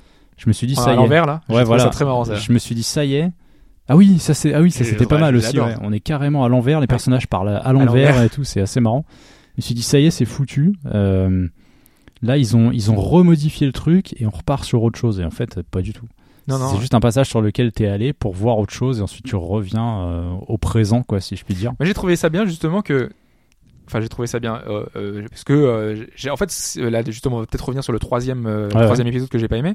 C'est que jusqu'à maintenant on nous faisait des petites interactions, c'est-à-dire qu'on revenait en temps, dans le temps des petits choix, on va dire des, des petites des petits retours dans le temps. Il y a des choix qui comptaient quand même. Oui, des choix qui comptaient parce que tu pouvais sauver Oui, la mais ce vie que, ce que tu veux personne, dire, c'est qu'on n'allait pas très loin dans le temps. Voilà. Ouais, d'accord. Et à partir du moment où tu peux te permettre de revenir très loin dans le temps, ça veut dire que tu peux tout changer. Bah tu oui. peux tout te permettre. Tu peux euh, ne pas euh, que ton personnage meure, enfin que ne, ne, ne naisse pas. Euh, tu peux influencer l'histoire de l'humanité en faisant que Hitler ne meurt pas, l'exemple bateau. Oui, mais on revient dans tous les trucs vrai. de retour dans le temps. Tu peux retourner dans, hyper loin et changer vraiment tout ce que tu veux. Et à ce moment-là, tu contrôles plus rien. Enfin, pour moi, dans ces, ces scénarios-là, ça part toujours à volo Bah, parce c'est ce que qui se passe dans l'épisode 3. Ouais, non mais je veux dire, tu contrôles plus rien, c'est que tu peux, tu, trouves tellement de possibilités que derrière, euh, scénaristiquement, tu pars forcément dans dans n'importe quoi. Et moi, j'ai trouvé que ça commençait à partir dans n'importe quoi à ce moment-là, parce que tu te dis, tu peux revenir quand tu veux, quoi. Et tu, tu- ça te laisse beaucoup trop de possibilités. Et je trouvais ça beaucoup plus crédible d'avoir simplement la possibilité de changer juste quelques secondes avant, parce que euh, t'as pas d'incidence énorme. Ah oui, pour garder un contrôle sur le scénar, peut-être. Ouais, parce que là, du coup, euh, ce qu'ils ont fait, c'est que tu sais, on voit des images sur ce qui a été modifié ou pas. Oui. Et je trouve Euh, ça débile. avec Enfin, des je trouve ça diapos. débile. Et je- enfin, en fait, Bah, c'est leur choix, en fait, Non, mais, mais, je suis euh, d'accord, mais en- quand on dit souvent que c'est le, le côté L2 papillon, euh, tu fais un choix, se découle Oui. des milliards, ça serait sans doute pas passé tout ça comme ça. Si t'avais fait changer ce choix-là, c'est- la vie des Ouais, personnages ça, aurait été ouais, mais- radicalement différente. Ouais, parce que là, c'est une inter. Oui, je vois ce que Moi, tu c'est veux une dire. question de crédibilité, en fait, de l'univers. Pour toi, ce qui est, euh, ce qui va pas, c'est qu'en fait, lié à ce changement-là, euh, c'est quand même la même vie, mais juste un peu différente. Voilà. Trop personnage a pris cher à la, à la place de l'autre. Parce Voilà. que là, on, de toute façon, on a parti Oui, on a on on peut le dire. C'est le père de Chloé Voilà, qui, qui en allant chercher sa mère, euh, ce- un accident de voiture et meurt. On modifie ça, en fait, et il se trouve que lui est vivant. Et- Euh, D'ailleurs, la sa mère, on n'entend plus parler. C'est Ouais, particulier dans ce passage-là, on la Mm. revoit pas. Mais elle Et travaille. et si on la revoit, elle est à l'étage. Elle est dans son lit. Ah oui, exact, pardon. Ah oui, oui, oui. Oui, ouais. Euh, en fait, c'est Chloé qui, euh, pour quelle raison, je ne sais plus. C'est pas elle qui prend la voiture. non? Si, euh, en fait, on- son père lui offre la voiture à 16 ans, et pour Ah, ses ça doit 16 être ans, ça. et elle a un Euh, accident. grave, elle est complètement bah, Paralysée. tétraplégique euh, sur, sur son, son, son fauteuil. Tout, enfin, Max revient dans cette réalité-là, vient, sonne, et elle la voit, et là, hop, t'es complètement choqué. C'est le cliffhanger euh, de fin d'épisode 3. Et en fait, ce que je me suis dit sur, sur quoi ils sont partis, ça m'a fait penser à. Alors, je vais faire une référence à un, un manga que j'aime particulièrement. C'est Full Metal Alchemist et Ouais. au principe de l'échange équivalent, en fait. Oui. Euh, en fait, j'ai l'impression qu'ils sont allés sur ce côté-là de dire on peut pas, on peut pas tout sacrifier. Il y en a un qui va manger et il, il faut qu'il y ait une- une- un équilibre en fait. Je pense qu'ils ont voulu créer une forme d'équilibre dans le côté espace-temps. Et donc, si c'est pas l'un, ce sera l'autre. Et moi, justement, C'est assez- bizarre, Pour je prendre dis un autre bien exemple, ou pas, Oui, mais- mais pour prendre un autre exemple, moi je trouve beaucoup plus crédible le, le côté euh, monde alternatif de Sliders, où en général, un événement te fait changer, mais totalement euh, le cours de, de l'histoire de l'humanité. Quoi. Un des premiers épisodes, Oui. tu sais, c'est euh, euh, si truc avait gagné la guerre, tu retrouves ces personnages-là, mais ils font totalement autre chose. Ils sont plus du tout pareils. Alors il y a des univers euh, parallèles où Oui. les héros ont vraiment des un rôle très proche. Ouais, je vois ce que tu mais la plupart ouais. du temps, c'est vraiment très très très différent. Et là, moi, j'aurais aimé, bah, je Genre sais ça, pas, peut, ça, euh, peut, ça peut être une technologie qui est, qui est différente. C'est ça. Comme par exemple, le dans- monde a évolué plus vite ou moins vite. Je ou, pense euh, euh, rapidement parce que je te rentre pas dedans, mais dans Fallout 4, c'est un c'est un futur. Enfin, il y a des trucs technologiques, mais c'est stylé années C'est un peu 70 passé, en ouais. fait. Tu Ouais. vois, ça fait vraiment particulier. Comme si le monde n'avait pas évolué comme il aurait ça. dû évoluer. Il a la technologie, mais il a pas évolué comme nous en fait. Alors que là, c'est vraiment le même monde. C'est juste que deux personnes ont deux vies différentes. Et moi, Bah- ça me pose un problème simplement de cohérence. euh, ah oui, de- ouais, mais t'aurais voulu quoi Que d'un coup ce soit. euh, J'aurais voulu qu'il n'y en ait pas du tout. d'un coup, J'aurais euh, voulu qu'ils évitent cette, ce côté-là et qu'ils gardent simplement l'effet immédiat parce que les choix immédiats, t'as beaucoup moins de possibilités de, de, de, de divergence en fait. Oui. C'est pour ça que je trouvais ça super malin au départ. Je, je disais c'est génial bah, parce le, que le choix de vie ou de mort sur, sur Kate, il est, il est assez chaud. oui, il est assez important. Ouais. ouais. Euh, au moment euh, où ça arrive, euh, d'ailleurs, si tu rates tes réponses, si tu le joues euh, honnête et que tu, quand tu es sur le toit et que tu enchaînes les réponses, tu sais pas trop, et que tu te dis je vais pas rembobiner, bah ça découlera réellement de tes, tes choix de, de, de propositions, comment tu dialogues avec moi, je l'ai sauvé direct, hein, mais- Ouais, moi j'ai réussi aussi ouais, à la sauver. Et je m'étais dit, allez, si jamais, euh, je laisse faire en fait. Et bon, en l'occurrence, je l'ai sauvé, donc c'est plutôt cool. Mais il y a même des, ouais, il y a quand même des moments où moi j'ai dû rembobiner, par exemple quand euh, on est euh, devant la porte du, du drogué là qui est dans sa ca- caravane avec son chien là. Oui. et euh, qu'on doit lui parler simplement. Et à ce moment-là euh, t'as une petite discussion. Il faut arriver à le convaincre de te donner un de te donner un papier. Ouais. et euh, à ce moment-là euh, si tu fais rien enfin à la fin soit il y a Chloé qui se fait tirer dessus soit il y a Chloé qui se fait attraper par Ouais, le chien. le chien, oui. et j'ai préféré avoir la fin parfaite ou enfin parfaite entre guillemets pour moi en tout cas la plus adaptée Bah, en même où temps- il se passe rien. Enfin où il se passe rien. Et l'autre il est content. Mais en même temps, t'as pas le choix rien, parce que sinon, t'es obligé de rembobiner en fait. C'est, c'est, c'est un de ces passages où Ah si tu le ouais, fais pas, raison, ça, oui, oui. ça se grise. Non, non, non. Parce que euh, tu peux euh, terminer la scène avec lui qui a une balle dans le genou et, euh, et toi Ah, qui repars avec le flingue énervé. Moi j'ai eu cette fin là. Ah, je l'ai pas vu Parce que j'ai fermé la porte. Moi, j'avais le chien qui me bouffait, j'avais un autre truc, et à chaque fois c'était grisé, et donc je pense que celle que j'ai fait m'a emmené tout de suite euh, Ouais. vers le bon, et du coup j'ai pas vu celle que t'as. Que, tu peux fermer eu. la porte du, du camping-car là, Ouais. donc du coup le chien peut plus sortir et lui il reste que le flingue. Et sauf que Chloé elle arrive à récupérer le flingue et elle lui tire dessus et euh, elle se casse, elle disait bien fait et l'autre il est énervé. Il et... est juste blessé, ouais. Ouais, mais il est Parce blessé. que de toute hein. façon, et après c'est pas hyper important. euh, il te donne juste deux ouais, trois infos. mais d'ailleurs lui, ouais, ouais, mais lui niveau cohérence, pff, voilà. Ouais, euh, c'est un peu, c'est un peu spécial. ouais. C'est un passage que j'ai pas trop compris. Pourquoi revenir sur lui Le seul lien qu'il a, c'est avec Rachel, la, Ouais. la fille qui a disparu. Ouais, mais tu te demandes comment il a pu déjà virer au- autant euh, dans le côté camé, euh, tu Ouais. vois, euh, machin. Ouais. T'as l'impression qu'il a un bon fond parce qu'il s'occupe d'animaux, tout ça. Mais à chaque fois, il est borderline avec un couteau, avec un truc. euh, tu le sens qu'il est Bah, il hyper il est torturé, un mais... peu taré, ouais. mais ouais, mais je sais pas si c'est la drogue qui fait qu'il est. Et En plus, il a l'air un peu dans cette discussion-là, justement. Tout le temps, il est euh, à la limite entre je suis super gentil. Oui, je suis super méchant. Ouais, c'est assez bizarre. Alors qu'en fait, il a un bon fond, quoi. Voilà, C'est donc vraiment euh, c'est euh, t'as des personnages en fait, ils sont presque prisonniers de leurs clichés, enfin de... parce que Oui. tous les personnages sont très euh, t'as le, le gros nerd, t'as Bah, le C'est c'est simple. Ah, ah, pour, pour préparer un peu le podcast ou quoi, il y a des noms que je n'avais plus. Ouais. Donc je me suis refait la liste des persos et c'est vraiment ce que j'ai mis en fait. Genre Rachel, euh, c'est la disparue. Victoria, c'est la poufiasse de- du lycée. Nathan, c'est le fils à papa. Tu sais, j'ai mis, j'ai un mot pour les décrire en Voilà. fait. C'est vrai que c'est très, très marqué. Ouais. et ça, et ça évolue très peu en fait. Ils sont euh, ils arrivent à faire évoluer un tout petit peu certains personnages, mais au fond, euh, enfin Nathan, ça reste le petit con jusqu'au bout. Euh, L'autre, enfin Victoria, même si il y a des petits trucs qui, qui nuancent un tout petit peu, au fond, elle reste la même peste jusqu'au bout. Il y a juste un, un point sur le scénar que je m'en doutais dès le début en fait, mais c'est- bah, c'est Jefferson en fait. Oui, mais moi aussi. C'est le premier coup de fil qu'il reçoit. Et Ah non, moi c'est pas par rapport au coup de c'est fil. pas ça qui t'a donné, qui t'a donné l'idée en fait. Non mais moi c'est euh, jurisprudence euh, Agatha Christie, c'est-à-dire le, le plus euh, la personne la plus blanche de tout l'univers est forcément le coupable. Ah oui, oui. Je Et veux euh, dire, oui. du coup moi je, je- du coup j'ai un petit peu aussi euh, je me suis dit Warren jusqu'au bout il va y avoir un truc. Non, non, trop je me suis dit il va jouer un rôle. Ah non, lui, je l'ai écarté direct. Surtout jusqu'à la fin, tu vois, la- la- une des dernières scènes, c'est lui et, euh, et Max. Ouais, ouais. Donc je me suis dit, il va y avoir peut-être un truc, genre c'est lui qui contrôle le temps. c'était un la passage au tout début, bah, juste après le, le premier cours qu'il te donne, Oui. où tu découvres un peu le temps ou quoi. Tu sors, donc tu peux parler avec les, les personnages qui sont dans la salle, et il est dehors au téléphone, et tu vois qu'il il se cache un peu pour parler. En fait, il est là, genre, il est un peu gêné. Tu sais, j'ai essayé d'écouter parce qu'il donne deux trois mots, mais Ouais. on t'en Ah, dit j'ai pas, pas, plus. j'ai pas regardé moi, Je j'ai pas écouté. C'est bizarre. Il m'a l'air un peu louche ce mec. Enfin, j'ai gardé une pièce sur lui, tu vois. Et au fur et à mesure, parce qu'à un moment donné, tu peux accuser, tu sais, quand il découvre que Nathan a fait euh, le pistolet et tout, Oui. tu peux accuser lui, tu peux aller dans, donc tu peux aller dans son sens, dans le sens de Jefferson, ou dans le sens du proviseur, je crois.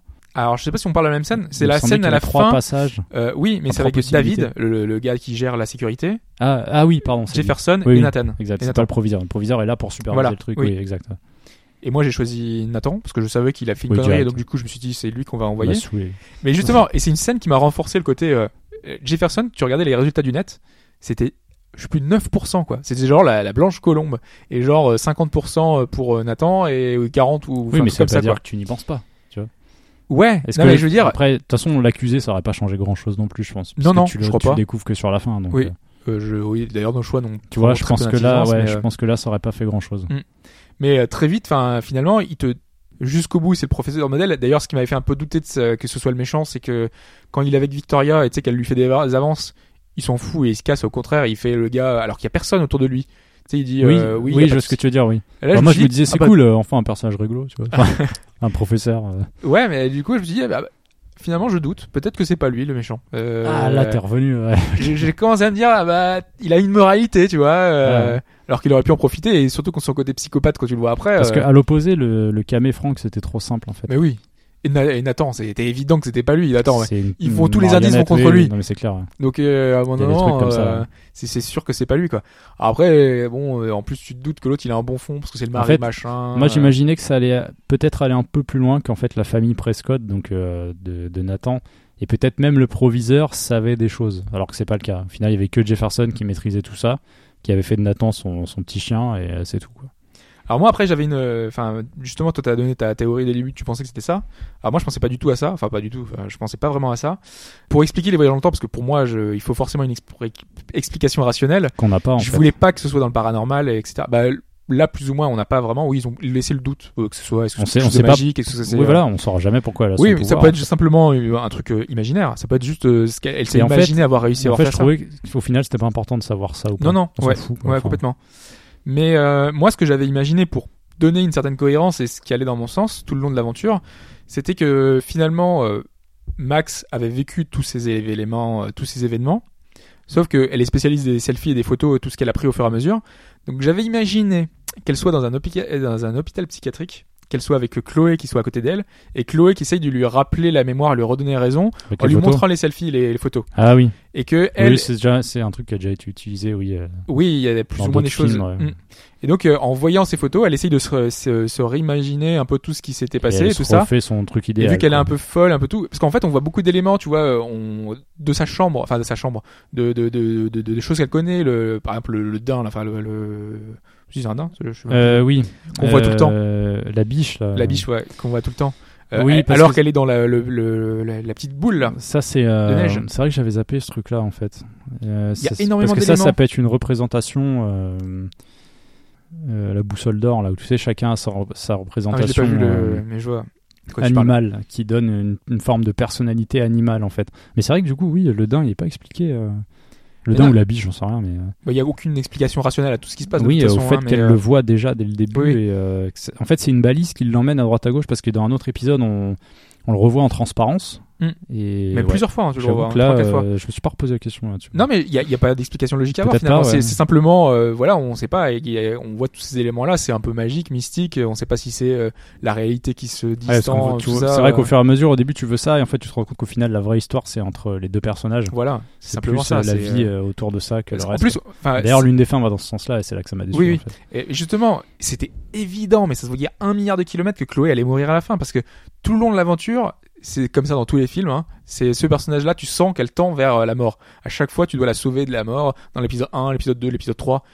Et tu te doutes que le, le monde en veut, lui en veut, quoi. Donc, euh, Oui, il va se passer un truc et c'est obligé qu'à la fin, elle doit mourir. D'ailleurs, t'as choisi quelle, euh, quelle fin, toi? Euh, bah, Enfin, moi, je, début. moi, je me suis dit, on va aller au bout du truc, on va voir ce qui peut se passer, la plus tragique. Et je me suis dit, je vais lancer, Ah, vas- euh, je vais sacrifier Arcadia Bay. Ouais, Moi, je l'ai pas vu, alors du coup, ce que ça donne? Et j'ai été tellement déçu, mais c'est un truc de ouf. C'est-à-dire que, en fait, t'es sur le, bah, t'es près du phare, donc t'es en haut, euh, t'es sur la baie par rapport à, euh, tu surplombes la ville, tu vois la tornade qui se rapproche de la ville, qui l'engloutit. Tu vois Chloé et Max qui s'en vont, qui prennent leur voiture. Enfin, voilà. Donc elle pourrait aller faire un pique-nique, ça serait pareil en fait, tu vois. Mais ça m'a énervé C'est en ce fait. que j'ai cru comprendre, Je me suis dit, mais merde. Les gens c'est- se plaignaient que finalement, ils en ont rien à foutre, quoi. Tout le monde vient de aucun mourir. enjeu, tout le monde vient de crever dans la vie. Elle a laissé toute sa fa... enfin euh, Chloé a toute sa famille, pas Maxine parce qu'elle est en Ah études. ouais, d'ailleurs, ouais. Il y a ses potes, il y a Warren qu'elle a embrassé, tu choisis d'embrasser ou pas, donc euh, il y a Ah, moi, plus ou non, moins. elle avait pas fait. Ah ouais, moi j'ai dit bon bah vas-y, il se tourne autour depuis quatre épisodes, Ouais. allez on termine. Et euh, rien du tout. Eh, je t'ai dit, elle pourrait aller faire leur course au supermarché, c'est pareil. Il Oui. s'est rien passé quoi. J'étais tellement déçu. Ouais. Et c'est la moins intéressante. L'autre est un peu plus travaillée, un peu plus longue. Oui. Donc celle où euh, Chloé, bah tu sacrifies sacrifice, Chloé. oui. Moi, c'était la plus rationnelle, donc du coup, je me suis dit, euh, parce que finalement, euh, en choisissant de, de détruire euh, Arcade Bay, tu retournes pas vraiment dans ta réalité. Enfin, je pense pas, non C'était c'est simplement, ça poursuit l'aventure des deux euh, ensemble qui ont survécu, Oui. quoi. Bah en fait c'est ça, je t'ai dit, elles montent dans leur voiture, elles s'en vont. Oui, mais moi, dans ma dans ma pensée rationnelle, c'est que c'est tout. Enfin, c'est plus ou moins, euh, si je peux l'expliquer rationnellement, c'est dans sa tête, quoi. Elle s'est imaginée si j'avais sauvé Chloé, si j'avais pu faire quelque chose. Imaginons que j'ai pu remonter dans le temps. Si elle était pas morte, qu'est-ce qui serait passé? tu gardes du principe qu'elle serait quelque part, en fait, euh, c'est c'est que des souvenirs que C'est que ou- pas forcément. Non, non, là je pars du principe où euh, c'est pas du. Enfin, moi ma fin, la façon dont je l'ai interprété, c'est euh, elle s'est imaginée que, euh, enfin, elle s'est imaginée où elle a eu des pouvoirs, mais bon, ouais, je préfère penser qu'elle a s'est imaginée. Si euh, Chloé n'était pas morte, qu'est-ce qui serait passé? Comment est-ce qu'on aurait pu la sauver? Comment est-ce que j'aurais pu faire pour euh, changer le temps et se remémorer tous ces bons moments passés avec elle et, et en vivre de nouveau? Donc euh, finalement, euh, voilà, prolonger son expérience avec elle, sachant qu'elle est censée mourir malgré tout. Euh, D'accord. voilà, donc c'est comme Ouais. ça que je l'ai vécu. Et si elle ne meurt pas, la, la, la- finalement la Max qui est dans son coin, dans son dans les toilettes, elle revient pas à elle, quoi, comme si elle était morte. euh, et finalement, c'est euh, une aventure imaginaire qu'elle va vivre avec euh, avec Chloé. Donc pour moi, ça tient pas. C'est pas cohérent dans ma tête. Donc c'est pour ça que j'ai pas choisi cela et que j'ai choisi l'autre fin qui me paraît plus logique et qui clôt finalement plutôt ça. Normalement, elle accepte. En fait, oui, elle c'est accepte que que Chloé meurt, quoi. T'as t'as le côté fin vachement binaire que je trouvais que je trouvais dommage et en fait il y a peut-être qu'une seule logique ce serait celle ouais celle que tu dis euh, parce que l'autre l'autre moi je l'ai trouvé bidon je sais même pas pourquoi on te laisse la possibilité de, la- Voilà. de la choisir. Enfin c'est logique le jeu a basé tout le truc sur des choix donc faut qu'on te laisse cette possibilité. Et moi moi c'est ce que je pensais vraiment c'est qu'en fait euh, enfin pour moi il y a beaucoup d'indices qui allaient dans le fait que euh, tu, tu te sacrifierais et qu'à ce moment-là tout disparaîtrait et, et il se sera rien passé en fait c'est-à-dire que pas de tornade, Oui. pas de remontée dans le temps, t'aurais jamais existé, effacé de l'existence en fait. J'avais imaginé un truc comme ça, mais bon, c'était peut-être un peu trop facile, je sais pas. Parce que tu vois, c'est des trucs qu'on a déjà vus, déjà fait, ou, enfin, lus dans d'autres endroits, tu vois, mais euh, je sais pas, je me dis, ça aurait peut-être été une des possibilités de fin. Enfin, tu choisis, tu dis, ok, c'est bon, euh, j'ai trop foutu le bordel et. euh, je prends mes Moi, je- responsabilités, tu vois, je Ouais. crois que c'était vraiment ça. Et finalement, la vraie responsabilité, c'est de sacrifier ton ami. C'est un peu particulier, mais Oui. euh, pour une fin euh, plutôt logique, puisque euh, pareil, le coup de la tornade, je veux dire, comment Warren enfin, te dit, c'est lui qui te Ah dit. oui, quand il dit ça, Bah, la tornade, c'est de ta faute. mais d'où tu sors ça, toi, sans déconner? Ah, c'est comme ça que tu le. Mais oui, c'est pour ça que tu prenais. c'est- ça, ça, j'ai pas aimé ça. Non, mais tu, tu sens que de toute façon, c'est. Pour moi, c'est, tu vois, c'est c'est pour ça que quand je reviens à mon raisonnement, c'est que c'est dans sa tête. euh, si j'avais réussi à chambouler euh, toutes ces choses, toutes ces modifications du temps et toutes ces choses qu'elle aurait pu modifier, bah forcément, ça entraîne des conséquences qui sont de plus en plus grandes Parce et de que- plus en plus. euh, Parce que c'est vrai que ça, énormes. ce serait pas la seule. On la connaît en début de, de jeu, mais parce qu'en fait, il y avait aussi. euh, Il y a la SDF aussi qui en parle, mais- L'éclipse. Oui. La neige, alors qu'il fait 40 degrés au moment où, Mm. euh, où ça se passe. Et c'est vrai que oui, en fait, ça, ça, c'était plutôt, je pense, des indices. Si par exemple elle avait su les interpréter d'un chaos imminent, quoi. Oui. Et c'est plus ou moins ce qu'elle voit au tout début, quoi. C'est ça. D'ailleurs, le tout début, et c'est le tout début qui pourrait me faire douter. euh, est-ce qu'elle a vu quelque chose ou est-ce qu'elle l'avait déjà vécu? Parce que tu Euh, sais, elle se réveille euh, sur sa table en plein cours. Ouais. Et c'est là que elle s'est dit, qu'est-ce qui se passe? Elle n'a pas conscience de son pouvoir et du temps, ça arrive juste après. Ouais. Mais tu avais déjà une prémonition de ça, en fait. Alors, est-ce que c'était vraiment une prémonition ou est-ce que du coup, inconsciemment, elle l'a vécu? Parce que tu sais, le temps, quand tu joues avec le temps, c'est assez dingue, en fait. Oui. Du coup, je sais pas, est-ce que eux ont une autre vision derrière, un petit truc caché et ils s'attendent à ce que quelqu'un mette une théorie et tu sais, ils la valident ou je sais pas Ou est-ce que chacun finalement va se faire son interprétation et c'est ce qui fait aussi un, aussi. un des petits sels Mm. du jeu quoi. Mais bon, quand c'est toujours casse-gueule hein, les voyages dans le temps. hein. Il Ouais. Toujours, euh, bah moi j'aime bien parce que euh, euh, j'aime bien ce travail l'esprit, t'essayes d'imaginer des trucs de ouf, ça se trouve il y a même pas besoin mais euh, Mais il y a tellement d'œuvres différentes qui, gèrent ça différemment. C'est en comme fait, euh, dans, dans Harry Potter, euh, il y a un des passages que j'avais adoré. C'est que euh, Hermione, en l'occurrence, attention, spoiler Harry Potter, hein, euh, utilise, tu sais, un objet pour euh, raccourcir ses. Alors, je sais plus si elle remonte le temps ou elle raccourcit. Non, elle remonte le temps et du coup, elle peut suivre plusieurs cours en même temps. Et à un moment donné, Harry utilise cet objet, il en a besoin. Et en fait, tu avais une scène où. donc, tu as la scène initiale. C'est dans le bouquin, c'est dans le dans le film aussi? Je me me rappelle dans le dans le film, mais je crois que c'était dans le bouquin aussi. Euh, mais dans le film, parce que du coup, je l'ai en visuel, il est, euh, il est, je sais plus, près d'une forêt ou autre. Il voit que ça bouge dans les buissons derrière. Il se Ouais. tourne, il fait, ouais, c'est quoi, c'est bizarre, il y avait quelqu'un, mais ça l'alerte pas plus que ça. Et ensuite, le truc se passe. Tu vois qu'il Ah, c'était re- lui qui se voyait. c'est hein. lui qui se voyait déjà Oui. en fait parce qu'il est revenu à ce moment-là. Et Mm. là, j'ai fait, oh la vache. c'est le genre de truc, tu sais, qui, euh, qui Oui. prend un peu la tête, mais j'aime bien. Quoi. Ouais, non, mais c'est vrai que c'est pas- comme le genre de la marmotte au final, Oui. Qui pareil, c'est la fin. même journée, Mm. tu changes des trucs, tu refais. Mais euh, le- ça, ça pose toujours des soucis de, de cohérence. Est-ce que euh, ça, Toujours, c'est pas ça évident, efface hein. ton personnage Enfin, est-ce que ça efface l'avenir et ça efface ton avenir? Bah, comment il a pu se trouver en même temps déjà? Enfin, tu vois. Oui. L'un en face de l'autre. euh, et c'est d'ailleurs, euh, c'est un des codes, je crois, du voyage dans le temps. Faut jamais te trouver en face de, de Ça, toi. sinon tu euh, disparais, ou ça. sinon tu deviens fou, ou sinon euh, Ça, c'est marrant. t'as plein de choses. Et euh, c'est pour ça que moi j'aime bien Steins Gate justement parce que c'est un truc de voyage dans le temps et il y a c'est basé sur des trucs scientifiques quoi. Donc c'est plus ou moins crédible et euh, j'aime beaucoup cette idée là de pouvoir euh, se baser sur des trucs du CERN et tout, euh, d'a- d'avoir des espaces-temps et tout. J'ai- j'ai- J'aime beaucoup justement cette cohérence là. C'est ce qui m'a manqué peut-être un petit peu dans dans Life is Strange où euh, c'est parti un peu en vrille à un moment. Pour moi ça manquait de cohérence par rapport à tout ça. Et euh, il y avait juste un truc sur lequel je voulais revenir par rapport à un truc de mécanique. J'aurais peut-être pu en parler tout à l'heure dans l'autre euh, séquence, mais je voulais l'illustrer par un cas précis dans le dernier acte, euh, dans le dernier épisode. Euh, Il y a un moment où euh, le dîner va exploser. Et tu sais, il y a un truc de feu oui, là qui va de exploser. flamme, ouais. J'ai été bloqué 20 minutes sur cette Ouais, scène-là. pareil. Parce qu'en fait, t'es obligé de voir l'explosion du dîner pour pouvoir interagir avec le sable, parce que le sable n'est pas intérêt, euh, tu peux pas interagir avec le sable avant euh, que le dîner ait explosé qu'on t'ait dit que oh mince, il va y avoir une explosion. Donc parce qu'elle se, ne- enfin en fait, Max ne se doute pas que ça va exploser, donc elle, Oui, se- euh, parce que elle veut pas prendre le, le, on- le on- sable quoi. On devine qu'elle voit pas euh, la première fois, ça paraît très logique que tu ne vois pas la traînée qui va arriver et que tu peux pas la stopper. Et moi, la première fois, ce que j'ai fait, c'est je me dit, bah il va exploser le truc, donc je remonte dans le temps.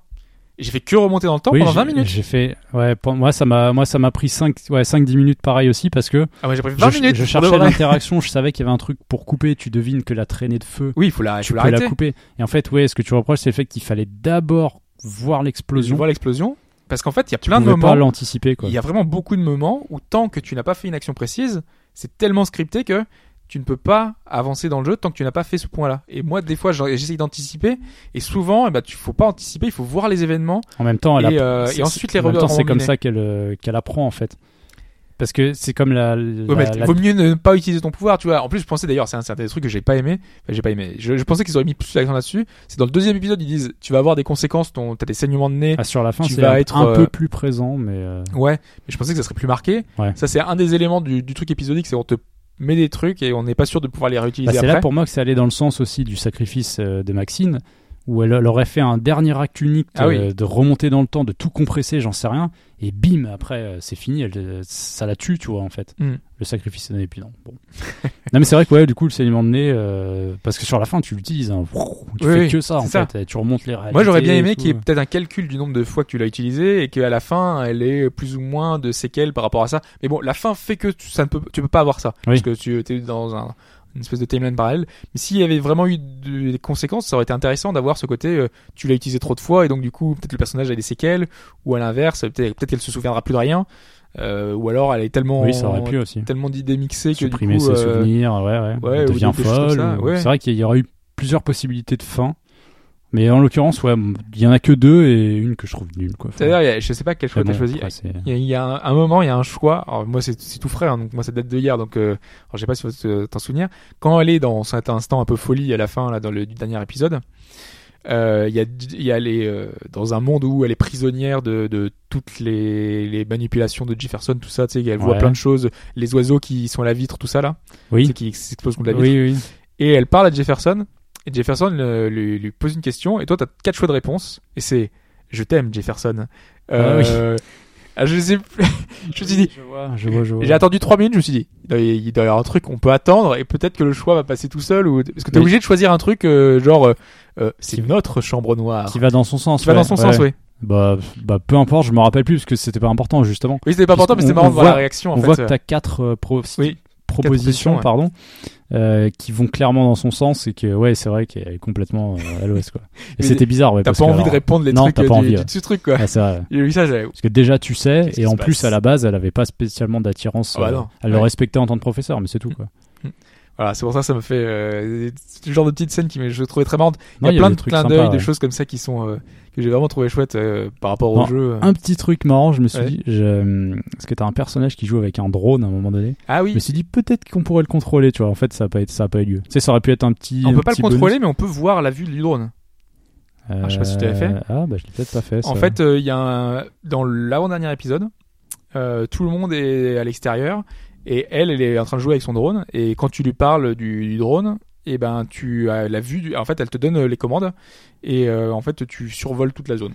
Ah bah non, parce qu'à chaque fois, moi je lui parlais, euh, j'essayais de dire, ah tu veux pas me prêter ton drone? Elle disait, mais non, euh, peut-être parce qu'une réponse d'avant lui avait pas plu, c'est possible. Ouais. Ah, Ouais, dans, bah, dans le premier, ouais, dans le premier truc, elle te parle du drone, tout ça, et tu, je sais plus ce que ce qu'on fait exactement parce que là, par contre, ça remonte à très Euh, bah, dans le premier, en fait, c'est sur le, c'est à l'extérieur, euh, sur le campus. Ouais. là, euh, il se balade sur toute la zone. en Mais je crois qu'on jouer l'utilise pour faire quelque chose de mal, non Je sais plus. On le balance sur quelqu'un ou on le casse, non Ah, moi, plus. je me rappelle pas euh, l'avoir plus. utilisé, en fait. Non, mais je pense qu'on l'utilise pas, mais je sais plus d'une certaine manière, euh, il a une interaction avec le reste des personnages, il me Ah, semble. peut-être. Et je crois que j'avais rembobiné pour pour donner un truc pas trop justement casse-gueule et que du coup j'ai une interaction possible peut-être après, je sais pas. Ah ouais. Non, je Euh, pensais que pour, la, pour, le, pour le gimmick, pour déconner, tu sais, t'aurais pu le contrôler, genre ouais, tu vois. Et moi j'aurais aimé que ça serve vraiment parce que là du coup sur cette scène là, on pouvait le contr- enfin en tout cas on pouvait voir la vue euh, du drone. Je me suis dit ça va avoir une incidence en fait. Ouais, genre tu vas voir un truc que t'aurais pas dû voir. Voilà. Ouais. Une discussion entre deux personnes ou un truc comme ça, mais non, non non non, euh, t'as juste la même scène en boucle parce que le drone fait un tour de toute la toute la truc Oui, oui. et c'est tout. Donc je me suis dit c'est un peu dommage qu'il ait pas utilisé. Comme euh, pareil avec euh, celle qu'on sauve tout le temps là. Au Alicia final, euh, à part qu'elle nous sauve à la fin, euh, Pareil, je tu sais la pas si elle le sauve tu la vraiment, sauves mais- d'une, d'une frite en mousse près de la piscine, je Oui. crois. Ouais, ça- Ouais. Ouais, à chaque épisode tu la Non, sauves, ça, ça, je pense, que c'est des gimmicks, des, des Oui, petites balises euh, qui te mettent dans le truc et Mm. c'est marrant en fait. Tu le sais. La première fois, tu le rates et après, tu fais OK, la prochaine fois, je vais t'aider. Ou pas, hein, parce que Oui. c'est la tête de Turc, c'est toi qui vois. hein. Ouais, je sais pas s'il y a des gens qui se sont amusés à la faire tomber dans l'eau, enfin la laisser. euh, ah oui, parce que tu reviens, tu fais arrière, Voilà. retour, arrière, retour. C'est marrant. en fait. C'est con, mais c'est marrant. Euh, ah oui, c'est vrai que j'ai trouvé qu'on a trouvé. Il y avait peut-être pas assez de clin d'œil euh, au fait qu'on utilisait le, le rewind en fait. Parce que Chloé nous fait de temps en temps, du genre quand on. Oui. Qu'est-ce qu'elle dit Tu sais, à un moment, elle dit J'espère que tu vas pas rembobiner, un truc comme ça. Oui, elle, elle- elle- elle te regarde toi en Oui, plus. c'est vrai. ouais. Elle regarde la caméra, elle dit J'espère que cette fois tu vas pas rembobiner. Et je sais plus exactement pour quelle raison. Oui, parce qu'il y a des moments, c'est vrai qu'eux, ils ont pas conscience et, euh, et elle dit Ah, qu'est-ce qui t'est arrivé et tout. T'as rembobiné le temps et t'as fait un truc et euh, elle devine que des fois tu l'as utilisé. Voilà, mais elle, je trouve qu'elle le fait pas assez souvent en fait. Par exemple, à la fin, dans la dernière Oui, scène, ouais. euh, euh, il y a Max qui lui dit euh, justement non, il faut surtout pas que tu y ailles. Tu te doutes bien que si elle te dit ça va mal se passer, c'est qu'elle a ruiné dans le temps. Et elle, elle fait non. Et t'es obligé de la Faut- convaincre. il faut pas que tu ailles, il faut pas que tu ailles où? Euh, tu sais, euh, elle doit tuer Nathan avec le flingue. Elle, elle va dans la salle, euh, elle va dans le, la fête, euh, dans le Vortex Club. Oui, Elles sont juste, à- tu sais, il y a eu le selfie avec Warren là, oui. juste après cette scène-là. Et en fait, euh, c'est dans le dernier chapitre ou l'avant-dernier? Ouais, dans le dernier C'est dans le chapitre. quatrième. ouais. Non, c'est dans le cinquième, enfin, c'est dans le cinquième chapitre, tu sais, on doit- y retourner. On vient de retourner dans le selfie de, de Warren. Ah oui, tu te sers de la photo comme tu balise sers ta pour photo comme balise, ouais. voilà. Et à ce moment-là, tu parles avec euh, avec Chloé et tu lui dis, ça va mal se passer. Tu sais que Oui, tu viens de voir tout ce qui s'est passé Dans avant. la, dans la logique, si, si- sachant qu'elle connaît Sachant- son pouvoir, Voilà. elle aurait dû deviner. Oui. Et sauf qu'il va falloir que tu la, tu arrives à la convaincre, que tu vas faire trois ou quatre choix. Et si tu réussis pas, elle, elle va forcément euh, euh, buter euh, Nathan, quoi. Nathan. Donc du coup, bah, j'ai trouvé ça frustrant en fait de se dire que elle est même pas assez intelligente. Bah, du moins, du coup, c'est comme ça que tu l'interprètes, quoi. Oui. Pour penser que bah, elle vient de vivre exactement ce qui s'est passé. D'ailleurs, sur cette même scène, je sais pas si tu as, je sais pas s'il y a plusieurs possibilités de réussir à passer cette scène-là. Euh, moi, j'étais obligé de lui dire que son père est mort, enfin que elle, elle l'a vu tétraplégique et tout ça. Euh, Ah, je sais la- pas si tu l'as choisi. C'est le passage où tu, ouais, voilà, où tu choisis de lui dire si dans le passé tu as mis fin à ses jours ou c'est- non. Voilà, ouais. Euh, bah, je lui ai dit que je l'avais. Tu l'as dit, toi Je lui ai- je Je sais mis pas fin à ses jours parce que j'avais fait ce choix-là. Bah, si tu fais l'autre choix, je crois. Ah non, mais- non, mais non, non, j'ai- moi, j'ai pas mis fin à ses jours. Hein. Donc, J'ai dit non, j'ai pas choisi, j'ai pas fait ce choix-là. Bah, moi, j'avais fait ce choix-là et je lui ai dit de- que j'avais fait ça. mais j'ai en fait, sûr- euh, mais je voulais pas lui, si moi, je voulais pas lui dire que j'étais remonté dans le temps pour modifier son passé à elle. Moi, j'aurais pas voulu. Ah, à la base, en temps normal. pas ça, d'accord. Voilà. Sauf qu'on t'oblige on te force à le faire. Parce que je me suis dit, moi, elle est assez intelligente pour pour pas que je lui dise quoi, tu vois. Donc, euh, mais non, t'es obligé de. Oui, oui. non, mais c'est vrai que euh, elle sait, elle connaît ta condition, elle aurait dû deviner que si tu lui dis quelque chose. euh, Après, à, à chaque instant, elle peut pas non plus penser, se dire, ah, vas-y, t'as encore remonté le temps, tu vois, pour tout. Tu vois, par exemple. euh, Non, mais je suis d'accord. achète pas ces pommes de terre, j'en sais rien. Mais ça aurait pu faire, un- ça aurait pu être une mécanique de jeu finalement où euh, je sais pas, euh, parce que souvent on est en, on est par deux, on fait, enfin une équipe euh, vraiment, euh, ils arrêtent pas de le rappeler du Oui, c'est tonnerre, vrai, ils sont ouais. super trucs. Ouais. Et euh, par exemple, à un moment, on est dans une scène d'infiltration à la piscine là. Il aurait pu avoir un truc, euh, tu sais par exemple que le gars il va aller à droite, donc du coup euh, tu peux indiquer à Chloé que euh, que il faut que tu ailles dans telle direction. En fait, ils auraient pu Oui. jouer sur le fait que elle elle voit Si, l'avenir ou elle sait oui, euh, Si tu le réussis pas du premier coup et que tu remontes le temps, que tu puisses modifier un peu le truc. modifier et en plus non mais indiquer à Chloé précisément euh, je viens de remonter dans le temps je sais où est-ce qu'il faut aller tu vois lui indiquer le chemin précisément Oui, sauf que vu que tu la gères pas, en fait. mais euh, voilà tu y a fout, mais mais c'est pour ça que je pense que ça aurait pu donner des mécaniques supplémentaires Ah oui, dans, qu'ils dans ont pas poussé l'interaction oui, possible, un euh, peu plus plus loin, Ouais, voilà. ouais, pourquoi pas. ouais.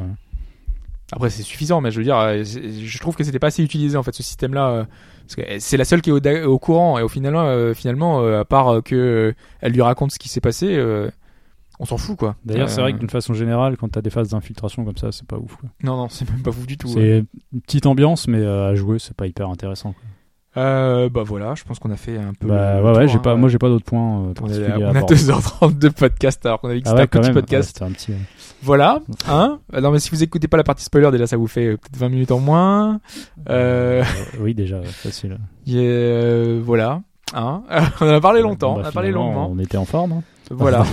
ah bah, je pense que c'était pas non plus. euh, C'était intéressant, hein, normalement ce qu'on a dit. Bah, ils nous J'espère. diront. Ils nous diront. J'espère. Euh, De toute façon, oui, vous verrez bien. hein. De toute façon, déjà, vous écoutez ça que si vous écoutez le spoiler. C'est ça. Quoi qu'il arrive. Quoi qu'il arrive, ouais, vous aurez pas à nous à attendre nos, nos, nos- ce qu'on raconte maintenant. Euh, voilà, voilà. Je pense qu'on a fait le tour. On Encore a fait une le tour. fois. euh, Si, si vous avez des théories folles, Voilà, si vous avez vos propres continuez théories. sur, sur le forum. Quoi. Si vous avez euh, peut-être des idées sur la suite, de- sur quelle orientation Dontnod doit donner à, à la saga, à la série euh, pour les prochaines saisons, pourquoi pas N'hésitez pas. Même si moi je pense que ouais, il la meilleure idée c'est de changer totalement de, de- Ouais, je pense aussi, hein. Même si Max est un personnage intéressant, je pense qu'on a fait le tour et autant proposer, même si ça marche pas toujours, hein, parce que moi je True Détective par exemple, je trouve que ça n'a pas fonctionné. Ce n'est pas toujours Euh, réussi. Pour moi, la seconde saison a pas marché. ouais.